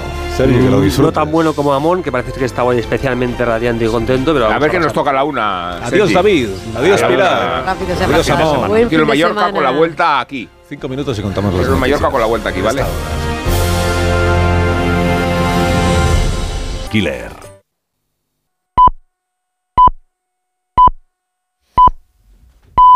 Son las 10 de la mañana, 9 de la mañana en Canarias. Un consejo de Ibudol, de los amigos de Kern Pharma. A ese dolor de espalda que no te deja hacer deporte o a ese dolor de cabeza que te hace difícil trabajar, ni agua. Ibudol, el primer ibuprofeno bebible en stick pack para aliviar el dolor. También Ibudol en comprimidos. Adultos y niños a partir de 12 años. Al dolor, Ibudol. Tenía que ser de Kern Pharma.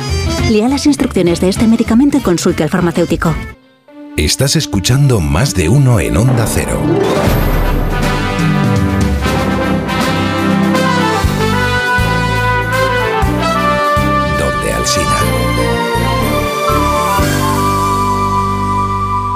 ¿Te lo digo o te lo cuento? Te lo digo. Estoy cansada de que me subas el precio del seguro. Te lo cuento. Yo me voy a la mutua. Vente a la mutua con cualquiera de tus seguros. Te bajamos su precio, sea cual sea. Llama al 91 555 5555. 91 555 5555. Te lo digo o te lo cuento. Vente a la mutua. Condiciones en mutua.es. ¿Cansado? Revital. Tomando Revital por las mañanas recuperas tu energía, porque Revital contiene ginseng para cargarte las pilas y vitamina C para reducir el cansancio. Revital, de Pharma OTC. Cuando rascas un rasca mega millonario, un rasca por 10 o por 20 o cualquiera de los rascas de la 11, siempre rascas algo. ¿Algo? ¿Algo como qué? Pues, por ejemplo, puedes rascar una celebración, mucha ilusión y puede que hasta un millón de euros. ¿Ah, sí? Pues entonces dame un rasca. Con los rascas de la 11 tienes un montón de maneras divertidas de rascar momentazos y premios de hasta un millón de euros. Rascas de la 11. Rasca el momento. A todos los que jugáis a la 11, bien jugado. Juega responsablemente y solo si eres mayor de edad. Su alarma de Securitas Direct ha sido desconectada. Anda, si te has puesto alarma, ¿qué tal? La verdad que muy contenta. Como me paso casi todo el día fuera de casa trabajando, así me quedo mucho más tranquila. Si llego a saber antes lo que cuesta, me la hubiera puesto antes. Protege tu hogar frente a robos y ocupaciones con la alarma de Securitas Direct. Llama ahora al 900-272-272. Vuelve el concurso que ha revolucionado la televisión. El único donde todos los concursantes son millonarios. ¡Qué nervios! Todo a una. Vuelve Atrapa un Millón con Manel Fuente. ¡Más emociones imposible! Nueva temporada. Si consiguiéramos un millón de euros, ¿qué haríamos? Mañana a las 10 de la noche en Antena 3. La tele abierta. Ya disponible solo en A3 Player.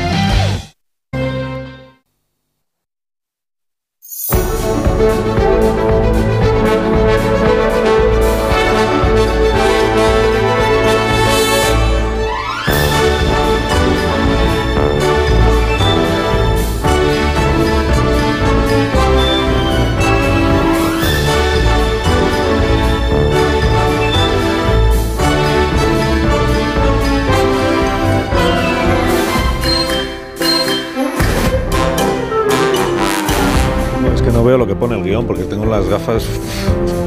Quién me las ha tocado. Llenas de roña. No se ve dices, nada. De sucias. De sucias. Pues si solo eres tú el que me han acabado los cleans. Te ya te tocaba yo, ya te tocaba yo, y de verdad, porque estás guapísimo, así, de verdad, Ostras, Begoña. Pero, ¿pero ¿cómo dónde has visto? Pero, pero ¿cómo, ¿cómo nos ha venido? Yo me, yo me entero de todo. Yo ah, no bueno, es que antes vale. de empezar tengo un rapport antes de ah, empezar. Ah, tengo un sí, sí tengo es que una especie de debate. El pelo, se ha cortado el sí, pelo. Es por eso, es que está guapísimo, sí, de verdad. Eh. Tiene una ondita ahí de el, flequillo con onda. El martes ya me lo había cortado y no claro, me bueno, nada. pero, sí, pero bueno, no, bueno, ya el martes estaba es que cortado. No, yo si fuera, es que mira, yo si fuera peluquero, yo si fuera tu peluquero barrería el pelo y haría, haría relicarios con tu pelo, de verdad, y luego los vendería, los metería como en tubitos de plata y compraría alguno y alguna relicarios de pelo de Alcinetti. Qué maravilla. Ya ¿En serio creéis que lo compraría? sí, algunos seguro, ¿Y a, qué, precio lo pondría? Gente rara, muy rara. No sé, ¿Cuánto por, por ejemplo? ¿Cuántas veces te cortas el pelo al mes? Al pues mes, lo corto una vez cada tres meses. ¿Solo? Hay que ponerlo caro. Ya, me, crece poco. Hay que ponerlo caro, entonces. Ya me va creciendo poco, lento, débil. No 100 euros el oye, oye, ¿y qué Sin contar la caja o sea, lo que es el pelo. Pero ¿cuánto pelo hay que poner ahí para 100 euros? Nada, un mechoncito. Pues una pizca, un mechoncito Sí, claro. Si es solo un mechoncito, sí le podía sacar a 100 euros el mechoncito, le podía sacar ahí pues 1000 euros. Oye, pues sí, tendrías una, ayuda para acabar el mes. Pues sí. 1000 pavos es demasiado. Pues oye, oye, y, tu, oye y, tu, peluquero te, y tu peluquero te masajea antes de cortarte. A mí me masajea el mío, me, me hace unos masajes. Pues la verdad es que no. ¿No te masajea? Nada. No, es masajear, es, otra, es otro oficio ese. oye, ¿y te habla mucho? habla mucho, y te habla mucho, porque el peluquero que habla pues es un desastre que te cagas. Nada, ¿no? Cortar y hasta luego, ¿no? La, lo importante cuando vas a la peluquería siempre es pararle los pies. Sí, sí, muy importante. Nunca digas lo que tú veas. No, eso es, la respuesta maldita. Es, que te hago y tal. No, pues lo que tú veas, porque entonces estás fastidiado, estás fastidiado. Y siempre que te cortas es las puntas, pero la mitad de las puntas. Y acabarás siendo 10 centímetros, pero bueno. Siempre tienes que empezar por poco, poco, poco. Vengo, pero a poco, poco. Y luego ya le vas dejando hacer un poquito más. No, pero pues es que les gusta tanto. El peluquero hablador, que pereza. El peluquero hablador. No, no, pues porque es su trabajo, yo lo entiendo. Pero disfrutan un montón. Peluquero jardineros y jardineros, cuidado. Sí, pues Cuidado porque empiezan sí. y no tienen Taxista también, ¿eh? Taxista, ojo, ¿eh? Taxista también. Voy a podar, cuidado, no, cuidado. No, cuidado, cuidado. sí, es verdad. Eh, sí, sí, es que te, te, te obcecas, te obcecas. Sí, debe ser como un vicio, como una. Sí, es que lo es, sí. Es una adicción. He cortado tres ramas y ya me apetece cortar las otras tres. Déjame alguna sin cortar. Déjame algo vivo. Luego solo ves ramas cortables por todo. Déjame algo vivo, déjame algo vivo, por favor. El jardinero que está siempre. Decía que está al oro siempre, ¿verdad? Sí, hombre. No, que así sale luego más fuerte. Ya, bueno, sí, pero. Bueno, eso es como sí, lo del pelo, eso es mentira. Sí, es mentira. El es pelo, mentira. desde luego, es mentira, te lo aseguro yo. El pelo. Bueno, entonces, eh, hoy es el día, ¿no? Venga, va. Eh, ¿de qué? ¿Qué, día? Hoy. Ah, ¿Qué día ¿No hoy. Una, ah, de, una de, música así como de solemnidad, ¿no? No, hay. Sí. No hay. Hoy, no hay. último viernes de mes, sí. es el día en el que resolvemos el primer gran concurso del año. El primer, el primer gran concurso ahí del está. año. Te ha salido Pensáis hacer más o qué? El primero. Sí, sí, ah, sí? yo haría. Todos los que queráis. Es que ha sido un éxito. Ha sido un éxito. De participación, sí, sí, sí. Begoña, no me engañes. No te, no es. Que no, vamos, es que no te engaño absolutamente nada. Un éxito. Hoy elegiremos las 10 guarrindongadas más repugnantes que han enviado nuestros oyentes. De verdad, pero han llegado tantas como para reunir 10. Si es que habiendo premio, abriendo premio. Es que qué Hay premio, hay premio. El premio es un ejemplar del nuevo libro de nuestro gastrónomo libro que se llama que En un paraguayo cabe el Amazonas. Que yo no he ganado el Alfaguara, que no he ganado el Alfaguara, pero bueno, pero es un libro. Hombre, con, su, ¿no? enjundia. El que ha ganado el Alfaguara, a ver si se da por aludido, eh, que aún está a tiempo de pasarse por la pastelería. Ah, eso, eso, eso. Que traiga o por la charcutería mejor que por la pastelería. Sí, sí, que ayer, la tocado, que, ayer, que, ayer le ha tocado el gordo la lotería, que uh, ha currado mogollón, pero, pero menudo pellizco le ha caído a Sergio de Melino, a Molino, agárrame del pepino. Menuda fiesta ayer, o sea. verdad, o sea, ¿eh? hay que, es que hay que bajarle los humos a Sergio del Molino. Eso no va a se va hace entrar por la cuestión va económica, entrar- se hace ya, por va a entrar pasión volando por hoy, la escritura. Va a, entrar, va, va a entrar volando en la emisora y no entrará como volando, ¿no? Igual viene con guardaespaldas, ¿o ¿cómo vendrá Sergio del Molino hoy a, No sé. a la Pues luego lo Con contaremos. parapente. Luego lo contaremos, pero supongo que vendrá pues como levitando, ¿no? Como pidiendo que se le trate de usted. claro. Diciendo Ya, ya, Sí. ya. Una, como un- con una distancia. Habrá Sí, que sido sí, medio sí, metro, sí. por lo menos. Sí, nos mirará así como con un cierto desdén. Totalmente. después, supongo, ¿no? Sí, Así sí. es, seguro. seguro. Sí, sí. Ahora, muy reprochable, bueno, todo en general, pero que, no que le hayan dado el premio, que eso me parece bien, pero el, ¿por qué lo ha llevado en secreto con nosotros? Mm. Ya, qué asco. ¿Cómo no nos ha permitido ir adelantando cada semana a los oyentes de la cultureta pues un capítulo del- de la novela Ya, que estaba ya. escribiendo? Pues así es. Peor que eso, Asinetti. Hay gente que ha leído la novela y nosotros ni la hemos leído Lo todavía. sé, ¿Tú te me he enterado esta hecho? O sea, mañana y estoy Sí. verdaderamente dolido. ¿Pero qué pasa? ¿Pero qué pasa, Sergio del Molino? ¿Qué te pasa? O sea, de verdad, ¿eh? O sea, ¿por qué hay gente de fuera de, de nuestro grupo que ha leído la novela y nosotros no la hemos leído? Porque no ¿Qué se pasa? fía de Pues vosotros. porque no, No tenemos porque criterio, no quiere no exponerse, criterio. no, Claro. precisamente lo contrario, que sabe que tenemos criterio y entonces no quiere arriesgarse Que hay dolor ahí. a escuchar hay nuestro dolor, ¿eh? criterio crítico. ¿eh? Begoña, hay dolor, ¿eh? Muchísimo. Sí, hay dolor. sí. Hay un dolor que solo se compensa. Casi llora. Ya, Con ya, chorizo. con, con- con siete tor- con siete tortillas de patata. Sí. Ya, que Y croquetas de morcilla. Y un barreño de torreznos. Y torreznos, Sergio de Molino, compra torreznos y traernos torreznos, capullo. Ah, sí, el concurso, perdón. Eh, Venga, hoy termina Sí, nuestro concurso. El No, no, plazo... no, no, no termina hoy. Ah, ¿no termina hoy? La primera parte del ¿Cómo que no concurso, hay varios, ¿no? No, ter- Ah, no sé. ¿Pero quién organiza este concurso? A que no sabemos ¿Pero ni qué pasa, acaba. Begoña? ¿Qué te pasa? Es que es la Begoña, ¿qué primera fase del concurso, ¿no? Ah, el ¿de plazo verdad? para No. participar aún sigue abierto. Claro. Ah, sí, lo pone aquí. Claro. En el primer concurso internacional Primer. radiofónico del agua Internacional. rindongada. Sí, bueno, que hable por favor el locutor y que se explique, porque si no, no hay manera de entender nada aquí. Adelante, señor locutor.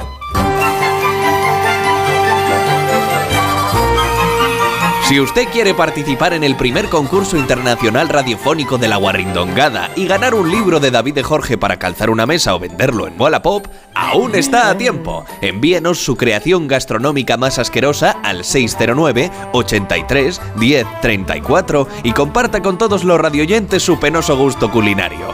Un libro completamente prescindible firmado por su autor que puede ser suyo.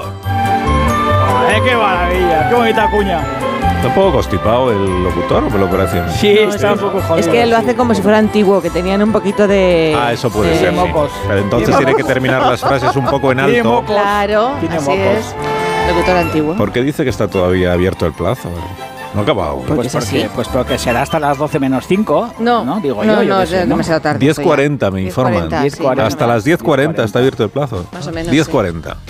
y ahora mismo 11 tienes que decir, 20. está, está colapsada la centralita. colapsada la centralita. La centralita, sí, sí. Nuestras líneas telefónicas, si tenemos más de Están una, sí, están cola- sí. ¿Y colapsadas. qué, qué línea tienes abierta para el concurso? La del. No, es- no está abierta en realidad porque es la del WhatsApp. Ah, es la de sí, siempre. está abierta siempre. es- Sí.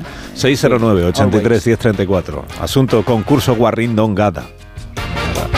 Bueno, tanta de Creación mensajes que gastronómica entran. más asquerosa, me ha encantado, ¿eh? Creación gastronómica más asquerosa, de verdad, qué bueno. Es que es el yin y el yang, ¿eh? Tenemos un premio Alfaguara Espera. y luego estoy yo. O sea, es Espera, que me, los me dicen, el, no- el señor notario me indica que lea, por favor, el- este párrafo que es muy importante para, ver. para que el premio pueda ser efectivo. El concursante ha de demostrar que efectivamente se ha comido la guarrindongada que presenta Sí. al concurso.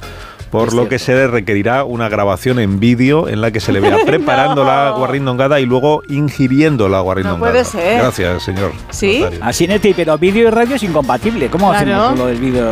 ¿Cómo hacemos eso? O sea, luego Nos, lo man- vamos a nos subir a las redes. un vídeo. Pero todas las que tenemos ya no valen, entonces.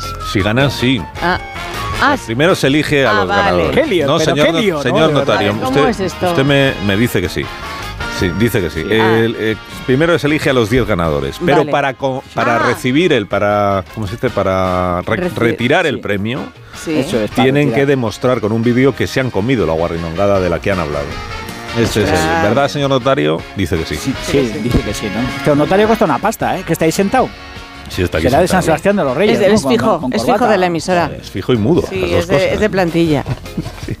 Oye, qué sosos los notarios, eh, hay que decirlo. Qué caros y qué sosos. Son muy majos, ¿eh? Y son necesarios. Pero Pues son majos como son sosos. muy sosos. No, que- no, es que no sosos, tiene, joder. vamos a ver, un Lo que le- notario lo que les cunde el tiempo. ¿Tú cono- tiene que ser ¿Vosotros conocéis un objetivo y majo? no puede ¿Un poner cara de, ay, qué alegría, qué alegría puede, tú, y que, ah, qué contento estoy contigo y qué triste estoy ya, con el otro. O sea, que ser no. cuando te como neutral. ¿no? Exacto, con cara Pero, de pero póker. cuando te despiden en la puerta, una sonrisa, un comentario jocoso, ¿me entiendes? Un, una- un guiño, algo. No, O sea, porque tiene que ser cara de póker siempre, todo el rato, con el Sí, cualquier joder, cliente. pero, Pero a mí, pero por ejemplo, una terminar- vez que fui al notario, ya al ¿Qué? terminar, ya habíamos ¿Sí? y me dijo, ya en la despedida me dijo, me gusta mucho Casimiro García Vadillo.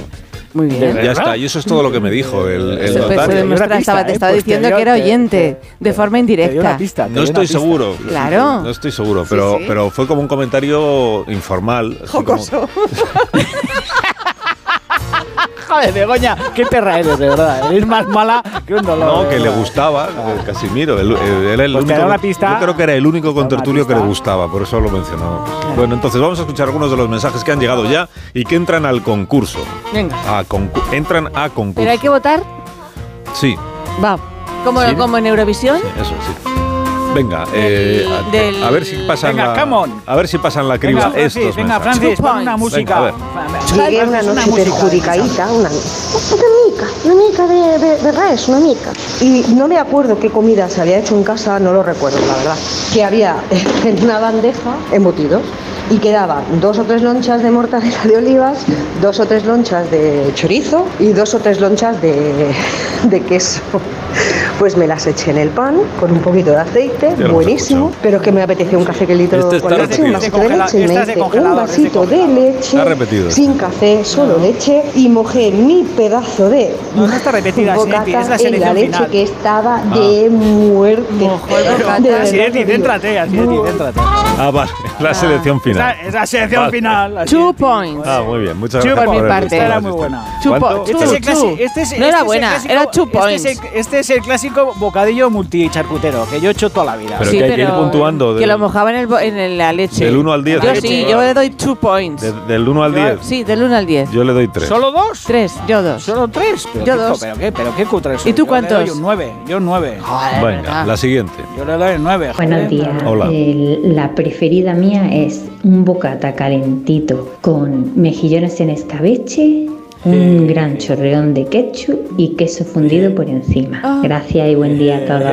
Yo le, yo le doy un 1 porque no me parece guarrindongada, me parece que está muy bien es pensado. bastante cerdo, es bastante cerdo. No, yo no lo veo. Yo le doy un 9. Un 1, un 9. Yo también un 9. Hay que ser generoso. No tenéis ni idea. De verdad, a- con generosidad. vamos a la de siguiente. verdad, o sea, Buenos días, ¿qué tal? Soy Marina desde Castellón. Hola, Eh, Marina. siempre he sido muy, muy, muy fan de la mayonesa. A todo le pongo mayonesa, pero la mayor guarrindongada de todas son los sándwiches de mayonesa con colacao espolvoreado. Los tenéis que probar, están deliciosos. Ah, chaval, eso es un 10, tío. Un 10, Es sí, un de 10, un manual. 10, un 10. Así no con se colacao. No, un Así 10 de no. No. Es un 10. No, porque todo lo que tiene colacao y nocilla y tal es un poco convencional. Entonces, Yo le de doy un concepto. 4. Un 4 solo. ¿Qué dices? ¿Pero qué dices? ¿Y vosotros? ¿Pero ¿Qué rancio eres? Un 10, Un 10. ambos dos. Eh, joder, somos ambos, A la entonces somos siguiente, dos. a ver, por favor. A mí hay una cosa que me pirra y que me vuelve loco, que son poner dos lonchas de jamón york, una sobre la otra girada 30 grados para que hagan una estrella a las 8 puntas Este es y este es echarle ketchup, 30 grados. mostaza y mucho tabasco, cerrarlo todo haciendo una bolsita y metérmelo en la boca ¿Qué para que de un Este es mordisco reviente toda esa mezcla de sabores y acompañarlo con unos piquitos de pan. Venga, un este beso. curran, este Eso curran no a es un Ena, o aguarrindongado, piloto esto está rico, esto está muy bueno, esto sí, que está haciendo. sí, Un sí, 1. Un tarao. A este le doy un Mira, 5. Un 5. Mira, este, mira, una cosa, este oyente cuando se sienta a cagar limpia la taza con papel antes de sentarse. Fijo, fijo maniático de estos que ¿Cuánto dices, le "¿Pero pones? ¿Qué pasa? ¿Cuánto le, po- cuánto de le das? Puntúa. Yo a este le doy un, yo a este le doy un 10 también, Un sea, 10, bastante por lo bueno, raro. es que no Es tienes criterio.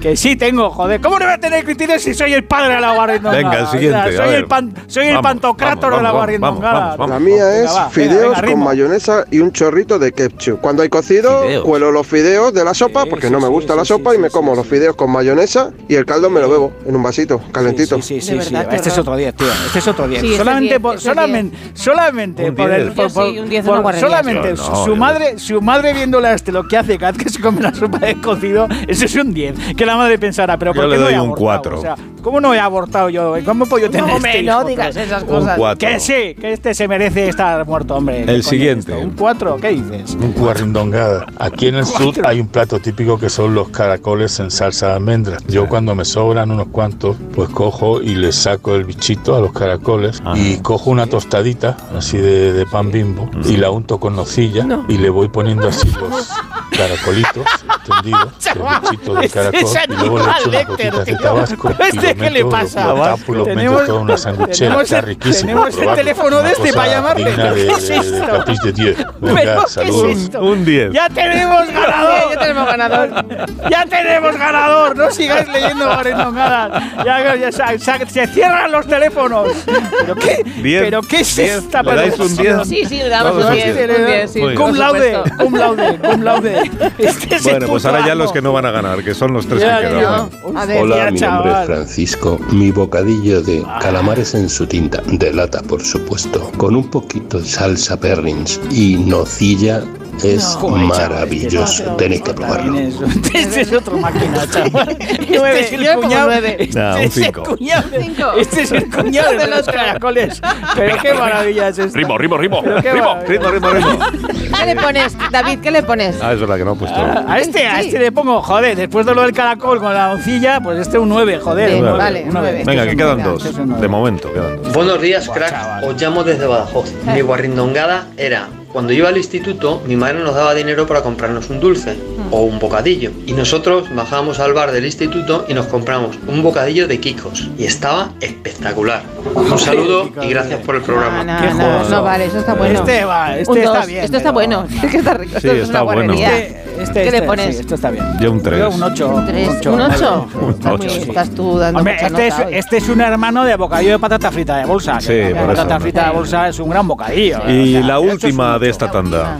Buenos días, asunto guarrindongada. Abres un buen trozo de pan y le metes bien del caldillo de las banderillas estas picantes agrias que empape bien el pan. Una vez que tienes Qué eso, tres o cuatro cucharadas de miel y eso es ¡Guau, delicioso. chaval! ¿verdad? Este es otro cerdo que flipas, pero qué maravilla es esta. De Yo un verdad. 8, le Espero pongo, que esté. le pongo un 8. Un 5. ¿Un 5? Joder, chaval, el, ¿Y tú, David? jubillo, el jo- yo este le pongo otro, yo otro 9. O sea, este es un 9 Muy también, bien. joder. Bueno, el jugo pues de la eh, todavía banderilla está usted a miel. tiempo Bueno, puede enviar su guarrindongada antes de las 10.40, 11 menos 20 de la mañana, para si quiere entrar en el concurso. ¿Y, y ahora cómo se hace? Yo estoy contando. De esta tanda, los que pasan... ¿Qué me has dicho? ¿Un 10 del último, David? ¿Has dicho? Sí, sí, no, Vale, vale. un 9, un 9, Un no, nueve, el 10 ha dicho. absoluto, el nueve. 10 absoluto Sí, es el sí, del caracol con la nocilla, que eso me ha parecido, o sea, impactante, de verdad. ¿eh? Bueno, mientras Begoña va haciendo las cuentas, cuesta, Begoña? vamos a hablar de patatas, ¿os parece bien? De las Sí, sí, patatas dale. hijolusa, que sirven pues para guisar, para cocer, para freír al horno, como guarnición al microondas.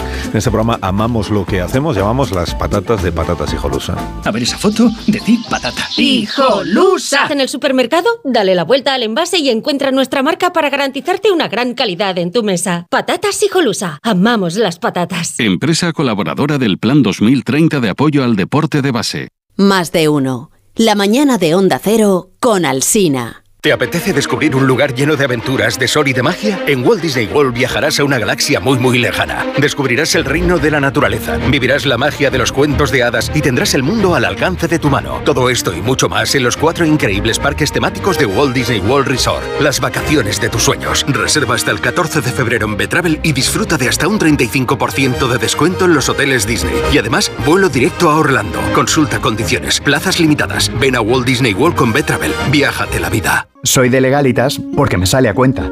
Como cuando consiguieron que me devolvieran el dinero de aquella compra online que llevaba semanas reclamando. O cuando lograron que la compañía aérea me reembolsara 1.700 euros por la cancelación de dos vuelos. Hazte de legalitas en el 900 661 y siente el poder de contar con un abogado siempre que lo necesites. Y ahora, por ser oyente de Onda Cero, ahórrate un mes el primer año. Noticia de última hora. Nos llega una exclu... Perdón, tenemos exclu... Exclusiva. Las pastillas Emser con sales minerales de origen natural protegen tu voz y cuidan tu garganta. De venta en farmacias y para farmacias. ¡Emser! A partir de tres años, cumple con la normativa de productos sanitarios. Ver efectos secundarios o contraindicaciones en emser.eu. Hoy, en día, la mandarina con un 30% de descuento. Por solo 1,39 la malla de un kilo. En tiendasiendía.es. Dosificación perfecta. Mientras cuido del planeta. Tú solo compras muy sencillo. Y el dinero a tu bolsillo. Ahorra programando tu lavadora con autodosificación con el asistente de energía y con el reembolso de hasta 150 euros. Bosch. Hola, soy Juan, óptico optometrista en Óptica 2000. ¿Cuánto hace que no revisas tu vista?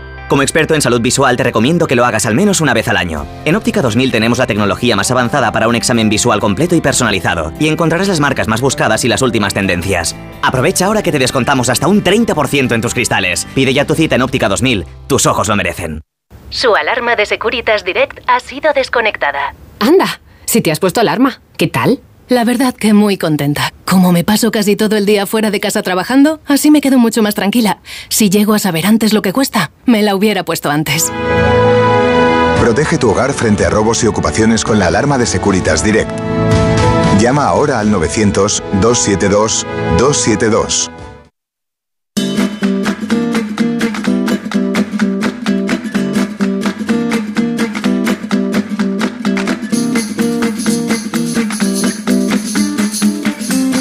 Más de uno en Onda Cero. Donde el Sina. A ver, el equipo de este programa puede dejar de hacerle la pelota a Sergio del Molino y venir un momento alguien a explicarnos las normas del concurso que se ha inventado el equipo. Que no, No viene nadie. No, porque ha llegado Sergio y están ahí haciéndole la ola, ya te imaginas, claro. Ay, es que ha traído embutido, ha traído, ha traído embutido, sí. ha traído. ¿Embutido caro o, o de ese como de chungo? Está la morcilla que te mueres, que lo sepas. ¿En serio? Sí, Ha traído embutida de morcilla, no lo morcilla. puedo creer. Traído de productos, verdad, ha pero- traído Y lomito también. No sé qué más cosas. bueno, y más, pero- y más bueno, productos que no ha sacado Y otros todavía. productos, sí, sí, muy bien, muy bien. muy bien. Ya se viene Por favor, que se persone el autor del concurso en- inmediatamente. Ya se está En personando. el estudio para explicar las normas aquí. Del concurso que ninguno conocemos. Ya está. Hoy, hoy Ya. qué vamos a preparar, por cierto, vamos a preparar algo para Hoy comer. sí, o vamos a hacer un super guiso. Sí, vamos a hacer unas cargueras Ah, guisadas con patas de cerdo. Sí, me bien. encanta meter dentro de los guisos, me Qué encanta bueno. meter patas de cerdo, patitas de cordero, todas estas cosas porque le da mucha untuosidad a la salsa y mucho brillo. Así que es una receta muy sencilla y muy rica que estas navidades se cocina mogollón de Vale. veces. Así que nada, hoy para todos los oyentes, Genial. carrilleras y patas de cerdo estofadas. Pues los viva el cerdo, viva ¿no? la carrillera, Podríamos- po- viva la gelatina. Podríamos Venga, dar ya los va. ingredientes porque si no se Oye, nos ya nos podía dar Sergio del Molino. Podía entrar y leer Sergio del Molino los ingredientes, ¿no? Sería increíble, ¿no? Que, que un premio Alfagora de repente dijera dos corrilleras de ternero. que está reunido con la patas". dirección de la Ah, está cadena. reunido. ¿Y qué le están haciendo? ¿Un homenaje? Como están con pidiendo dinero. y- Esa es buena, tú. Hay que refinanciar, hay que refinanciar Onda Cero y están pidiendo pasta. Joder, qué buena. Venga, carrilleras y patas. A ver, ingredientes ya, para sí. preparar Venga, venga, ingredientes. Venga, Francis, méteme una música de ingredientes. Muy bien, Francis. Qué finos, Francis. De verdad, qué oportuno siempre. Dos carrilleras de ternera. Se pueden hacer también con carrilleras de cerdo, se puede hacer con espaldillas, se puede hacer con morcillo, con lo que uno quiera. Pero la carrillera de ternera está muy rica, muy Mm. sabrosa. Luego, cinco patas delanteras de cerdo, bien blancas. Las delanteras están más ricas que las traseras. Ya lo dejo aquí, es un gran dato que acabo Que de son más ¿eh? gordas. Sí, no sé, son ¿No? más sabrosas, más suculentas, tienen, sí, tienen más carne, están más ricas. A mí Claro, por lo menos son más así me parece. Luego, 20 dientes de ajo sin pelar. Dios. Te digo 20 dientes como, Como te digo 40. 50. O sea, saco, mogollón de ajos. No hace falta ni pelarlos. Hmm. Fijaros que receta más sencilla. Luego, dos porros picados. Dos cebollitas picadas, la verdura la puede variar la gente, ¿eh? que se Ajá. quiere meter un poco de zanahoria, pues un poco de zanahoria, un poco de pimiento verde, un poco de pimiento verde. Cada uno que haga la selección de verdura que quiera. A mí me gustan estas. Luego medio litro de vino tinto, un chorrazo de aceite de oliva virgen extra, luego un poquito de mantequilla, un golpetazo de brandy o de coñac o de vodka o de lo que uno tenga que le haya sobrado de los pedales de navidades y luego un poco de agua, un poquito de caldo o agua o caldo y luego un poco de sal y ya está. Y con estos es- ingredientes Que cuando lo haces sale bien- una Qué fácil. sale- Cuando lo haces sí, bien, sale- lo haces bien. Eh, O sea, No hay ni que repetir. De verdad, Cuando de dices bien los ingredientes, los dices. De verdad, Sí, no los vas a repetir, de sí, verdad. Siento un orgullo cuando pasa esto. Es un Orgullo orgullo y satisfacción, sí, pero es de porque estás mirando, es porque estás mirando los embutidos No, no, de no, del Molino Eso por la ventana, sí. como sí, como diciendo, Pero a ver también si ha se me va traído a lomo. Y eso que Sí, es jamón ¿y de lo otro que es jamón? Jamón, ¿no? Tiene pinta de jamón. Ah, pe- perdóname, No, no, eh, Jorge. Abad, Ah. buenos días. Buenos días. A ver, el inventor del concurso ese que nadie No, es que comprende. llevamos toda la semana reuniéndonos para preparar esto y no entiendo por qué ¿Quién es? parece como improvisado. Lo repito para vosotros, porque ya lo hemos Por hablado favor, muchas sí. veces. Pero ¿Cómo que lo repito? para Pero habrá una documentación, habrá un, expediente, una carpeta que yo pueda centraros. consultar, un- el notario que dice. Hay Nada. un grupo de expertos reunidos en una sala estudiando vuestras reacciones. Ah, los estiraditos, esos. Los estiraditos que O sea, están reunidos no teníamos sala. que haber votado ni nada. Bueno, es una forma de reaccionar. Ah, vale. Pero tal y como recibís las guarrindongadas de los oyentes, tal y como reacciona Sí. David y vosotros, pues hay un estudian una serie de parámetros Y van, valoran, van valorando cómo son muy eh, poco las objetivo, guarrindongadas. Hay cinco personas con auriculares puestos Cinco. escuchando. Comité de expertos, Ah. comité de expertos, Jorge. Atentamente. Qué si os reís, si le insultáis. cobran por hoy. Bueno, bueno, yo incluso le he deseado la muerte a uno. O sea, Por eso te digo, es que eso Que puntúa. se, me ha ido, que se me ha ido un poco a la olla, porque la Eli me ha mandado mensaje diciendo, pero tú que estás loco, ¿qué, se- ¿qué dices de aborto? Ni, ¿Pero qué te pasa? ¿Pero qué te pasa? Que esta razón, mañana hemos desayunado, hemos desayunado juntos y estabas normal. Tengo que ¿Pero qué te decir que hay cinco que ya están. Hay cinco que ya son. Hay cinco que ya han Hay pasado cinco la que, que ya están claramente elegidas. están elegidas. Ah, ¿y qué tú- faltan otras cinco? Otras cinco, de entre las que han sonado,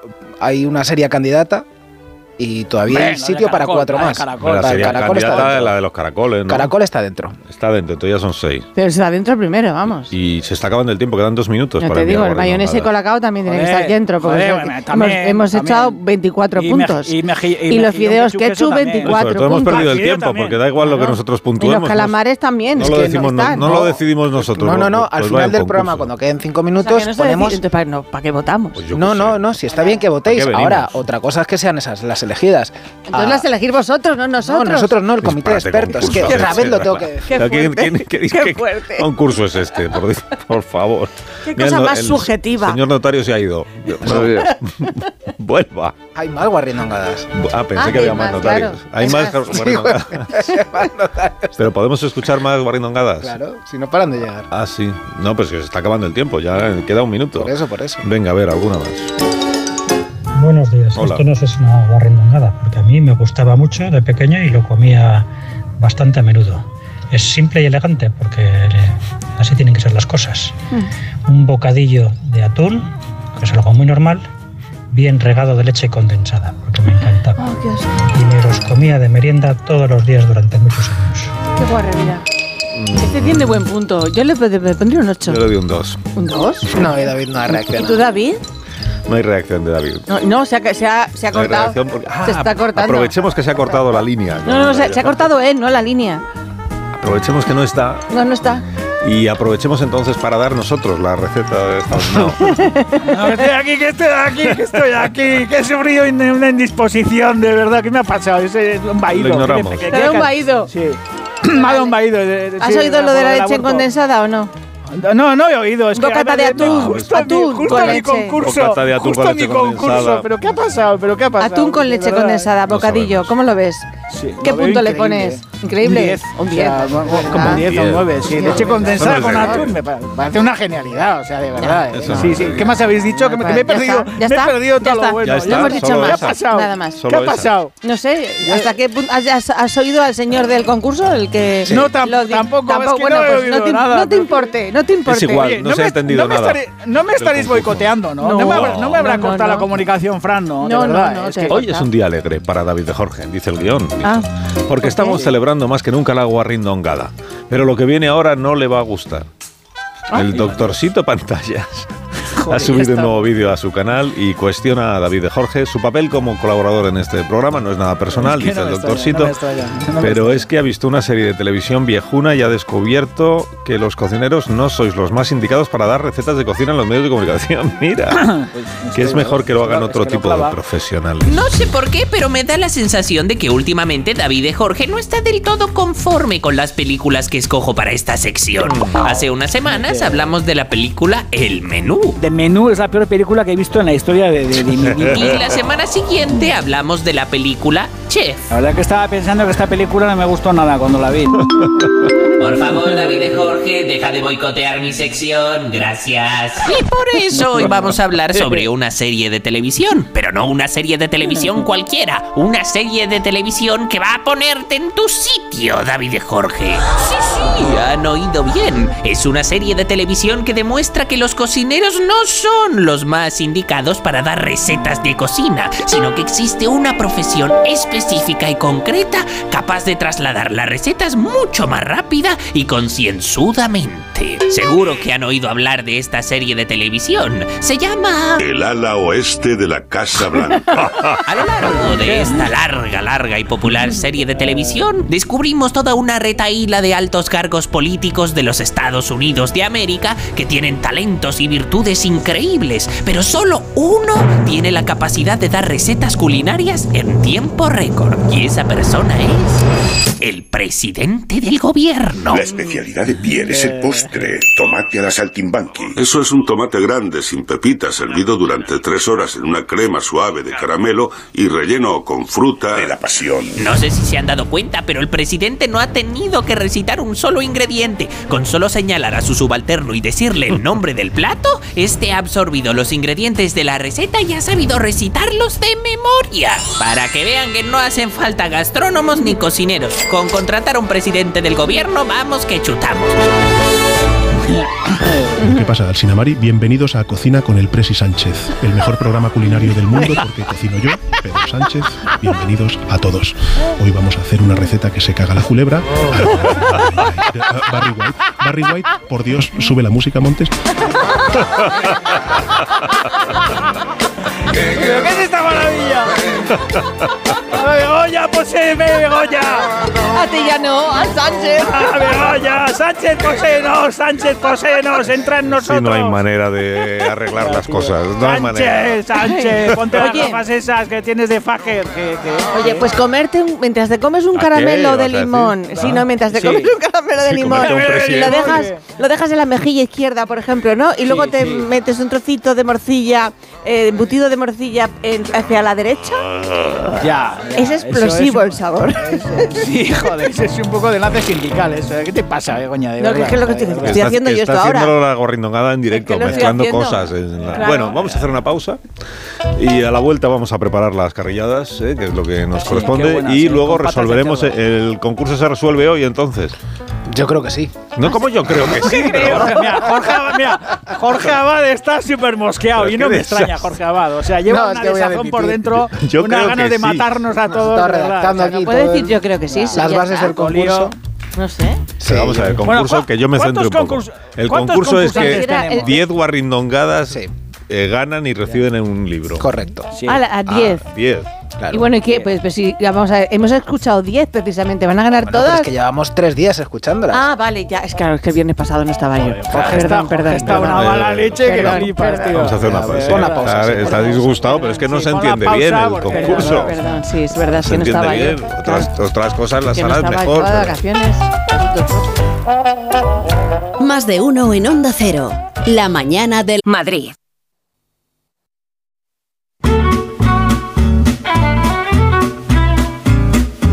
Más de uno en Onda Cero. Donde Alsina.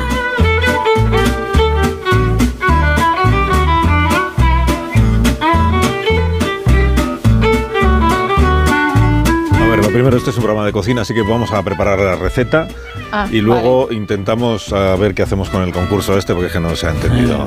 Yo creo que no se ha entendido bien. No, lo- no lo hemos No- entendido. No sabemos nosotros. hacer concursos. ¿qué Ja, eh, pobre Jorge, sí. de verdad, eh, pobre Jorge. Ya estoy Pobre resignado. Bueno, Encima eh, que ha venido estreñido esta mañana a, a trabajar, que el pobre se ha sentado en la taza y no ha podido. Y encima con esto, ¿Cómo sabías esto? ¿Cómo sabías Pues porque hemos, hemos hablado esta mañana, hemos estado hablando los dos de, nuestro- de nuestras cosas. No le veis, no le veis la mirada perdida que tiene. Entonces, no que le no veis la mirada perdida que tiene. Que No tiene la tortuga adentro. No le ves en los ojos la mirada, Jorge. Por favor. Que tiene la tortuga adentro, que no ha podido ni salir la tortuga. Pobre Jorge, de verdad. Muy eh. bien, y ahora Bueno, es cuando vamos, a preparar las Porfa, carrilleras. Sí, después Pues de Venga, vamos a poner un puchero. Venga, vamos a poner, pobre tío. Todo el mundo, todo el mundo imaginándose la tortuga de. de no, España, todo el mundo, toda España pensando en la tortuga. Venga, vamos con la tortuga. Come on, everybody. Venga, vamos a poner un puchero con aceite, pero un poquito de generosidad. ¿Por qué? Porque vamos a dorar dentro de ese aceite las carrilleras y las patas de cerdo. Ojo que salpica, ¿eh? Pero es muy importante que las carrilleras y las patas de cerdo se doren bien, que cojan una buena coloración, porque de eso depende que luego la salsa sea oscura y sea pues un color caoba maravilloso. Entonces, cuando ya tenemos todas las carrilleras y las patas de cerdo bien doradas, las sacamos a una- un plato, a una fuente, retiramos el exceso de grasa, dejamos un poquito de grasa y en ese fondo pochamos o damos unas vueltas a los ajos con su piel, al puerro y a las cebolletas o a la verdura que cada uno elija. Vale. Lo pochamos bien con un poquito de sal, no mucha, porque luego la salsa va a reducir bastante, pero bueno, que coja pues, ese punto de 10-15 minutos. Y una vez que está la verdura pochada, metemos de nuevo las carrilleras y las patas doradas de cerdo. Ahí bien prietas todas. Muy importante que no estén amontonadas, que todas toquen el fondo, sin Ajá. amontonar. Esta es una de las bases para poder guisar. Hay que intentar que los ingredientes siempre, pues eso, no se amontonen. Añadimos el vino, dejamos que reduzca más o menos unos 5 minutos, que hierva alegremente. Luego cubrimos con más o menos 3-4 dedos de agua o de caldo. No hace falta caldo, ¿eh? con agua suficiente como para que luego las carrilleras y las patas de cerdo suelten suficiente jugo como para que la salsa sea súper sustanciosa. Añadimos un poquito de sal, no mucha, y guisamos tapado más o menos unas dos horas. ¿Que tenemos una olla express? Pues cerramos y esto más o menos está liquidado en unos, en unos 50 minutos. Pero yo eh, soy más partidario si tenemos tiempo de las cocciones de toda la vida. Una vez que han pasado ya dos horas y vemos que las patas están tiernas, que las carrilleras están bien tiernas, las escurrimos, las dejamos en una fuente y lo que hacemos es filtrar la salsa. No hace falta que la pasemos por un pasapuré ni por un turmis. Es suficiente con que, las, con que la filtremos. Si tenemos manía y queremos que la salsa esté más espesa, pues la Pues podemos claro. pasar por un turmis o por un pasapuré. No, pero te digo en serio, con la gelatina que suelta Sí. la, la pata de cerdo y la carrillera es suficiente con que se filtre la salsa. Dejamos que esa salsa... buena. Sí, sí, está buena, pero Claro. tú... Aquí eres el profesional aquí, Begoña, es No, que de bueno, verdad... te- eh, te es estoy que a- porque- estoy es que- apostillando. es- me cago en Con- Ross, eh, de verdad. Hombre, Bueno, tienes que- entonces, ya, me cago en Ross, de verdad. eh, que ser de verdad. tolerante. Bueno, ya, ya, ya, hay que ser Tolerante. Bueno, claro. sí, bueno, pues que cada uno, que cada uno haga lo que quiera. Yo lo que hago es filtrarla, dejamos que reduzca en el mismo puchero vacío al fuego para que coja cierta ligazón y Mm. cierta espesura. Y mientras que hacemos, hemos dejado que las patas de cerdo se templen un poco para poder manipularlas. Y a mí me gusta deshuesarlas, quitarles los huesos más grandes, dejar los huesos de la punta, porque si no se desarma demasiado la pata, pero los huesos gordos los quitamos. Y lo que hacemos es meter esas manos deshuesadas de cerdo dentro de la salsa. Las carrilleras las podemos partir en dos o en filetes. A mí me gusta dejarlas enteras. Me gusta más dejarlas enteras para luego con la cuchara partirlas directamente en la salsa. Y si no te la vas a comer entera porque es muy grande, pues las partes en cuartos o lo que sea, pero a Ujú. cucharazos. Dejas que dé un hervor muy ligerito, añadimos una pizca de mantequilla, unas gotitas de brandy, rectificamos el sazonamiento y es muy importante, bueno, pues que esto lo dejemos reposar, no comértelo en el momento, pues dejarlas No. fuera de la nevera, de la cocina en una esquina que enfríen, meterlas en la nevera y al día siguiente recalentarlas. Y están súper buenas, a palo seco, con un puré de patata, con unas patatas fritas, menuda salsa brillante, bueno. maravillosa y menuda cazuela más rica. Qué maravilla. Muy bien, Joder. muy bien. Hoy muy bien, Hoy hoy muy rico bien, todo, hoy sí. Muy bien, la Muy verdad, bien, muy muy bien. Muy bien la Muy receta, bien, eh, muy sí. bien. Me has recriminado, ¿Qué te pero no importa. No. Vamos a resolver el concurso. No, no, no. Jorge no. ha ido al baño o sigue aquí, Aquí, Está está aquí. está No, aquí, que me acaba de me acaba de llamar uno de los miembros del jurado y el notario. Jorge, pero, oye, ¿Qué cambia la voz de verdad. ¿eh? No, en serio. ¿Tienes una voz de derrotado? Jorge, una voz de derrotado, tío. es que hemos dicho que vamos a resolver el concurso. necesitan un poco más de, liberación. me han ¿Qué? dicho. ¿Más? Sí, porque hay un empate técnico. Ah, Hay un empate técnico, hay 11. Pero es que se lo vamos a poner un poco más difícil porque han llegado más, pues este tiempo de liberación les, les damos Pero más. entonces, ¿cuándo va a acabar el concurso? El- no, No, pero- acaba hoy. Hoy ¿Acaba acaba. hoy? Sí, pero a los las 12 ganadores... de la- a las 12 de la noche. No, acaba hoy a las 11 de la mañana. Ah, O sea, ahora mismo Sí. ya va a acabar. Pero, En la brújula, en la brújula, a la noche, en el, en el, en, en el programa de deportes de la Pero- noche. pero van a emitir su ve- veredicto el viernes que viene. Ah, ¿De ¿tanto tienen que pensar? Sí, tiene una Pero, semana. pero ¿cuáles son las finalistas o algo, no? Es que No, es- que no hay finalistas, hay 10 elegidas.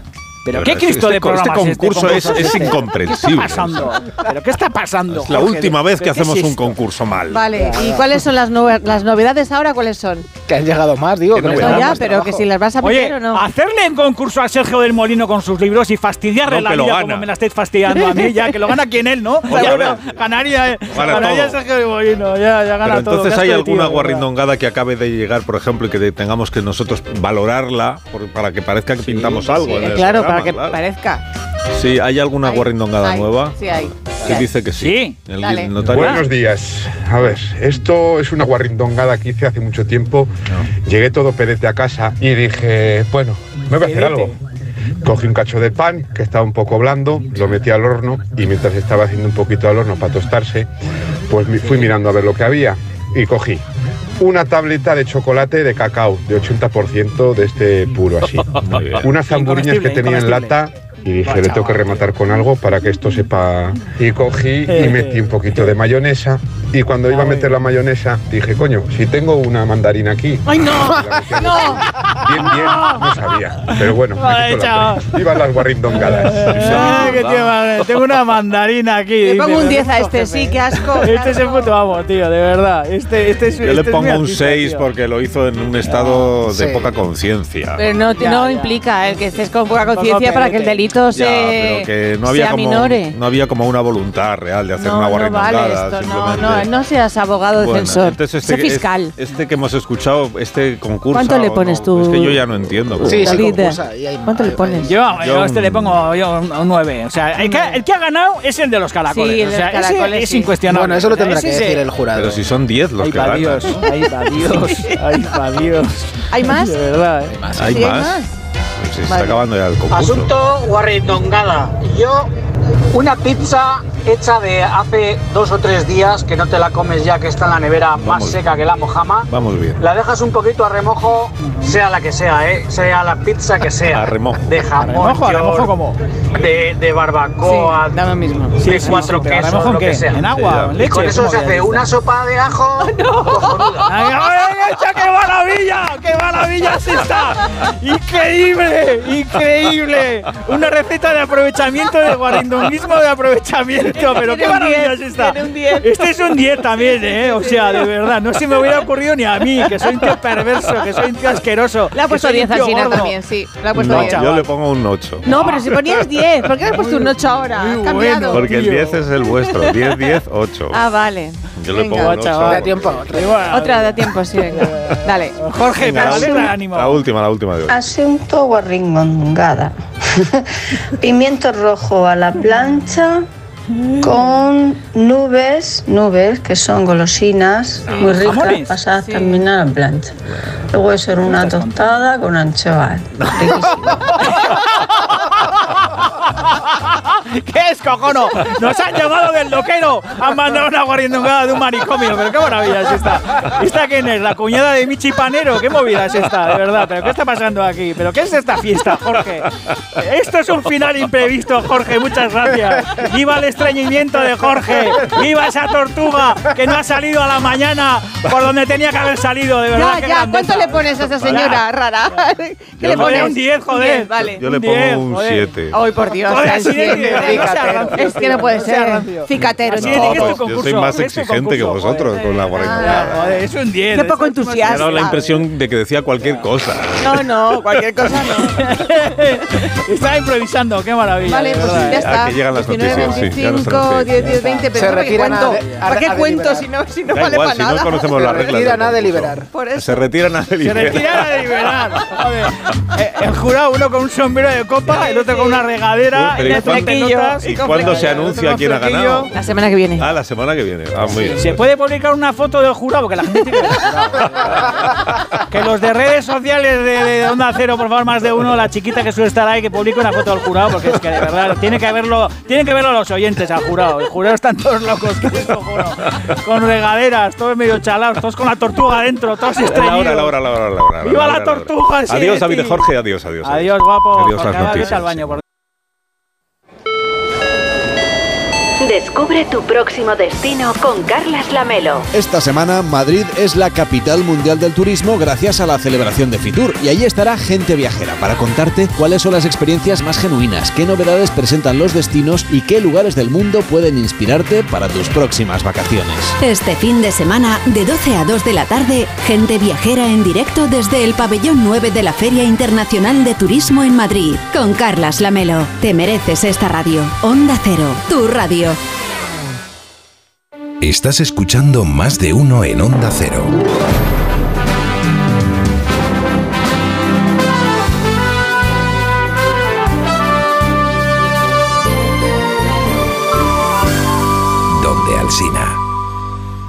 Bienvenidos a otra dimensión de cruceros con Royal Caribbean y Viajes El Corte Inglés.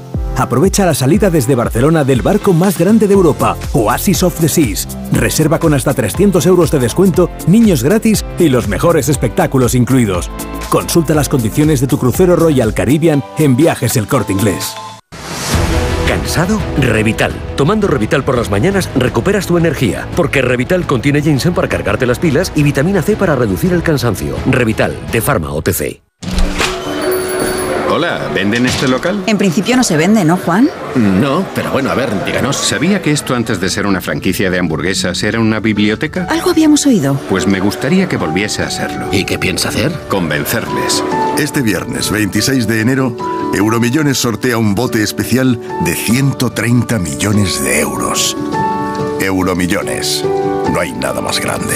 Loterías te recuerda que juegues con responsabilidad y solo si eres mayor de edad. ¿Te apetece descubrir un lugar lleno de aventuras, de sol y de magia? En Walt Disney World viajarás a una galaxia muy muy lejana. Descubrirás el reino de la naturaleza, vivirás la magia de los cuentos de hadas y tendrás el mundo al alcance de tu mano. Todo esto y mucho más en los cuatro increíbles parques temáticos de Walt Disney World Resort. Las vacaciones de tus sueños. Reserva hasta el 14 de febrero en Betravel y disfruta de hasta un 35% de descuento en los hoteles Disney. Y además, vuelo directo a Orlando. Consulta condiciones, plazas limitadas. Ven a Walt Disney World con Betravel. Viájate la vida.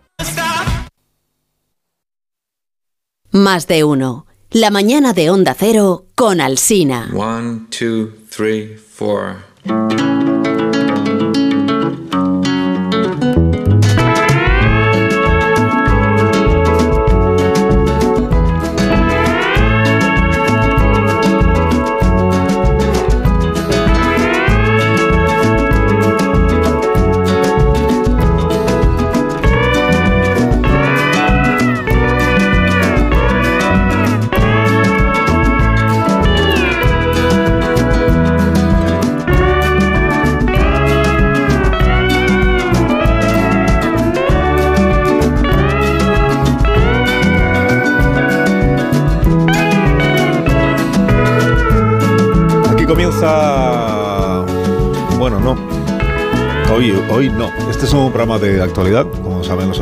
Nos pegamos siempre a, a la última hora y por eso hemos eh, decidido, el equipo editorial del programa, eh, no hacer esta mañana cultureta y sustituirla por una entrevista al protagonista de la jornada, que es el ganador del premio Alfaguara de novela, en su edición de este año, que es el conocido colaborador de este programa y otras cosas, que tampoco.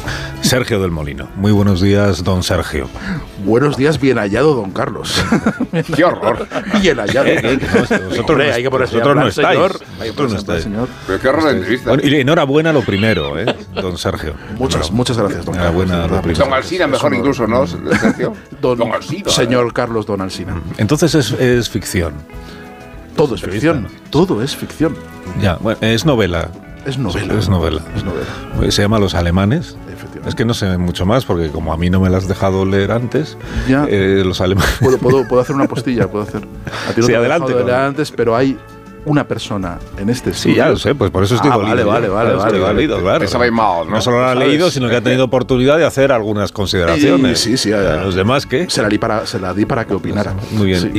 Me, me la di para, me la dio para que opinara y hice modificaciones muy sustanciales. Le mandé- Sí, de hecho, estamos planteando la co- coautoría. Yo solo digo que, le reescribí por lo menos 160 páginas. 160 páginas. Ya sé, por aquí no, por aquí tal. Yo no llevaría la novela por aquí. Cambiaste la trama. ¿no? Bueno, significativamente. un poco el punto de vista narrativo, se lo me, me llevó mi trabajo, ¿eh? Fueron dos meses. De repente, de de repente, repente, en la- en la seis novela- al día. ¿Puedo novela- seguir, por favor, con la entrevista al autor? Que- se titulaba la novela, Rubén, Se cuando te la convirtió en una novela sobre de Se repente. titulaba Los italianos, la novela. Pero para los alemanes, ¿quién más? Y ahora se llama Los Alemanes. sí. ¿Qui- ¿Quiénes, ¿Quiénes son los alemanes? Los alemanes son los alemanes del Camerún. son los alemanes del Camerún. Que son unos alemanes muy raros que, que vinieron en 1916 a España. Por- Ajá. Porque en, en Camerún era colonia alemana hasta la Primera Guerra Mundial. Y, claro, sí, aprovecho, claro, sí, sí. No, no, que digo que se Ah, callen vale, porque vale. estamos entrando ya un Ah, poco en supuesto, materia. por supuesto, es que no, no entendía la ¿Qué es gestualidad. Por favor. Estamos escuchando. Entonces, 1916. 1916. La colonia del Camerún es invadida por los aliados, lo que, que vienen de Senegal y vienen de otros lados, los franceses y los ingleses. Entonces los colonos alemanes del Camerún, que eran muy poquitos, eran unos 1500 así, en lugar de rendirse, lo que hacen es huir hacia la Guinea española y se entregan a los españoles, que era potencia neutral, y quedan custodiados por España. Entonces de ahí mm, se instalan en España, los llevan a la península y eh, esos pocos cientos de alemanes se instalan y crean un- colonias eh, de, alemanes en España, una muy potente en Zaragoza, donde, en mi ciudad, que es una colonia que yo he estudiado y que conozco bien, y la novela cuenta la historia de una de estas familias. En realidad cuenta el presente, cuenta el final de una de estas familias, de la- el, el- el presente de, de dos hermanos que, que, en fin, que asisten al, al entierro del tercero, que ahí es como empieza la novela, y a partir de ahí, pues, pues una trama basada en el presente de una de esas familias, que son raras, una familia rara. Perdón, es que estoy reparando vamos a en ver, el, es- en el es una pres- entrevista. que tienes un rosario laico en la mano. Tienes unos clips unidos u- u- eh, entre sí y Se los está vas rezando moviendo mientras como tanto. si- Desde, hace, desde hace 15 años. Sí. Y el pero no, rosario laico. no intervengas en la entrevista. No, es que me hace gracia que vas Has hablado, ha hablado, eh, estamos Esto conversando. era el planteamiento original de la novela. Luego intervino Rubén Amón y entonces la familia era de Ya alemanes imagino, toreros. Es- es- no, yo, yo lo, que, lo, lo que nos contó Rubén en el chat es que la novela se llama Los italianos, que iba de italianos, iba de italianos de, Etiopía, Etiopía, de eso Etiopía es, en Huesca es, y que es. entonces gracias a su intervención cambió Dijo, no, no, mucho notablemente la geografía, la Sí, geografía del texto. No sé si recordarás, pero yo creo que hace dos años eh, por los pasillos me, me preguntaste, yo no entendí, yo no entendí muy bien a qué se refería aquello, pero me dijiste, Nacho, ¿qué te suena mejor, los alemanes o los ademanes? Y yo te dije, los alemanes sin duda. Y tú dijiste, voy a escribir algo al respecto. Pero todos queréis ahora chupar ahí, del bote, Hay novela ahí. todos. Es, solo, es solo por la pasta, en la gloria literaria. no- Yo no, yo no, como, verás, cursi, ¿no? ¿no? me atribuyo Era ningún mérito en la novela. No me atribuyo ningún mérito en la novela. Sí podría atribuirme algún mérito en el hecho de que haya sido reconocida con el premio Alfaguara, pero tampoco... O sea, yo ahí sí Pero podría... ¿Has, has sí podría- al jurado? ¿Has, has hecho algún tipo Bueno, de es como una influencia presión? un poco que está en el ambiente. ¿no? Atmosférica. Es atmosférica, eso es. O sea, es que sale en el Y por programa tanto de definitiva. O sea, el jurado yo no quiero... yo No, no yo quiero sé cuestionar, nada de cómo no, no quiero cuestionar tu enorme capacidad de influencia, Carlos, pero el único de esta mesa que va a salir en los agradecimientos de la novela es Rubén Amón. Eso quiero anticiparlo. ante- como Bueno, si no pasa nada, si por eso te estoy haciendo entrevista de invitado. A la coautoría. Por eso, le hacemos entrevista de invitado que no de colaborador, que ya no lo es. Claro, y entonces los, los alemanes ha, dicho el autor eh, Sergio del con quien estamos conversando esta mañana aquí en la Cultureta, ha dicho que, que es una es una que es una colonia de alemanes, es decir, que es una eh, digamos que tiene una una deriva colonial la no, no, es que- novela. no, no tiene ninguna deriva colonial. Digamos Es que esto colonia- puede ahu- ahuyentar a A Urtasun. ministros A Urtasun, no, como no. Urtasun de leerla. No, no creo que vaya a ser censurada por, por la nueva doctrina del Ministerio de Cultura. crees tú? Con- confío en que no. Confío en que no. Al menos la vamos a publicar pronto para que no entre el decreto en vigor antes. ¿Cuándo, por cierto? ¿Cuándo se publica? ¿Cuándo? En marzo, el 21 de marzo. El 21 de marzo sale a la venta. En, en las mejores librerías y en algunas de Para la peores. primavera. Pero además, o sea, Sergio, son derechos de autor también, ¿no? O sea, es el premio y el, el recorrido convencional de una novela. entrar en esa- Pero ¿cómo no vas a entrar? Pero Vamos si- a entrar en ese terreno. Pero, pero Eso ¿cómo es que no? El Bill Metal, yo es que no me he metido en esto por el dinero. Exactamente. Ni te vas a salir por Ay, el tampoco. dinero. Tampoco. Bueno, según lo que caiga, ¿eh? Ya verás que no. Bueno, pues enhorabuena eh, y muchas gracias por habernos Muchas acompañado esta mañana. Muchas gracias. Carlos Y ahora ya empieza la cultureta eh, con, con los Con Sergio del Molino también. No, no. Sí, hombre. No, en agradecimientos a Mo, pues sale en la otra cultureta, no en la mía. Pero no, tú has salido en agradecimientos en otros libros míos. Ya, Carlos. en otros libros, claro, en otros, pero es que no se presentaba, me doy cuenta ahora. Bueno, da igual. todo el mundo No sabe. necesitamos, a ti di Todo esto, el no mundo. necesitan presentación, di esto también, este tópico, no necesitan presentación. ¿Sabes? Yo en mi cultureta diré lo que yo crea que tengo que decir. Tú en tu cultureta di lo que tú pienses, porque da igual, porque es la de la noche. Tampoco Porque tiene- da igual porque nadie la escucha. Bueno, estamos muy contentos también de recibir a, a- ¿cómo se llama? Nacho Vigalondo, que ha vuelto. sí. ¿eh? Ha vuelto Que también es un premio en sí mismo estar aquí. presencialmente a Ah, qué bonito. Para mí es un has premio oído. estar aquí con vosotros y compartir mañana. Es muy bonito. Para mí es, es un alfaguara perfectamente. O sea que Todos gracias los por el días reconocimiento. todos los días son alfaguara. Todos los días eh, en tu- eh, con tu proximidad todo es, un, todo es celebrable. Bien, y estamos con Rosa Belmonte y con Guillermo Altares y con eh, Amor Rubén, Díaz. Rubén Rubén Amor, sí, así es. Y con el guion de Zumer, que hay que respetarlo un poco, porque si no, luego dice. La Sociedad de la Nieve ha sido candidata, es candidata al Oscar a mejor película internacional. Esto lo hemos contado esta semana. Muy bien. Estamos de acuerdo, ¿no? Vamos, estamos de acuerdo. Bueno, Sergio no, pero ¿qué no. más da? Si Sergio ya no. Llenos de los nuestros. Sergio no le, no- que no le gustó. Y cuidado la categoría, Carlos, porque es que está muy competida. ¿eh? La, la película internacional es. Exactamente, luego hablaremos de la otra con la que compite, ¿no? Que es La buena, ¿no? Bueno, compite con la zona. Y menos mal que no está compite de una con caída. la zona de interés y compite con la de Wim Wenders, ¿eh? Ah, también. Sí. Bueno, es igual, yo voy con la de Bayona, que es la única que he visto. Hmm. Voy a- bueno, entonces, hablando justo de este Oscar de película internacional, el guionista ha encontrado una revista del año 1992, la revista argentina de cine El Amante, cuya portada la ocupa un- una imagen de la película Telma y Luis. Dice reimpresión, primera edición agotada. Una revista de página 5, entrevistan a Adolfo Aristarain, que está a punto de estrenar en aquel momento Un lugar en el mundo, la película de Lupi, de Cecilia Rotti, de eh, Sacristán. Eh, y le pregunta el periodista, ¿cómo se hace para ganar el Oscar a la película extranjera? Y responde Aristarain, dice, en el caso del Oscar para película extranjera hay una comisión de 20 tipos que no están obligados a verlas todas.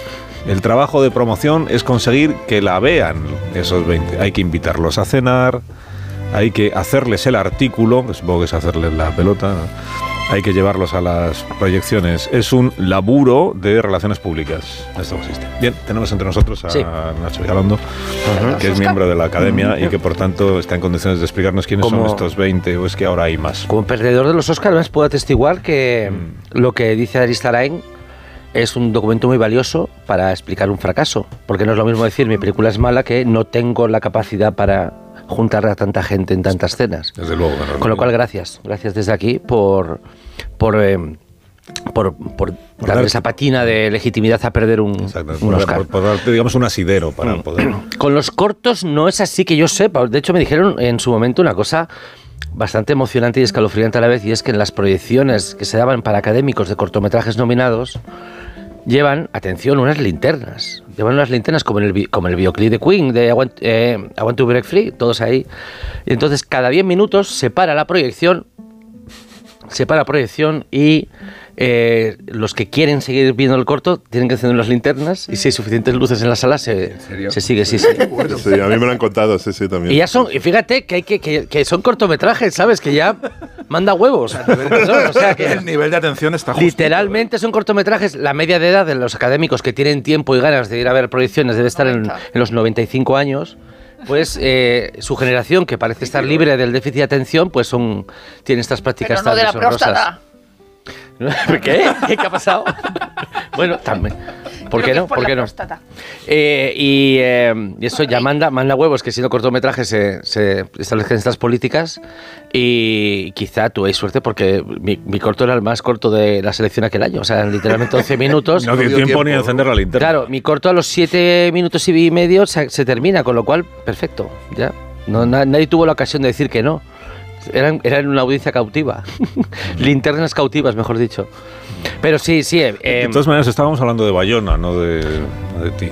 Ah, bueno, yo que entonces yo ya no sé qué decirte, porque, porque no, no voy ahora mismo a atestiguar que, que Bayona efectivamente está montando cenas como un loco en Los Ángeles, ¿sabes? no tengo ni idea, ¿sabes? No, Claro, pero el caso de, de la Sociedad de la Nieve y en mucho mayor, eh, mayor importancia la zona de interés, la de Wim Wenders, es evidente que ya no son aquellas películas extranjeras que no se veían. Son películas extranjeras que se ven en todo el mundo y de hecho la Sociedad de la Nieve tiene otras nominaciones, o sea que son películas que sí se han visto. No son Pele el Conquistador, que seguramente la veía cuatro personas. O sea, además son pelis que han pasado por Cannes. en- Claro, en, pero son películas casos que que, se ha realmente visto este año el mucho. Festival de Cannes ha, ha- ha programado lo mejor que se ha visto. De hecho, se luego está dando el caso de que, de que, y esto es una frase que mucha gente incluso tiene miedo de decir, pero ya está flotando en el ambiente, que es que ya Cannes se está convirtiendo en la antesala de los Oscars, de un tiempo a esta parte, cuidado. Ah, eso no lo Pero tolero. no eran los globos de oro. No lo ¿Eh? tolero, Los pero- globos de oro se han quedado un poco ahí en el entresuelo. Claro, claro. O sea, lo que se ve en Cannes luego es. Es la lo portería, los globos de oro son la Poco sí. Vamos a hacer una pausa y a la vuelta vamos a hablar de, la, de una de las películas que compite por el Oscar a la Mm. película internacional y que no es la de Bayona. Según Sergio es la buena. Es la buena. Ah, ya está. Falta de patriotismo. la verdad. Más de uno en Onda Cero, donde Alsina. Si elegir es ahorrar for you, ahorra todas las semanas con ofertas como el salmón noruego entero a 9,99 euros con 99 el kilo. Hasta el 28 de enero en hipermercados, market, web y app. Carrefour, aquí poder elegir es poder ahorrar.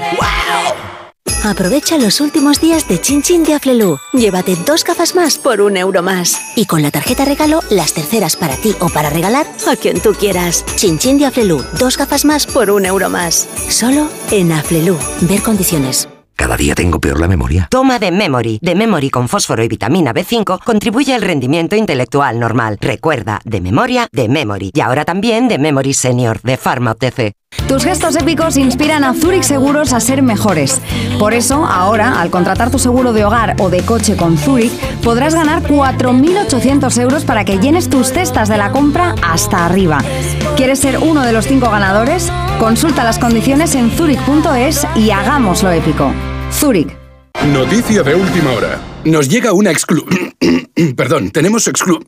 Exclusiva. Las pastillas Emser con sales minerales de origen natural protegen tu voz y cuidan tu garganta. De venta en farmacias y para farmacias. ¡Emser!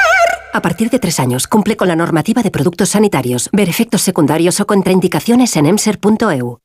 El ser humano ha desarrollado la inteligencia artificial, pero sacar las legumbres cocidas del tarro nos sigue costando. Hasta ahora, con el nuevo tarro ancho de Legumbres Luengo todo es más fácil. Salen intactas muy rápido y con su sabor único. Legumbres Luengo, la nueva pasta. Este es el mejor anuncio del mundo. Un anuncio que no tiene voces famosas, ni la típica canción pegadiza, y sin embargo, es el mejor anuncio del mundo. Tengo que darles una muy buena noticia. Su hijo ha superado la enfermedad. Porque el mejor anuncio del mundo es poder decirles a unos padres que su hijo ha superado la leucemia. Ayúdanos a seguir investigando enviando imparables al 28027. Fundación Josep Carreras. Imparables contra la leucemia. Coste del mensaje 1,2 euros. Donativo e íntegro. Disponible para móviles Movistar, Vodafone, Orange, Yoigo, Euskaltel y Telecable. Hola, cariño. Aún estoy en el trabajo. Pásate por el corte inglés y haz la compra en el súper, que hay muchas ofertas.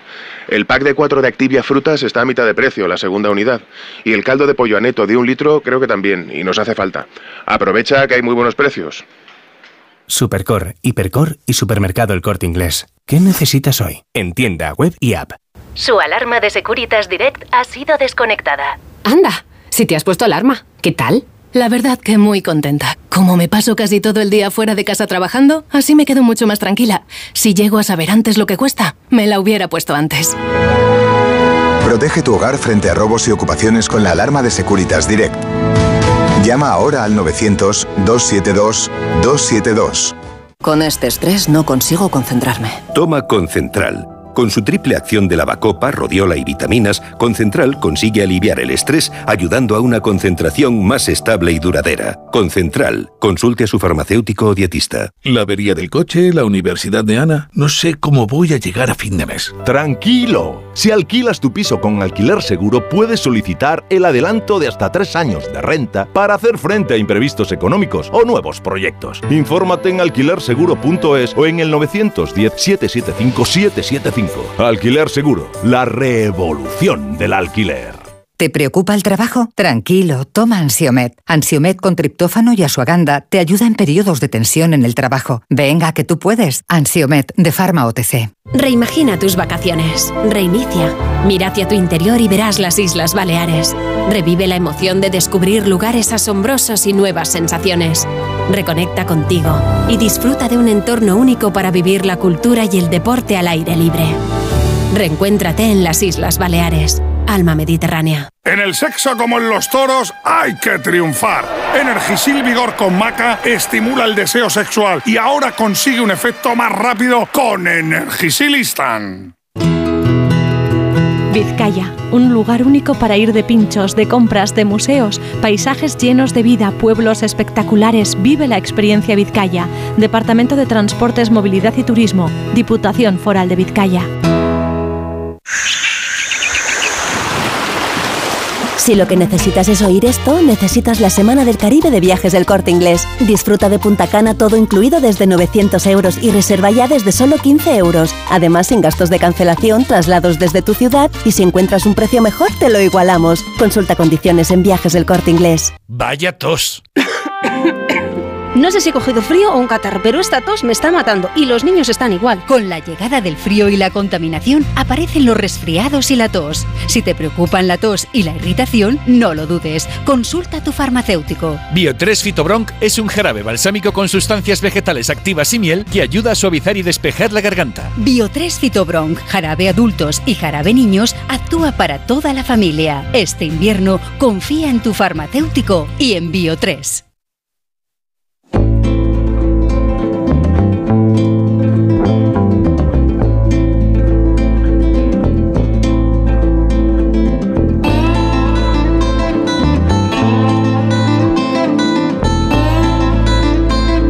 Más de uno en Onda Cero, donde Alsina.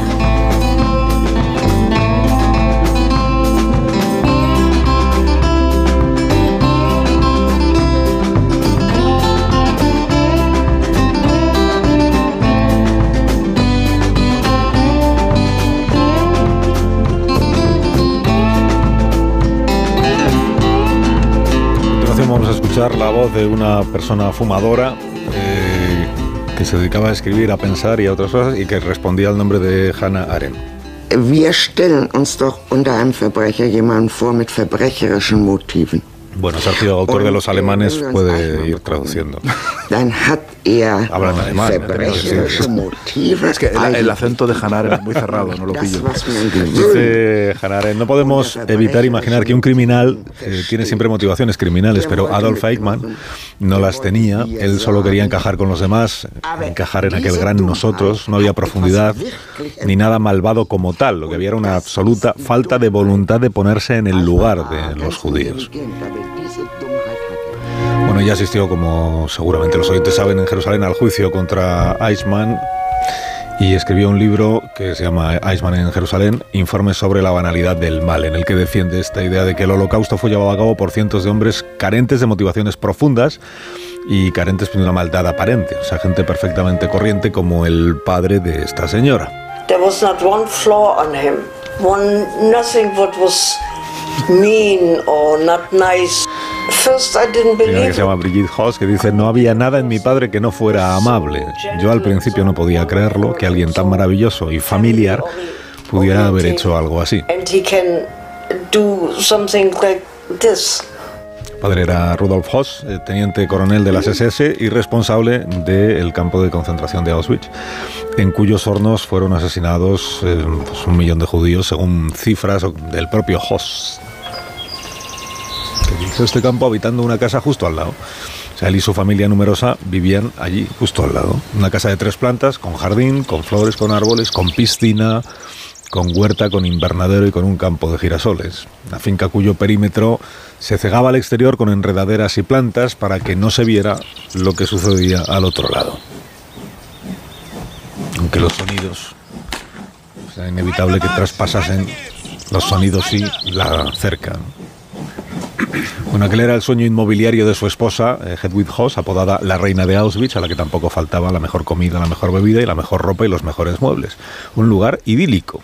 También para los cinco hijos, incluida Brigitte, que tenía entonces nueve años. I loved it. It was like paradise for me. And I didn't know what was on the other side of the Le villa. encantaba ese lugar que era como el paraíso para ella y que no tenía ni idea de lo que sucedía, de lo que había detrás de aquella valla. Los culturetas han visto esta semana La Zona de Interés. Está basada en, en la novela de. Esto lo ha descubierto Bollero, ¿no? Que está basada en una novela que él no había leído, ¿no? Ah, De, de Martin eso fue la semana pasada, sí. Sí. Su obra de la semana pasada. Y, y os ha gustado mucho la buena. Mucho, Me han dicho mucho, que a Vigalondo mucho, le ha entusiasmado la película. Ah, sí, sí, sí, sí, vamos, vamos. Sí, sí, sí, sí. Me gusta mucho. también, ¿eh? A ti también. Sí. Hombre, y de, y de hecho Jonathan Glazer se está como estableciendo como el mejor adaptador de novelas que tiene el cine contemporáneo, porque ya su anterior película, Under the Skin, también era una adaptación de una novela. Y el tío tenía el talento de hacer una adaptación irreconocible, que creo que, creo que es lo que, Es lo que ha lo hecho ahora, sí, sí. Que es lo que es un lenguaje distinto, entonces yo creo que es una labor de pura, de pura honestidad, que si cambias de lenguaje, si cambias de forma, la transformación sea más profunda de lo que estamos acostumbrados. Así lo que, lo que, o sea, lo que estamos acostumbrados es que las películas cambien el acento de lo que ya está escrito en el libro o se dediquen a omitir cosas, pero que quieren que el resultado sea lo más próximo posible a la experiencia de la lectura. Y Jonathan Glazer hace lo que es más ético, diría yo, que es crear una obra a partir de un referente, que es la propia novela. Es muy interesante además porque la, la decisión que toma Glazer es cambiar radicalmente el punto de vista desde la cual está contada la novela de la zona de interés. Pero la zona de interés es una novela coral contada en primera persona por los, por los propios protagonistas. Pero y además Pero, es Sergio, humorística. Y es humor- tiene un y- y Que el por- eso, problema eso que aparte, generó. eso aparte que tiene, que tiene un, un gran componente humorístico. Es una comedia que de oficina. Es una, es una tragicomedia, ¿no? De- la, la- eh, la zona de interés. Pero sobre todo está contada desde el punto de vista de, de ellos. O sea, hay un, eh, una asunción de, de- de los propios personajes y son más, no solo la familia de, de Rudolf Hess, hay más gente, hay un Sonderkommando, hay o- otros funcionarios de Auschwitz y lo que hace Glazer es is adoptar un punto de vista casi objetivo de, de- con, con planos largos, con, con planos generales, eh, para con- con- con- contemplando desde fuera. Entonces, ¿a ti te parece asunto. bien que, cuan- que, por ejemplo, se adaptara una novela tuya que lo cambiaran todo, ¿no? Sí, Estás sí, claro. en Vale, muy absoluto. bien. Una vez muy que bien. la ha vendido- Te, toma- te tomamos la palabra. Sí, no Si has cobrado y hacer una película Creo- como La creo Zona que de el Interés. director tiene la, tiene la, la- la total legitimidad de, de con ese material hacer una obra suya. Es que hace una obra suya porque eh, Martin Amis que hace una comedia de oficina, es una cosa de líos, de mucho celos. más profundo, Y eh, de hecho, Martin Amis ah, ah, se, se- se ve obligado un poco al final de la novela a hacer una especie de ensayo hablando de la imposibilidad de explicar el holocausto, de la imposibilidad de explicar eh, a, a Hitler. Y entonces Jonathan Glazer evidentemente hace otra cosa y, y- y se parece mucho al hijo de Saúl en el sentido de que, de que no estamos viendo nada. No estamos viendo nada, pero lo sabemos todo. Lo estamos sabemos oyendo, todo. es el sonido, ¿no? está- en la- las cámaras son. eh, eh, o sea, lo- la, la película está fuera de campo. Hay mm, cámaras ocultas que los actores ni siquiera sabían dónde estaban, con lo cual no hay muchos primeros planos. Pero, eh, claro, parte de esa idea de cuando dice, es que los jóvenes no saben quién es Miguel Ángel Blanco o los jóvenes no saben lo que es el holocausto. Esos jóvenes no pueden entender esta película. Esta película la va a ver gente que tiene sabido qué es lo que está pasando en esa chimenea y qué es lo que es ese ruido y qué es lo que significan las, las cenizas en el río o de abono. Y luego eh, también hace una cosa Jonathan Glazer que es ponerle nombre a la, a la gente. En, en la, en la novela de Martin Amis no se habla de No, Rudolf Horn ni de su mujer. Y, luego, ficticios. y luego cambia a la mujer porque la mujer es una persona de clase acomodada, no como esta señora que se ve sorprendida por el lujo que tiene en su casa. Y luego, claro, hay cosas eh, eh, escalofriantes que, en el, que si tú cuentas lo que es, no tiene por qué ser escalofriante. Es decir, una señora probándose un abrigo de piel. Eso no, no tiene por qué ser escalofriante y sin embargo lo es. Sí, yo creo que eh, la saturación de películas de nazis, que no creo que obedezca siquiera al propósito de hacer memoria, sino a fines mucho más obscenos y relacionados con el, el sensacionalismo, con, con el, el- el aire comercial, eh, necesita como antídoto una, una concepción de- del tratamiento del holocausto desde la elipsis. Y, y lo único que te puede conmover ya es exactamente lo que no ves. Por- primero por la, porque estamos tan vinculados a imágenes que nos tienen por completo anestesiados. No reaccionamos como merecería la situación a escenas específicas o históricas. No digo ya las que aparecen en las películas. Las escenas mismas del holocausto no producen el menor impacto porque se han acostumbrado de tal manera a nuestra visión y a nuestra memoria que es- resultan inocuas. Y creo que el acierto increíble de esta película es tratar la novela desde la extrapolación. Y por eso, por eso es tan leal, en cambio, a la novela. Sí. Esto es lo que diría Levi Strauss de una- un acercamiento estructuralista. ¿no? Eh, tú eh, reúnes una serie de claves que te permiten llegar a la esencia de la obra sin en absoluto entrar en la obra. Y, y con esa percepción consigues un- una, una claustrofobia sobre el espectador. Es una pena que Martin Amis no pueda verla porque le, le habría encantado, yo creo. Yo digo que, que el, el grado de claustrofobia que, que, que se, que se traslada a la película, decía Rosa que quienes no sepan lo que ha pasado, bueno, yo creo que para que nadie se pierda, está la torre de Birkenau y, y- y está el, el humo y están las conversaciones, algunas de ellas tratadas con tal frialdad que en sí misma resulta más estremecedor. es mucho mejor tratar a los judíos como cargas para que te impresione que tratarlos como judíos. Es- a, a mí me, me ha impresionado muchísimo y, y- y mira que aquí todos hemos leído sobre el holocausto, yo he estado dos veces en Auschwitz. Te iba a decir, Martin Amis murió el día que se presentaba que se presentaba esta película en que se presentaba esta Es una- película es en una Cannes el, es que- el- es que- el mismo día. Es que yo creo que Y se, es- se habría sentido muy reconocido, y muy, hay, muy bien leído. Hay, hay cosas de una sutileza. De, de hecho, después de verla el viernes, me, me pasé el fin de semana leyendo cosas de, de- de- sobre. Entre otras cosas, vo- volví a buscar todos los pasajes de Heisman en Jerusalén de Anna Arendt en que habla de, de Rudolf Hess y un poco su teoría de que son asesinos que no han matado a nadie. Aunque en el caso de Rudolf Hess sí mató a alguien, mató a un. mató de una paliza y asesinó a un a alguien que consideraban un traidor en los años 20, en el nacimiento del, del- partido, del partido nazi durante la ocupación francesa de Renania. Y yo creo que tiene, desde luego, los sonidos del holocausto. Es una cosa. de, los sonidos de Auschwitz, yo creo que es una genialidad. O sea, ¿cómo, cómo cuentas Auschwitz sin verlo? Y lo haces con los sonidos. Y es verdad que cuando vas a Auschwitz, eh, eh, es casi imposible imaginarte cómo será eso. Y de repente, cuando lo, cuando lo escuchas en la peli, dices, es que era así, sin, sin verlo. Y luego tiene muchísimas cosas sutiles. Lo que dice, eh, lo que contra Rosa del abrigo, como de repente llegan con un abrigo de bisón, llegan con los bienes. Eh, tiene, por ejemplo, una cosa que, que cuenta Hannah Arendt, Las joyas que es escondidas en la pasta de las dientes. joyas es- escondidas en la pasta de dientes y la reunión con los empresarios. Eso es súper importante y es una cosa que cuenta muy bien Hannah Arendt, que es las cámaras de gas no las construyen militares. Las cámaras de gas las construyen empresarios que van allí como en una licitación pública Sí, sí, y que sí, dicen yo te voy a construir el mejor producto para asesinar a gente.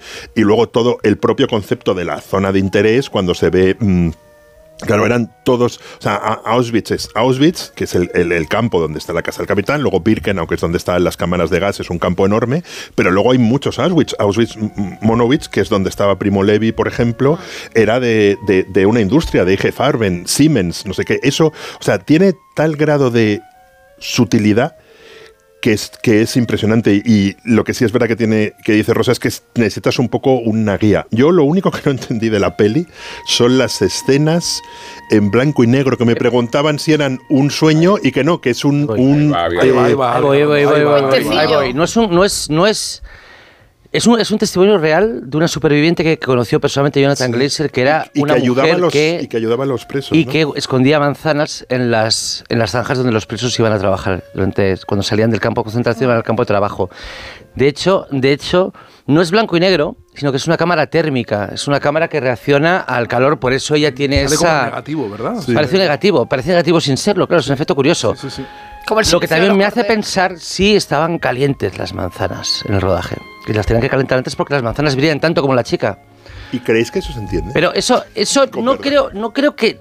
Yo, no, yo, yo me cosqué cuando ella, cuando ella ves que está metiendo las manzanas detrás de las luego se, palas. o- se escucha, y luego se cómo escucha. pillan a alguien cogiendo manzanas. Sí, hay unos tiros por unas manzanas han pegado. han- Pero a que forma parte de los estímulos que tiene para que el espectador esté involucrado todo el tiempo Claro, en la película. también ¿eh? hay que, y también es, es- yo creo que también es sintomático que ella, que es la única mujer que es consciente de la posteridad, el gran enemigo, el gran monstruo del armario en esta película es la posteridad. Sí. La última escena es casi como al final del pasillo, lo que te asalta cuando la historia te ha colocado en esa posición es la posteridad, que es la condena definitiva. Y los únicos dos personajes que están bajo la visión de la cámara térmica son la niña que, que guarda, que esparce manzanas por las zanjas de trabajo y también la madre de la protagonista, que es la que en un momento dado está bajo la imagen de la cámara térmica y ya no puede más y se va. y Ah. se pira. no y se echa al monte. Se va la madre porque en una conversación con la hija es consciente de cuánto ha prosperado esta familia eh, en el umbral del campo de concentración y lo que le ha costado a su hija eh, tener una posición acomodada y burguesa. Eh, Por eso no se quiere marchar eh, la hija del campo cuando destinan a Jos a otro lugar, ¿no? Al, campo, niños, que bueno, sí, a sí. San José, al campo de Berlín, ¿no? Pero además la madre servía a una de las judías que está en el campo. Está en el campo, y, sí, sí. ento- y entonces le dice la, la mujer a Jos, eh, Con que lo que nos ha cos- costado construir esto, con nos, lo que- vamos, nos vamos a ir ahora, ¿no? Bueno, y, En nuestro y- paraíso. y- y luego tiene unas cosas cuando Jos llama a casa, o sea, es, eh, llama a casa y dice, esto de, esto de Hungría, creo que Eichmann lo ha llamado la operación Jos, como súper orgulloso, como si Sergio llama a casa y dice, oye, que No, ganó el claro, premio Alfaguara, claro. el otro dice, Es que- es y, que- y dice, una, o sea, es una cosa en la que mataron Ahí- a ahí- 800.000 ahí es- personas. Es una, es una de las muchas cosas Que que, está mataron a recogido, 800.000 que está personas en recogido el, espíritu de la novela de Martin Amis. Es la historia de un señor Un ambicioso, claro. un ambicioso que es está orgulloso porque está medrando cosas. en el O sea, trabajo las cosas y está le- orgulloso de lo que hace. Pero está vamos a ver, es que él hace una organización del campo por la que luego es premiado. Claro. Como inspector de de todos hecho, los campos, le, porque lo ha le hecho sacan bien de ahí. Auschwitz y le devuelven porque el que le Claro. reemplazó, El que reemplazó es torpe, no sabe, no sabe Entonces, claro, O sea, en sus propias memorias, que yo no sé lo que tiene de verdadero o de falso, o sea, él, él cuenta todo, todo el momento de, de- de- de cómo, Es- cómo- es- cómo se mete el gas, eh, cómo ha- el, el- el agujerito No, por arriba, Él así es, todo él es un tío, de es- cosas él es un tío brillante en lo suyo y sabe y es consciente de que lo es. la como conversación que en el atañe homicidio. a qué hacemos con la temperatura, ¿no? Por Sí, favor, sí. si tenemos unos hornos que están a 2000 grados, Sí, ¿cómo hacemos porque tienen que para enfriarse. Enfriarlos, ¿no?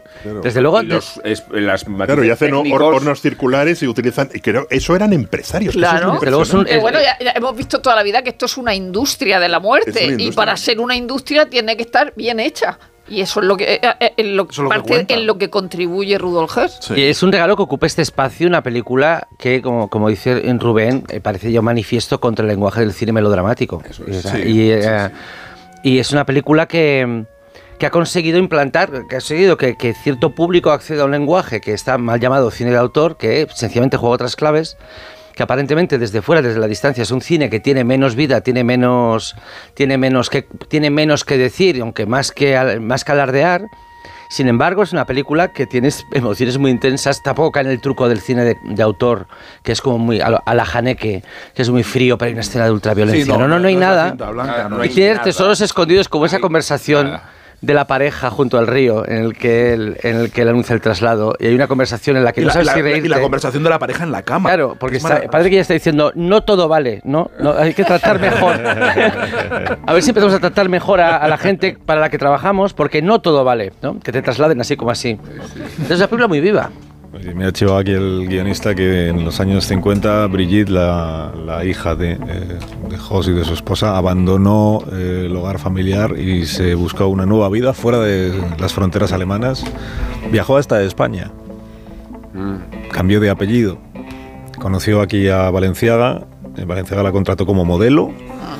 El New York Times decía que era una mujer alta, rubia, extremadamente bella y con un porte de rudeza ideal para las pasarelas. Y luego se casó con un ingeniero que era irlandés pero que trabajaba en Madrid. Y cuando ella le confesó el secreto que tanto quería ocultar, su marido eh, dijo que la comprendía y que ella era tan víctima como cualquiera. Esto parece los alemanes de Sergio Sí, del ¿verdad? Molino. Parece, La parece la segunda parte del libro. Aquí el programa está, es un programa La bien, bien trabajado, es un programa planificado. Dice, Sí, empezamos ganado. con los alemanes, terminamos bien, con la muy bien. alemana que viene a España, Que- que conoce a Sergio del Molino y que inspira la novela ganadora del premio Alfaguara. sí. Minuto, ahora continuamos.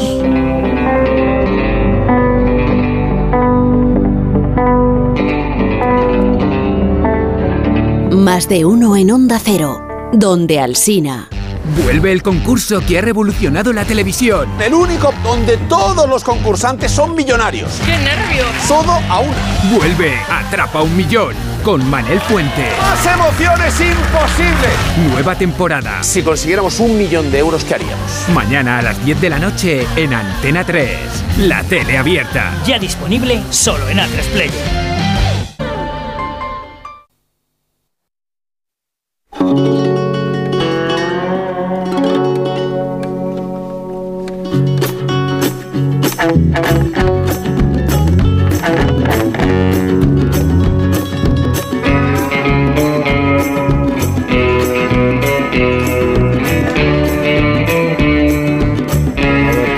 Esta mañana a los oyentes que leyendo hoy la crítica de cine en los periódicos sobre pobres criaturas, eh, no sé con quién me tengo que quedar, porque hay quien dice espectacular, magistral, extraordinaria, y hay quien dice pues, insoportable, me- ¿cómo es? Me ataca los nervios. Eso dice, solo lo ha dicho Bollero. Bollero. Bueno, a Oti tampoco le he visto muy entusiasmado. estaba dice, entusiasta, por- pero por, tampoco por era- un lado sí, por otro lado no. tal. A otra persona del periódico en la que me fío mucho tampoco le ha gustado. Ah, tampoco. Tampoco, no. Y no suele coincidir con. ¿Quién la ha visto aquí? Yo no lo he visto y a mí me ha, a mí me ha gustado. Ríete tú. Yo no lo he visto. He Yo no lo he la visto, de pero estoy a favor. La de- Es una cosa que está entre Eduardo Manos Tijera y Kimmy Smith. Ento- es decir, e- e- es la creación de una mujer y entonces, claro, es una mujer adulta con el cerebro de una niña que va creciendo, que va creciendo. Entonces esa mujer va creciendo sin inhibiciones de ninguna clase, sin prejuicio, sin que lo que nos han enseñado toda la vida nos impida hacer cosas de, ningún tipo. Eh, dice dice el, eh, Lantimos que él no quiere hacer películas que resulten confortables a la gente. A mí esta me resulta muy confortable. Y me, me parece que el final es ideal. O sea, para cu- cualquier mujer se siente bien con ese final. Cuentes más. No estoy contando nada. Ah, bueno, Pero eh, a, a mí, a mí me ha gustado y de hecho me parece la película más normal y a la vez más rara de, de Lantimos. Pero decir que, que se, Pues la se- película más rara del Antimos Muy tiene que, ser rara, tiene que ser rara, pero que muy rara. ¿Qué pasa, Nacho? No, no, eh, no sé si me preguntabas por si había visto algo esta semana. Eh, hay- algunos estáis. Algunos Una estáis, víctima. Una- algunos espera, una estáis- víctima de la sociedad no, ¿eh? Algunos estáis recogiendo frutos, yo estoy plantando semillas. haciendo películas, quieres decir. Pues planta. Pues cuéntanos tu rodaje. Pues planta. No, em- empiezo, empiezo, empiezo ya en- dentro de poco. Y ahora estoy ya picando. O sea, estoy haciendo. eh, No, eh, no rodar es más difícil que rodar cuando rodar es lo que se avecina. Estamos, estamos con los ensayos. Yo no estoy entendiendo gran cosa. tampoco. Bueno, ya, bueno, pues ya, por Son eso- son técnicas. tecnicismos, entiendo que son Ya. tecnicismos que son difíciles de. Solo quiero una visión cenital de esta mesa para que se compruebe exactamente todos los alimentos. Para que que os han pruebe el hambre que tenéis, porque los estáis, los estáis devorando, madre Hemos mía. puesto- Qué hambre tenéis, joder. No, no coméis en casa. y entonces, ¿cuándo, dices que, ¿cuándo dices que empiezas a rodar? Inminentemente. Eminentemente. Diga, no, no, que luego me la cargo, luego me la cargo. A mí me han dicho, a mí me han dicho, si te preguntan, no digas cifras. Qué buena entrevista estamos No, digas cifras. Se limitan lo que se remita. Intermitentemente, ¿no? Intermitentemente. Bueno, pues esta- las plataformas es peor que los estudios en los años 40. Esta noche a la una y media hay cultureta de la otra, de la, Sí. de la que, Sí. de la, bueno, de la otra, con Namón, con Rosa, adiós Vamos Rosa, a ver adiós de- Willy, de Anthony adiós, Burgess, vamos a hablar. Adiós, adiós, adiós. Adiós. Y del libro de Sergio Agod. Hombre, por supuesto. Bueno, adiós Nacho. Pero ya desde mi autoría. Nacho ¿eh? por la noche sigue sin estar. Bueno. A ver si le saco 30 mil dólares. María Hernández. Que tengas un gran fin de semana, Paloma de Prada. Lo mismo te deseo, Carlos Alsina. Adiós. Adiós. Adiós. adiós. Este sábado, la Liga se juega en Radio Estadio. Con el liderato en juego y en el estadio de uno de los equipos revelación, desde Gran Canaria, Las Palmas, Real Madrid. Además, el Barcelona recibe al Villarreal para olvidarse de la Copa. Un Mallorca al alza mide el efecto Son Moix ante el Betis. Y lo más destacado del Real Sociedad Rayo Vallecano.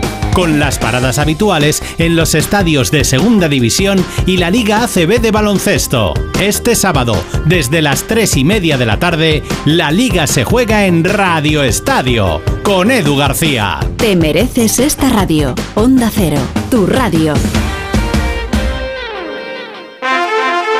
Madre mía, qué golpe. Parece que tu coche se pelea con una columna. Con el seguro de coche de línea directa, no solo te ahorras una pasta, sino que además puedes escoger el taller que quieras aquí o en Chipiona. Y si eliges taller colaborador, también tienes coche de sustitución garantizado y servicio de recogida y entrega. Cámbiate ahora y te bajamos el precio de tu seguro de coche, sí o sí. Ven directo a lineadirecta.com o llama al 917-700-700. El valor de ser directo. Consulta condiciones. Si elegir es ahorrar for you, ahorra eligiendo segunda unidad al 70% de descuento en más de 2.000 productos, como en el detergente líquido Ariel Alpes de 40 lavados. Comprando dos te ahorras el 70% en la segunda unidad. Hasta el 12 de febrero en Carrefour y Carrefour.es. Carrefour, aquí poder elegir es poder ahorrar. ¿Cansado? Revital. Tomando Revital por las mañanas recuperas tu energía, porque Revital contiene ginseng para cargarte las pilas y vitamina C para reducir el cansancio. Revital, de Pharma OTC. Reimagina tus vacaciones. Reinicia. Mira hacia tu interior y verás las Islas Baleares. Revive la emoción de descubrir lugares asombrosos y nuevas sensaciones. Reconecta contigo y disfruta de un entorno único para vivir la cultura y el deporte al aire libre. Reencuéntrate en las Islas Baleares. Alma Mediterránea. En Menorca hay un secreto que te queremos contar. Su encanto y la posibilidad de disfrutarla todos los días del año. Descubre Menorca, su oferta deportiva, cultural, gastronómica, natural y de paisajes de ensueño. Y ahora además como patrimonio mundial por la UNESCO. Ven y disfruta. Fundación Fomenta el Turismo de Menorca. En Vision Lab las rebajas nunca vistas. Hasta el 60% de descuento en gafas graduadas de sol, lentillas, audífonos. Hasta el 60%. Solo hasta el 31 de enero. Más info en visionlab.es.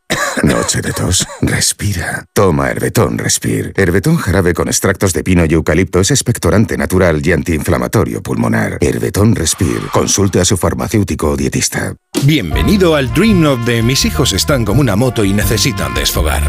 Con cientos de metros para volverse locos. Con toboganes. Con Mira mamá de bomba. Y con Mira cariño. Sin niños. Cada momento tiene su crucero. Déjate asesorar y ahorra hasta un 60% por reserva anticipada, con niños gratis y sin gastos de cancelación. Consulta condiciones y reserva ya en la semana del crucero de viajes El Corte Inglés. Con este estrés no consigo concentrarme. Toma Concentral. Con su triple acción de lavacopa, rodiola y vitaminas, Concentral consigue aliviar el estrés ayudando a una concentración más estable y duradera. Concentral. Consulte a su farmacéutico o dietista. Su alarma de Securitas Direct ha sido desconectada. Anda, si te has puesto alarma, ¿qué tal? La verdad que muy contenta. Como me paso casi todo el día fuera de casa trabajando, así me quedo mucho más tranquila. Si llego a saber antes lo que cuesta, me la hubiera puesto antes. Protege tu hogar frente a robos y ocupaciones con la alarma de Securitas Direct. Llama ahora al 900-272-272. Tengo la memoria fatal, se me olvida todo. Si te falla la memoria, toma de Memory. De Memory con vitamina B5 contribuye al rendimiento intelectual. Y ahora para los más mayores, de Memory Senior de Pharma OTC. ¿Eres profesor o centro educativo? Prepara tu proyecto para la tercera edición de los premios Mentes AMI. Queremos reconocer tu labor con esas iniciativas que fomentan el pensamiento crítico de tus alumnos, que impulsan su creatividad audiovisual responsable, que desarrollan sus competencias digitales o que promueven los valores y la convivencia en el aula. Infórmate en mentesami.org. Un proyecto de Fundación A3 Media. Colaboran Platino Educa, Unie Universidad y Fundación La Caixa. Soy de legalitas porque cuando no sé qué hacer me dan soluciones. Como cuando pagaba IBI de más por una valoración catastral incorrecta y me ayudaron a recuperar 4.000 euros. O cuando me explicaron cómo contratar a la persona que cuida a mis padres. Hazte de legalitas en el 900 y siente el poder de contar con un abogado siempre que lo necesites. Y ahora, por ser oyente de Onda Cero, ahórrate un mes el primer año. En el sexo como en los toros hay que triunfar. Energisil Vigor con Maca estimula el deseo sexual y ahora consigue un efecto más rápido con Energisil Instant. Cuando buscas, no siempre encuentras. Pero en la semana del deporte del corte inglés, siempre encuentras lo que buscas. Hasta el 50% de descuento en marcas como Nike, Adidas, Puma, Six Boomerang, Under Armour, Quicksilver, New Balance, Vans, Mountain Pro, Columbia y Roxy. Del 25 al 31 de enero, semana del deporte del corte inglés. En tienda web y app. Vizcaya, puerta al turismo rural, con lo mejor del mar y la naturaleza. Exquisita gastronomía y una oferta cultural de vanguardia. Departamento de Transportes, Movilidad y Turismo, Diputación Foral de Vizcaya.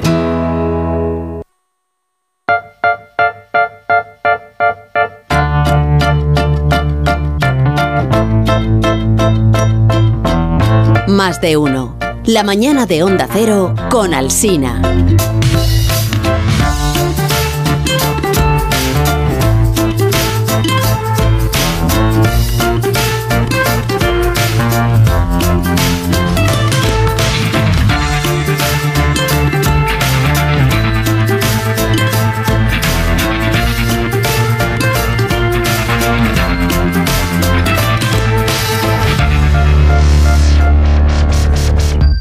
Ir terminando porque los compañeros de las emisoras de Onda Cero ya tienen todos sus programas ahí perfectamente preparados, planificados, están poniendo ya los papeles encima de la mesa, están haciendo unos ejercicios que hacen con la, con la garganta para... Hacen para- para- para- exactamente, hacen movimientos, eso es, esos, Esas cosas. movimientos que es como el precalentamiento Sí. bucal, ¿no? Para, Hay que darles un tiempo porque la impresora no funciona. En muchas ocasiones que A vas a imprimir el eso, guion y ostras que no sale, que alarguen un poco. Ya, Pues bueno, pero ellos luego Tiene que dejarlo para último. Tampoco, tampoco necesitan estrictamente un guion, ellos son capaces de ir de aquí para allá. Y Eso también es verdad, es una gran Nosotros, o sea, no es profesionalidad. como nosotros. Todas y cada una de las emisoras de. Nosotros, muy bien. ¿Y qué tal? ¿Cómo te va? ¿Cómo Muy te bien. ¿Cómo te va la vida? Bien. Muy bien. Ya has Como si un poco el de fracaso de tu concurso de Se resuelve el viernes que viene, recuerdo. Eh, Se resuelve. No, eh, yo en mi actividad múltiple y paralela, eh, sabes que esta semana se ha hablado mucho, bueno, durante el fin de semana y a lo largo de la semana de los audios del bar, aquella polémica, Mm. Edu García lo ha contado muy bien. Em, yo en un ejercicio de transparencia, porque en este programa también queremos ser muy transparentes, como la Liga de Fútbol Profesional y el ¿Desde, Comité cuándo- Técnico de? Árbitros, ¿Desde cuándo queremos arbitrar? en un ejercicio de transparencia hemos decidido nosotros, que no tú, publicar los audios del No. bar. ¿De qué bar? No, del bar de más de uno. Es que no se pueden, no se deben publicar los Si no hay de, no hay de eso. Del bar sí que hay. En más de uno ¿Cómo se tenemos nota que a ti no te han leído la cartilla? Tenemos No, pues no, porque me de- porto muy bien. Sí que hay bar, yo sé, claro que lo sé, pero no se ponen los audios. Sí, sí se ponen. No, que no. Sí. Que no quedamos bien. Son las 7 en punto de la mañana, 6 en punto de la mañana en Canarias. Felicidades a los artemas, a los bretaniones, las palemonas, a las agileas y también a los popones. Alsina, te voy a recomendar un field review con el santoral de hoy para que valores un posible error por equivocación en uno de los santos que has dado, ¿vale? ¿Equivocación en qué? Pu- puede haber confusión en una letra. Te ponemos la página del santoral en monitor si quieres. Vale, me acerco. Estoy delante de la pantalla. Eh, Se, se la pones en super slow para que Alsina pueda ver el santoral de hoy. Super slow, por favor. Sí. Eso es, eh, página del 25 de enero. Sí, veo la página. Ajá, bien. Pásame un frame más. Ahí lo tienes, Alsina. Yo creo que no es San Popón, es San Copón, con C. Mm, no lo tengo claro. ¿Podéis pasar la página un poquito más lento aún? Vale, te pasamos otra en extra super slow. A ver. a- ¡Ay! Para. Copón. ¿Ves? Yo, yo ahí lo, lo veo claro. San Copón. Pero tú valoras. Ábreme más el plano de la página, por favor. Abrimos el plano, por favor, página 19. Ah, Lo tienes. vale, sí, ahora sí, es verdad. Es una C. Corrijo el santoral y me la envaino. De acuerdo, retomamos. Y hoy es también San Copón, así que felicidades a todos los copones, y que no a los capones que son los de Cascajares. estructura en concreto, el Pero más. veo. Pero, pero es que el recorrido del debate ta- también condiciona el, el prestigio del juez. Tranquila, Pilar. Quiero decir que sin necesidad de Muy este- tranquila, Rubén. No, digo que se quiero puede decir ser que- crítica con ambas cosas. Si hablamos de los perímetros. Sí, pero no. ser crítico le llamo con al orden. Rubén, disculpa, te sugiero una context review por posible contacto dentro del área de dialéctica. Puede que hayas impactado en la tesis de Pilar Velasco. De acuerdo, me acerco a monitores. Te la voy a poner en high behind para que lo escuches en contexto con un loop en slow, ¿de acuerdo? Vale, estoy.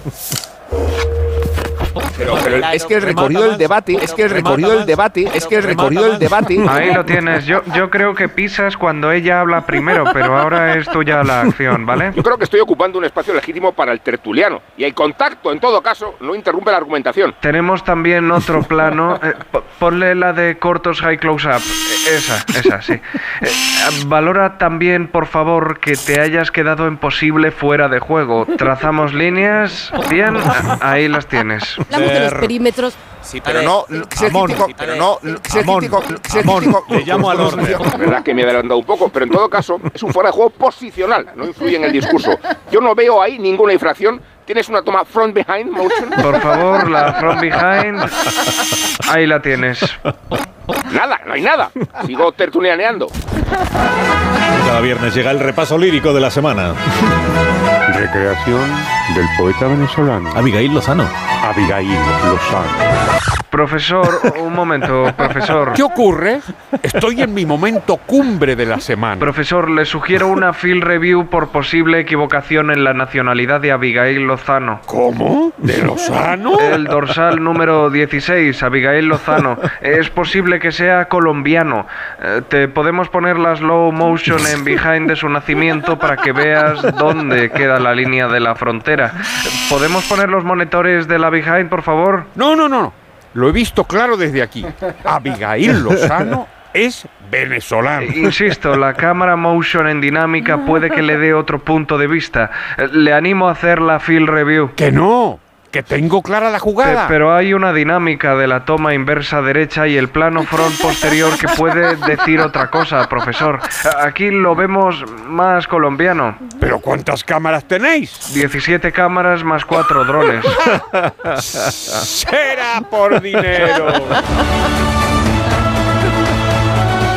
Fantástico. Mucha pasta. Me encanta el bar.